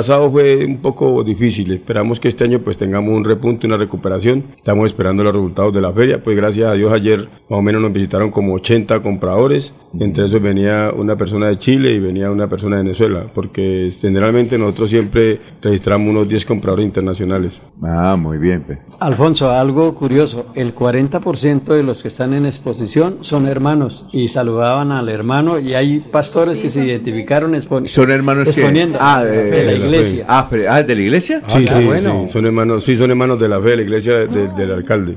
Ah, qué bueno. Ah, Qué vea usted. bien. Bueno, ¿cuántos expositores tienen ustedes ahí? Nosotros tenemos 140 expositores. ¿De que vienen de todas partes o únicamente de Bucaramanga? No, tiene- tenemos expositores de Cúcuta, tenemos expositores de Montería y de Cali y Bogotá. Eh, y los que van a entrar es a comprar a los mayoristas. Sí, es un, es un Es decir, evento ahí uno no puede comprar zapatos. No, no, pero mayorista, o sea, al detal no. No, al puro- detal no. No, puro, puro mayorista. Tiendas virtuales, catálogos, para, las- para las que quieren, digamos, emprender un negocio de, de- de vender calzado también. El año pasado, ¿cuánto vendieron más o menos, si puede dar esa cifra? El año pasado nosotros nos acercamos a 450 mil pares. ¿Y este año a cuánto le van a tirar? Pues uno como conoce el mercado y es real de la economía del país, si vendemos los 350 mil o 400 mil pares, es buena cifra porque si usted ve, digamos, la feria en Corferias de Acicán, ellos colocaron de venta 10 millones de dólares, pues... Pues 10 millones de dólares aparentemente usted lo ve grande, pero si usted lo pasa a pesos y lo pasa a zapatos, más o menos unos 800 mil pares. Ah. 800 mil pares en una- un evento de más o menos 550 expositores. Claro, imagínese. Pero no, pero es, es poquita la venta, o sea, se, se, se refleja que la economía está un poquito resentida porque nosotros en el Club de Comercio con 130 expositores hemos vendido 550 mil pares. Ah, bien. Entonces usted se da cuenta que la economía viene ¿Qué resentida. horarios tienen? para- Nosotros tenemos desde las 8 de la mañana hasta las 8 o 9 de la noche, pero si alguna el comprador está en el recinto lo atendemos hasta las ¿Puede 2 uno 3 de la comer, mañana. eh, comprar ahí empanadas del Club de Comercio? que Ah, no, claro, almuerzos claro, también. claro, Ah, ¿puede almuerzo. comprar almuerzo, eh? Sí, nosotros le Sí, tenemos... porque sabe que uno puede ir y comprar un almuerzo. Ay, lo invito al Club de Comercio, un almuercito. No, claro. Y saca la fotico y... Yo ayer Facebook. invité Estuve- a- Estuve en el Club del Comercio. Tomar tinto en el Club del Comercio. No, el Club de Ah, Comercio- ¿no se van hasta cuándo? ¿Hasta cuándo van? El Club de Comercio nosotros hace un menú especial a los expositores y siempre almorzamos ahí. Sí. Eh, tenemos también parqueadero gratis para los compradores y los expositores. Tenemos estación de café. No, están bien No, atendidos. nos toca ir y sacar una foto y en Facebook estuvimos en el Club de Comercio. Claro. Danos el, equipo de Melodía. Eh, El vale. ¿Y compra- ¿Hasta cuándo el va la feria? La feria va hasta el viernes a las 4 de la tarde. El, Viernes com- el comprador que viene ya prácticamente el- la dirección le da derecho a apoyarle en el hotel para que tenga mayor comodidad y pueda adquirir ese- los bienes. Algo más, don David. Pues hago un llamado para que la gente vaya. Ah, pero, pero, pero van y no pueden comprar. No, pero por mayor, la invitación es a los compradores nacionales e internacionales que se encuentran en la ciudad para que nos visiten a la Feria Espocolo en el Club de Comercio que queda en la carrera 20, número 3535. Es un lugar muy lujoso, es un lugar de que tiene más de 100 años. Creo que ahorita es patrimonio del Estado, patrimonio cultural e de, inmaterial de, de, Colombia. De Colombia. Y pues para que conozcan el Club de Comercio y conozcan lo que estamos produciendo, como usted dice, estamos a la moda, estamos a la moda, tenemos deportivos, tenemos todas las líneas para que los compradores que encuentren en la ciudad adquieran para sus almacenes y vean la tendencia también de primer semestre. Muy bien, muchas gracias, muy amable David. Muy amable a Radio Melodía por estar pendiente y por apoyar el sector y gracias por apoyar a Perito. No es fácil aguantárselo, pero es buena gente. gracias, Alfonso. Gracias, gracias. Ahí estamos pendientes. Muchas gracias a todos y esperamos a los compradores en el Club de Comercio. Ah, muy bien. Ah, ya lo visitaremos. La de irnos, Mario, sí. Lo esperamos. ¿Hay, ¿Hay zapato para dama? De todo, de todo. Tenis. Maribel, tiene que ir por allá.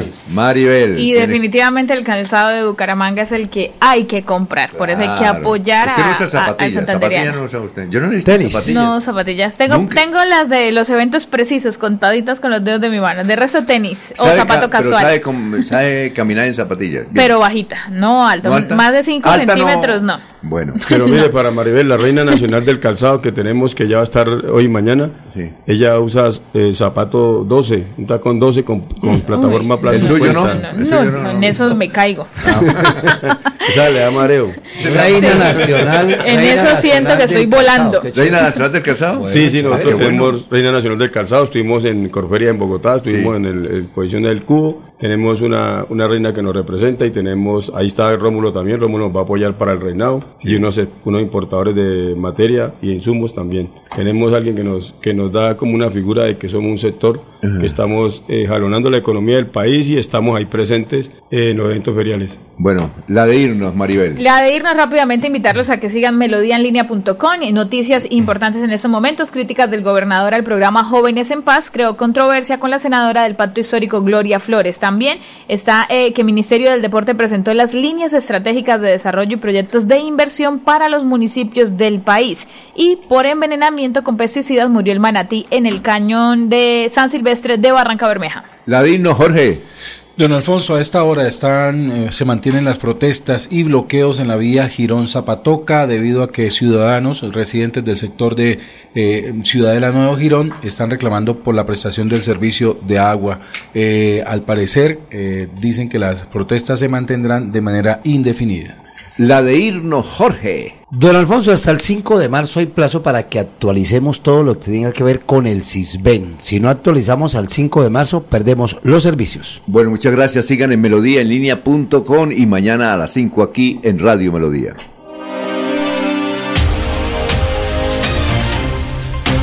Últimas noticias los despierta bien informados de lunes a viernes en todas las áreas de la información regional, nacional e internacional.